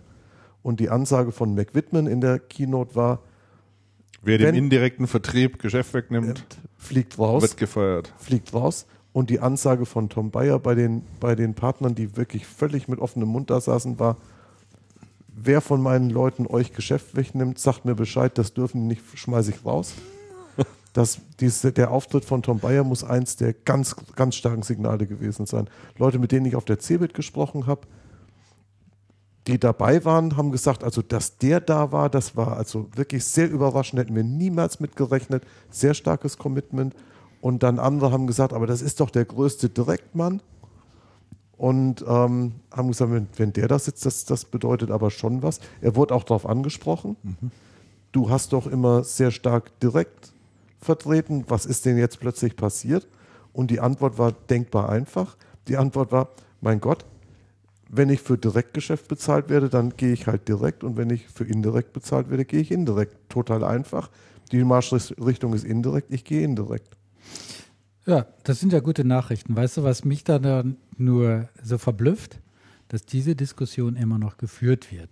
Denn wenn wir mal die Historie betrachten, mhm. wie lange dieses Thema Direktgeschäft, indirekt, Vermeidung von Kanalkonflikten, wie können beide mhm. äh, äh, Parteien miteinander also koexistieren, äh, da ist schon so viel drüber gesprochen worden, Richtig. da ist schon so viel ja erklärt worden, jetzt haben wir es, jetzt wissen wir, wie es geht und jetzt setzen wir es um. Da dürfte eigentlich heute nicht mehr drüber gesprochen werden. Und das zeigt aber doch, wie schwierig dieses Thema ist, wenn du eine Organisation richtig. hast, die beide, Absolut richtig. Die, Absolut die, die sowohl direkt als auch indirekt geht. Absolut Dieses richtig. Thema Vermeidung von Kanalkonflikten, ja. das ist eines der schwierigsten Themen in ja. so einer Organisation. Absolut. Und deshalb bin ich jetzt mal wirklich gespannt. Wie es umgesetzt wird. ja. Wie es umgesetzt Ja, ganz, ich auch. Ganz genau. Ich auch. Ja. Ich auch. Wie es umgesetzt wird. Das, Ver, das Verblüffende an dieser ganzen Direkt-Indirekt-Debatte mhm. und dann im Zusammenhang mit HP ist für, ist für mich, ich bin vor vielen Jahren auf einer Konferenz gewesen, Channel Focus vom Rod Bepti. Ja. Ja. Und kennen wir alle noch. Da ging es ja. dann um direkt, indirekt und da hatte ich so ein Panel zu leiten und da war der Referent, damals der Vertriebsleiter von Novell Deutschland, Herr Smith. Ach ja, schon. Herr Smith hat sich hingesetzt und Aha. gesagt, okay, wie haben wir das der jetzige Thema, HP der jetzige HP mhm. Deutschland, Vorsitzende der Geschäftsleitung, wie haben wir das Thema damals, wie haben wir das Thema bei Novell adressiert? Und er hat eine sehr gute Präsentation gehabt. Mhm. Der hat gesagt, es ist ein, eine fürchterliche Detailarbeit. Du musst alle Kunden durchgehen. Du musst sagen, wenn wir Siemens direkt betreuen, wer gehört dann alles dazu? Man muss Listen machen, man muss es benamen und man muss es dann hinten dran stringent durchsetzen. Und ich habe das, da, das war Offenbarung für mich. Ich habe hab da gesagt, der Mann hat's raus. und dann hörst du bei HB geht's kreuz und quer durcheinander. Und, ähm, und dann muss man auch sagen, okay, hat wohl nicht bei HP ans, ans Miet gelegen, hat bei HP anscheinend auch nicht an Tom Bayer gelegen, sondern die Politik war von ganz oben eingekippt, komplett unstringent. Ja, ja und dann die Provisionen natürlich. Ja. Das Provis die Provisionsmodelle. Das ist ja jetzt man verzichtet worden, ne? ja rechts und links nicht auf Geschäft. Und, und es war unstringent. Es hat, auch, es hat auch interessanterweise, es wurde ja immer gesagt, es gibt Regeln fürs Direktgeschäft. Und jetzt, komischerweise, hat mir neulich jemand gesagt, jetzt gibt es das erste Mal wirklich Regeln fürs Direktgeschäft. Ach. Und es hat es vorher, vorher nicht gegeben. Und da muss man auch sagen, einer der Hintergründe, und wir überlegen uns kurz zurück, Anfang unserer Diskussion über Dell. Warum ist bei HP das Direktgeschäft überhaupt so stark betrieben worden? Weil es vor Jahren geheißen hat, schaut euch doch mal die Dell an. Die sind mit ihrem Direktgeschäft so total erfolgreich. So macht man es richtig. Liebe HP, das müsst ihr auch machen. HP an der Börse, jawohl, Direktgeschäft machen, alles klar. Mhm. In der Zwischenzeit hat HP alles durcheinander gebracht mit dem nicht gelungenen Wechsel ins Direktgeschäft, was man jetzt wieder zurückgefahren hat. Und Dell ist inzwischen massiv indirekt gegangen, weil das Wachstum im Direktgeschäft begrenzt ist und wird jetzt von den Investoren dafür bestraft, dass man sich nicht aufgestellt hat wie Apple. Und in fünf Jahren, wenn es bei Apple nicht mehr so läuft, wäre man froh, wenn Dell damals die Enterprise-Strategie hätte verfolgen müssen, dürfen und müsste nicht wieder alles zurückdrehen. Das Leben ist kein Ponyhof. Das, die Branche ist kein Ponyhof. Nee, muss man wirklich sagen. Ist das nicht, mhm. ist das nicht wirklich absurd? Ja. Mhm. Allerdings. Ist das nicht wirklich ich meine, absurd? auch die Sache mit, dem Provision, mit der Provisionierung vom Direktvertrieb und das sind alles keine neuen Themen. Nein. Wir haben schon so Nein. oft äh, äh, gehört, jetzt äh, ist völlig wurscht, der äh, unser, unser Direktvertriebler, er kriegt immer das gleiche Geld, ob er das Geschäft direkt macht oder ob es Channel macht wir haben die Provision jetzt gelöst und offensichtlich ist es nicht gelöst. Nein, und das ist ja immer das Ding. Was sie uns dann erzählen oder was sie den Partner nach außen genau. erzählen genau. und wie es innen ja, drin zugeht, genau. stecken wir drin? Nein. Ja. Sehen wir es? Ja, manchmal sehen wir es schon. Wenn es dann zu Konflikten geht, wenn es gar nicht mehr geht, ja. dann kriegen wir es natürlich mit. Aber ansonsten, meine Fresse. Mhm. Nicht lustig. Naja, jetzt wird alles gut. Aber die, also kurzes, kurzes Zusammenfassung, Fazit, die Weichen sind richtig gestellt, wir sind gespannt auf die Umsetzung. Genau. Ja. Wir sind gespannt auf die Umsetzung. Mhm. Und meines Erachtens ist die Personalie, ähm, die Personalie Köck und die Personalie Obermeier und Erik Kador sind meines Erachtens auch vor diesem Hintergrund zu sehen, dass man wirklich ernst macht mit der Channel-Ausrichtung. Mhm. So. So. Jetzt haben wir das auch. Haben wir das auch. Haben wir es auch bequatscht. Ich würde ganz gerne mal noch ein Unternehmen äh, äh, kurz hier einstreuen, über das wir ganz selten sprechen. Ähm, da fand ich es aber auch mal ganz interessant, weil ich die äh, Geschäftszahlen jetzt mal gesehen habe. Und zwar ist das das Unternehmen Salesforce. Ja, Salesforce ist, ist, ja ein, ein interessantes Unternehmen, über das ja schon relativ viel zu lesen ist. Gilt ja als eines der Vorzeigeunternehmen im Bereich äh, alles, was mit dem Thema Cloud zu tun hat. Macht ja auch nichts anderes, bieten CRM-Lösungen an, direkt aus der Cloud heraus. Kann man sich ganz einfach bei den klicken, in allen Größen, haben auch sehr große Kunden wie Ford beispielsweise oder Coca-Cola, machen alle mit Salesforce. Ähm, rein Direktvertrieb im Prinzip, keine Partner dazwischen und nichts. Und die haben jetzt mal, was heißt mal, ich habe jetzt hier gelesen, ihre Quartalszahlen äh, vom, vom, äh, vom letzten Quartal, da haben sie gemacht 835 Millionen. Äh, sind also ziemlich abgegangen, äh, weitaus mehr als die Analysten und sonstige erwartet haben. Und dann habe ich mal ein bisschen weitergelesen, so, ja, wie schaut es denn eigentlich so mit dem, um, mit, mit dem Gewinn aus? Ja. Und da denkt man jetzt, ja, jetzt so, so, so eine typische Cloud-Company, die müssen ja dann ein eine Marge fahren hier 10%. traumhaft, wie es ja immer erzählt muss wird. ja nichts ne? produzieren. Rennen ja alle rum und sagen, kannst du so viel Geld verdienen mit diesem Cloud? Ja, äh, was haben sie ausgewiesen? 21 Millionen Miese. Was? 21 Millionen Miese. Ach, komm her. The company reported a net loss in the fourth quarter of 20,8, also 20.8 Million äh, Dollars. Interessant, oder? Ja. Da müsste man natürlich jetzt ein bisschen. Ist noch nicht äh, mal profitabel, die Firma. Das ist, das ist aber jetzt Net Loss, ne? Also Net Loss, und ja. aus dem operativen Geschäft kann, kannst du das da Nee, aussehen? das steht Vielleicht hier waren da irgendwie Sondereinflüsse. Steht jetzt hier Also- nicht drin. Ich schaue gerade nach. Das ist in der Tat. 10k, der, der, der Jahresbericht. Schauen wir doch mal an. Also Das müssen wir ab und zu, äh, was ich damit sagen wollte, ab und zu müssen wir mal die- Companies auch mal unter die Lupe Die nehmen. Kirche im Dorf lassen. Ähm, Gut, wir als Channel äh, Cast und äh, Channel Sendung. Wir Äh, müssen dringend mal über die Feinde des Channels lästern. richtig. okay, so kann man es auch sehen. Ja, genau, Man muss den Feind kennen, ne? genau. Also, Da gibt es ja eben noch passend dazu eine Ah, das Meldung, weil du gerade sagst hier, die, die, die Feinde des Channels, äh, die VMware-Manager, die haben ja auf einer Veranstaltung äh, ihrer, ihrer großen Partnerkonferenz drüben, sind da die Manager hochgegangen und haben ja brutal abgelästert gegen Amazon.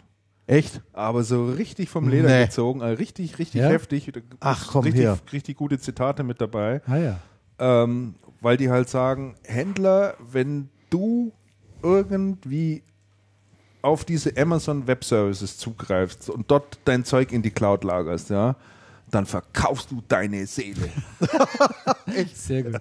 Also die haben da richtig, richtig, Ach, weil, Donnerwetter. richtig, weil, weil äh, ich habe gesagt, baut euch das Zeug selber auf oder geht dorthin, wo ihr wisst, äh, dass das vernünftig gemacht wird, aber geht bloß nicht zu Amazon. Also, das fand ich mal ganz Das ist interessant, ja echt interessant. dass sie da richtig Stimmung dagegen gemacht haben. Ja. Das ist So, jetzt lasst mich kurz einwerfen. Ja, wirf mal. Wirf mal. Wirf mal ähm, Salesforce Umsatz. Salesforce Umsatz 2000, Geschäftsjahr 2009 eine, ungefähr eine Milliarde Ah, 2009. bei 43 Millionen Gewinn. Das ist schon ewig zurück. 2012. 2012 2,26 Milliarden Dollar. Umsatz Mhm. und 11 Millionen Verlust. Aha, fürs ganze Jahr. Ähm, 2013 3 Milliarden zu 270 Millionen Verlust. Hui. Hui, hui, hui. Ja, Mal interessant, ne? ist mal, ist mal interessant. Sie waren 2011 allerdings profitabel, 1,6 Milliarden zu 64 Millionen Gewinn. Im Ja, gut, ist 2010 jetzt hatten auch sie keine 80 Millionen Gewinn. Ja, trotzdem, ja, Ja, ja. man muss ja irgendwie anfangen. Und jetzt ähm, ist ganz, Die sind schon ein bisschen länger am und Markt. jetzt ist ja, Ja, ich meine, wenn ja, du dir das mal überlegst, es ist, ist ja im Prinzip eine Softwarebude. Ja. also jetzt, So, und wenn du dir jetzt mal eine Softwarebude anschaust, wie Microsoft oder ähnlich oder 25, Adobe, was die 25%, Margen ja, haben nach wie natürlich. vor, ja. dann musst du sagen, also, ähm, also toll ist das auch Mhm. nicht. ne, Im Gegenteil. Sie haben allerdings die Ausgaben für Sales und Marketing erheblich hochgefahren. Die Research and Development ebenfalls. Also die Kosten sind extrem nach oben gegangen. Und Super Cost interessant.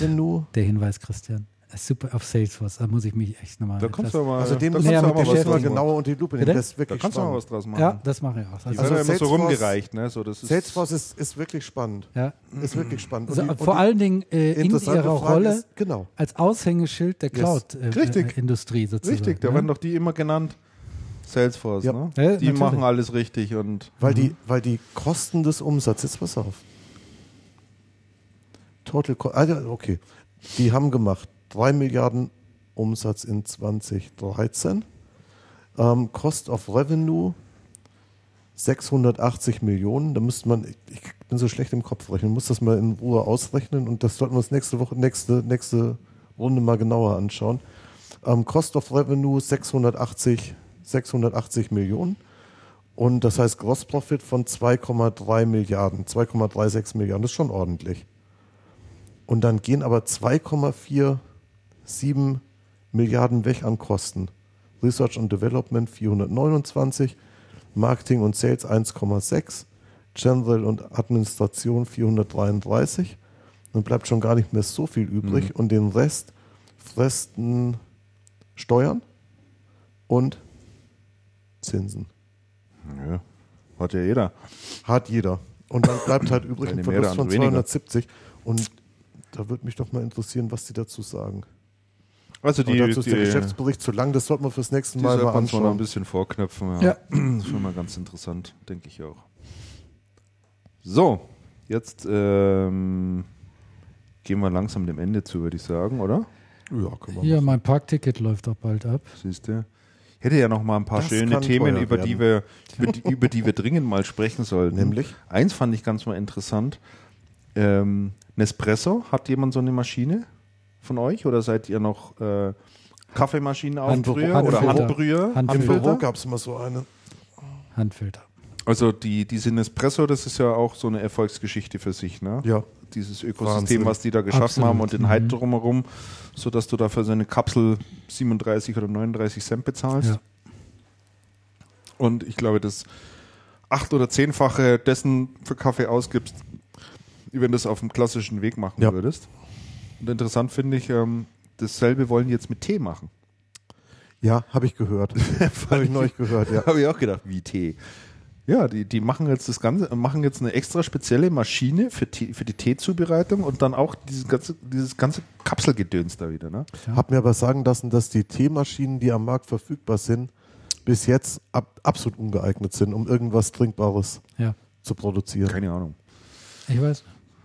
Wobei der Kaffee ist schon mitunter sehr lecker, der da rauskommt. Ja. Der ist sehr gut, ja. Muss man- das muss man wirklich sagen. unbestritten Also es- sagen ja. Obwohl das ein Umweltdesaster Ja, erster absolut, Güte ist ja. und Das ist richtig. Und über was ich mit euch, aber das können wir irgendwann anders mal machen, äh, mal sprechen wollte, ist das Thema Google Glass. Die Also Brille. Google diese Glass Brille. ist die Mhm. Brille. Mhm. Ich glaube, da gibt es schon ein paar ganz interessante, An äh, ein paar interessante äh, Gesichtspunkte dabei, Mhm. äh, um da mal ein bisschen drüber zu sprechen. So, Mhm. Ja, dann ähm, hätte ich gesagt, gehen wir zu den Picks über. Damian. Äh, ja, ich äh, würde ganz gerne eine, äh, eine Homepage vorstellen also mit dem entsprechenden Dienst dahinter von einem Unternehmen aus meiner alten Heimat, aus dem westlichen Münsterland. Mhm.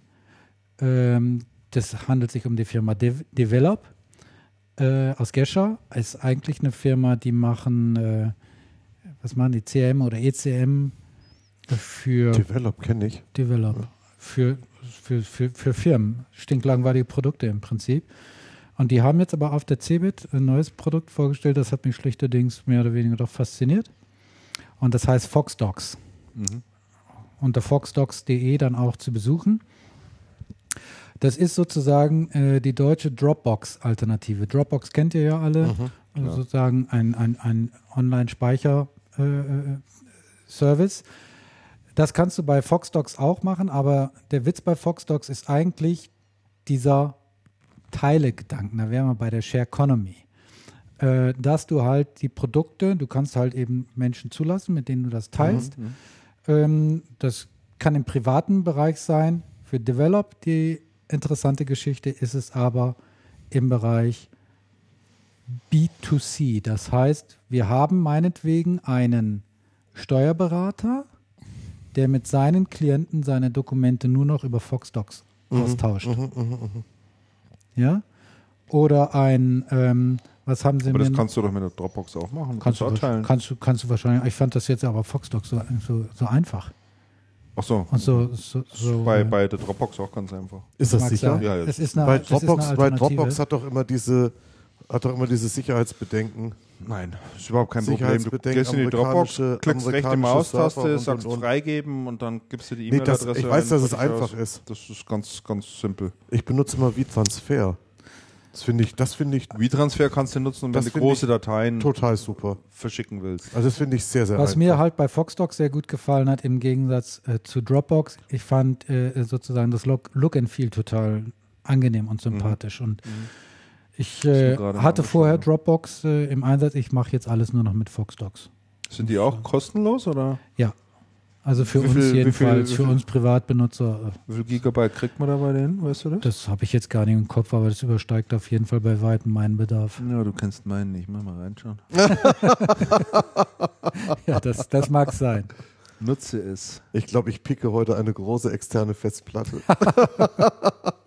Free. Oh, ein Gigabyte nur. Das war wenig. Zu wenig. Vielleicht ist das ein Tippfehler und Sie meinen ein Terabyte. Ja, hoffe ich doch. Ein Gigabyte ist sehr wenig. Also Dropbox findest du, glaube ich, mit 5 an. Mhm. Kannst du dann, wenn du ein paar Freunde erlädst, bist du da gleich auf 10 oder sowas. Naja. Das würde da schon würde da schon 4,95 bzw. 9,95 kaufen. Ich glaube, interessant an, ich habe mir das mit, äh, mit denen kurz angeschaut, ist ja auch, dass Daten in Deutschland liegen. Ja, richtig. Ist ja auch so ein ganz typisches Merkmal. Mhm. Ähm, in dem Zusammenhang darf ich noch einen Mitbewerber nennen. Ja, sicher. Ähm, ein Unternehmen, das ich kennengelernt habe, heißt Center Device. Mhm. Schreibt sich wie Center Device. Auch ein deutsches Unternehmen aus Bonn. Mhm. Ähm, die haben auch eine Dropbox-Alternative geschaffen und da ist die Besonderheit, dass du die Texte oder Dokumente, Bilder, was auch immer du hast, nicht strukturiert ablegst. Also du machst keine Ordner da drin, Ja. sondern schmeißt alles rein und dieses System indexiert im Hintergrund. Und du findest deine Dokumente, PDFs oder ähnliches, einfach indem du irgendwas eingibst und dann zeigt er dir, in welchen PDFs Geht über vernünftige Word-Dokumenten, was weiß ich, diese Inhalte drin sind, zeigt sie dir an und dann klickst du drauf und, und hast es dann sofort. Du musst also nicht mehr da, die Arbeit der, äh, machen, Dateien strukturiert abzulegen und dann zu überlegen, in welchen Ordnern habe Ja. ich das jetzt eigentlich drin. Und du findest ja auf der Dropbox, außer du weißt, wie die Datei heißt, findest du sie ja sonst nicht mehr. Der indexiert selber. Ah, ja. Das finde ich eine ganz, äh, finde ich auch eine ganz clevere Idee. Dass du einfach das Zeug reinschmeißt und dann die anschließend raussuchen kannst. Gut. Äh, Andreas, hast du auch einen Pick heute? Also ich habe eine ich hab ne Website, die ich empfehlen kann. WeTransfer. WeTransfer. Nein, tatsächlich nicht was ganz anderes. Ähm, ich gucke ja in den USA immer nach interessanten Publishing-Konzepten und nach gutem Journalismus. Ähm, bin fündig geworden, das heißt Quarz, also so wie, wie, der, wie der Quarz, Wie kurz, ja. abgekürzt QZ, qz.com. Ähm, ist eine Seite, die, glaube ich, zur Atlantik-Gruppe gehört. Hat ein sehr modernes Design, sehr modernes Look and Feel. Ähm, sehr gute Artikel, die in die Tiefe recherchieren. Und ganz interessante Werbeformen. Das ist eine Website, die nicht komplett mit Bannern zugepflastert ist, hat, ähm, hat sehr viel äh, gesponserten Content, der auch recht, recht gut aufbereitet ist und nicht ähm, und jetzt nicht den Lesefluss wild stört. Kann ich nur empfehlen, schaut euch das mal an. Ähm, qz.com. Vor allen Dingen, die haben eine, eine Masse an Content, der da Die haben- aufläuft. Ist Also die irre. haben, die haben unglaublich, die haben unglaublich viel und in verschiedenste Themen und in verschiedensten Themen in die Tiefe. Was Ja. ich bei denen recht interessant finde, ist zum Beispiel die China-Berichterstattung. Das Ja, also die ist haben, sehr lesenswert. die haben sehr viele Themen, die du nicht überall s- Richtig. verfügbar hast, Ja. sondern äh, das tragen die da zusammen. Was auch ganz gut ist, ist, ein Großteil der Artikel ist auch schon bewertet. Ja. Also da kannst du dich dann ganz gut auch durchhangeln. Ähm, was lesen andere, wie oft ist das äh, schon gut ausgezeichnet worden und, und, und Ja. das hilft mir auch immer ein Stück weit. also das ist die, das ist schon für mich eine Richtung, in die Publishing in Zukunft gehen wird. Ja. Ich habe Definitiv. einen RSS-Feed von denen abonniert und Ja. bin jeden Tag erstaunt, wie viele Artikel da Ja. erscheinen. Also es ist unglaublich. Das ist echt irre. Aber da wird man schon gut fündig, das stimmt. Mhm. So. Und du? Und Christian? ich, ach ja, äh, wo du mich gerade fragst, Damian. Hat man doch so abgesprochen. ja. Hey, genau. Ich habe zwei Tipps mitgebracht heute. Äh, ich fange mal noch mit äh, nochmal mit dem Punkt Software an. Es gibt ein schönes Produkt, das ebenfalls aus Deutschland stammt, äh, von einem deutschen Unternehmen entwickelt wurde. Und zwar ermöglicht das einen Videochat im Browser ohne ein Plugin. Das heißt, man geht wirklich nur auf diese Ah. Webseite drauf, muss nichts mehr zusätzlich installieren oder Java oder sonstiges Zeug aufmachen, sondern kann direkt ähm, eine E-Mail verschicken an den Partner und sagen, so, ich bin jetzt hier, wir können loslegen. Funktioniert allerdings nicht mit jedem Browser, funktionieren tut es aber auf alle Fälle mit, den, mit dem Google-Browser. Äh, ich habe es mal ausprobiert, Bildqualität ist ganz toll, ganz hervorragend und ist ganz, ganz einfach zu bedienen. Also da kann man wirklich mal, auch wenn man unbedarft ist, jemanden die Adresse nennen und, und darauf einladen und sofort das Chatten loswerden und hat nicht diesen ganzen Hassel mit Plugin installieren und Freigaben und weiß der Teufel noch. So, das Unternehmen heißt, das habe ich jetzt gerade verschwiegen, verschwiegen gell, das sollte man natürlich schon auch nennen. Ich habe den Namen selber gerade vergessen. Ähm, das Unternehmen heißt Estos und äh, ja, man kann das also mit Firefox und mit Chrome ähm, jederzeit machen. Ah ja, Link folgt dann. das ist gut. Und den zweiten Tipp, den ich habe, ist für ist ein Filmtipp. Allerdings kein aktueller Kinofilm, sondern etwas, was ich mir auf, glaube ich, DVD angeschaut habe. Der Film heißt Moon. Kennt den jemand zufällig? Hm, nicht wirklich. Ist ein, ähm, ein englischer Film und wie der äh, Name unschwer erkennen lässt, äh, handelt die Geschichte auf dem Mond. Äh, der Film selber ist von 2009 und ähm, Regie geführt hat der Duncan Jones. Ich weiß nicht, ob das jemand was sagt. Jedenfalls, kurzum, das ist ein Film, der geht ein bisschen in die Richtung 2001, Odyssee im Weltraum, der legendäre Film von Stanley Kubrick. Aber nur insofern, als er so einen Touch an Mel Melancholie hat. Worum geht's? Es gibt äh, ein großes Unternehmen, das äh, bestimmte das Gestein auf dem Mond abbaut. Es geht alles vollautomatisch, aber einer ist dort oben und wacht über diese ganzen Maschinen und wenn was kaputt ist, muss es halt reparieren und pipapo. So. Ähm, der hockt drei Jahre dort oben und dann nach drei Jahren wird er wieder abgelöst. Und der ist also auf der Rückseite des Mondes und hat also quasi auch keine Kommunikation zur Erde, ist alles nicht möglich. Da hockt er also drei Jahre rum. So, und äh, es der Teufel will, ist natürlich eine der Maschinen kaputt. Er muss rausfahren, um zu schauen. Dabei ähm, verunfallt er, wie man so schön sagt, ja. Und hockt jetzt da draußen und kommt, kommt quasi nicht mehr zurück. Scheinbar, dann kommt ein Filmschnitt und man sieht ihn da liegen und wie er so langsam die Augen öffnet. Und dann schaut er hoch und sieht sich selber. So. Und da denkt man, Hä, was ist denn jetzt hier eigentlich los? Ja, jetzt haben sie den, da ist noch so ein Roboter dabei, der erklärt ihm, ja, sie sind jetzt hier auf der Krankenstation, sie waren sehr lange bewusstlos, äh, schön, dass es ihm wieder gut geht, ne? Und er schaut so und sieht jemand und das ist er selber.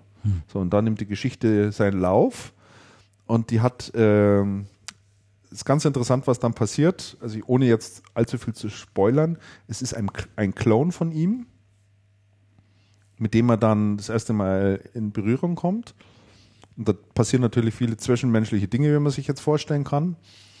Wenn man einem Doppelgänger von sich begegnet, den man nachher noch nicht kannte, und das spinnt sich dann weiter und hat auch eine ganz interessante und durchaus philosophische Auflösung. Also kann man empfehlen für Leute, die ein bisschen Science Fiction mögen, aber mit Anspruch. Das ist ja ganz wichtig. Das ist natürlich ganz wichtig. Kann ja nicht sein, dass man nur unterhalten wird. Nee. Jetzt haben wir gerade, ich habe gerade noch eine Nachricht bekommen von jemand, der auch beim Channelcast Hörertreffen dabei war und immer ein guter Informant ist, der hat gesagt, macht doch bitte mal folgendes, ruft doch bitte mal den T-Online-Shop auf. Das habe ich gerade getan und ihr solltet es auch mal tun. www.t-online-shop.de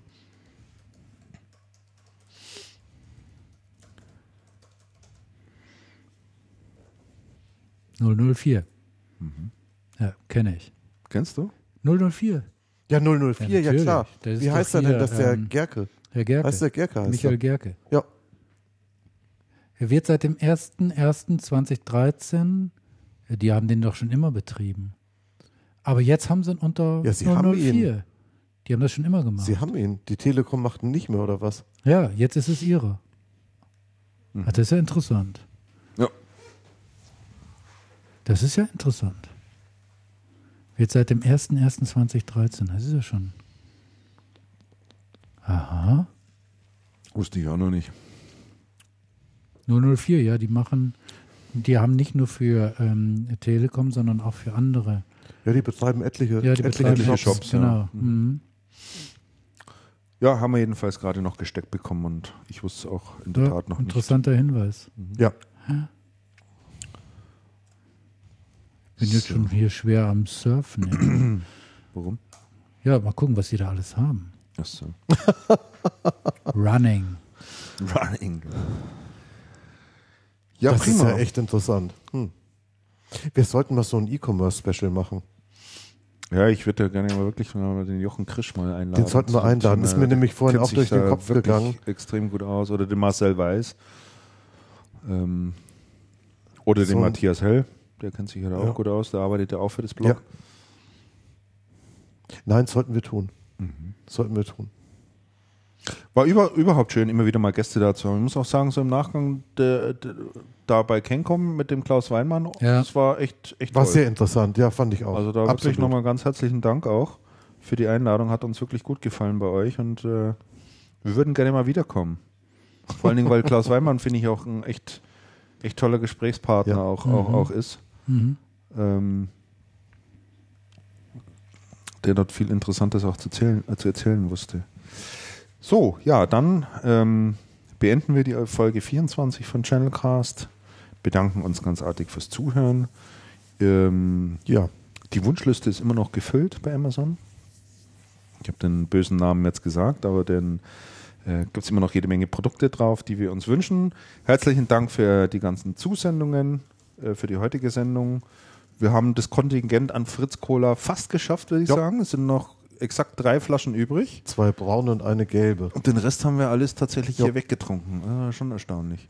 Alles alkoholfrei. Alles alkoholfrei. Ja. Genau. Und äh, ja, Süßigkeiten können wir immer brauchen und ähnliches. Und wenn wir durch sind, spendiere ich euch gleich noch einen Schnaps. Sehr gut, wunderbar. Ja, dann äh, alles Gute, vielen Dank fürs Zuhören. Termin fürs nächste Mal An wissen die, wir noch nicht. an die an Leute draußen an den geben. Hörgeräten. Genau. Genau. Macht's es gut. Jo, Servus. bis dahin. Servus. Frohe Ostern. Bis Ciao. bald. Frohe Ostern. Ja, tschüss. Ostern steht vor der Tür.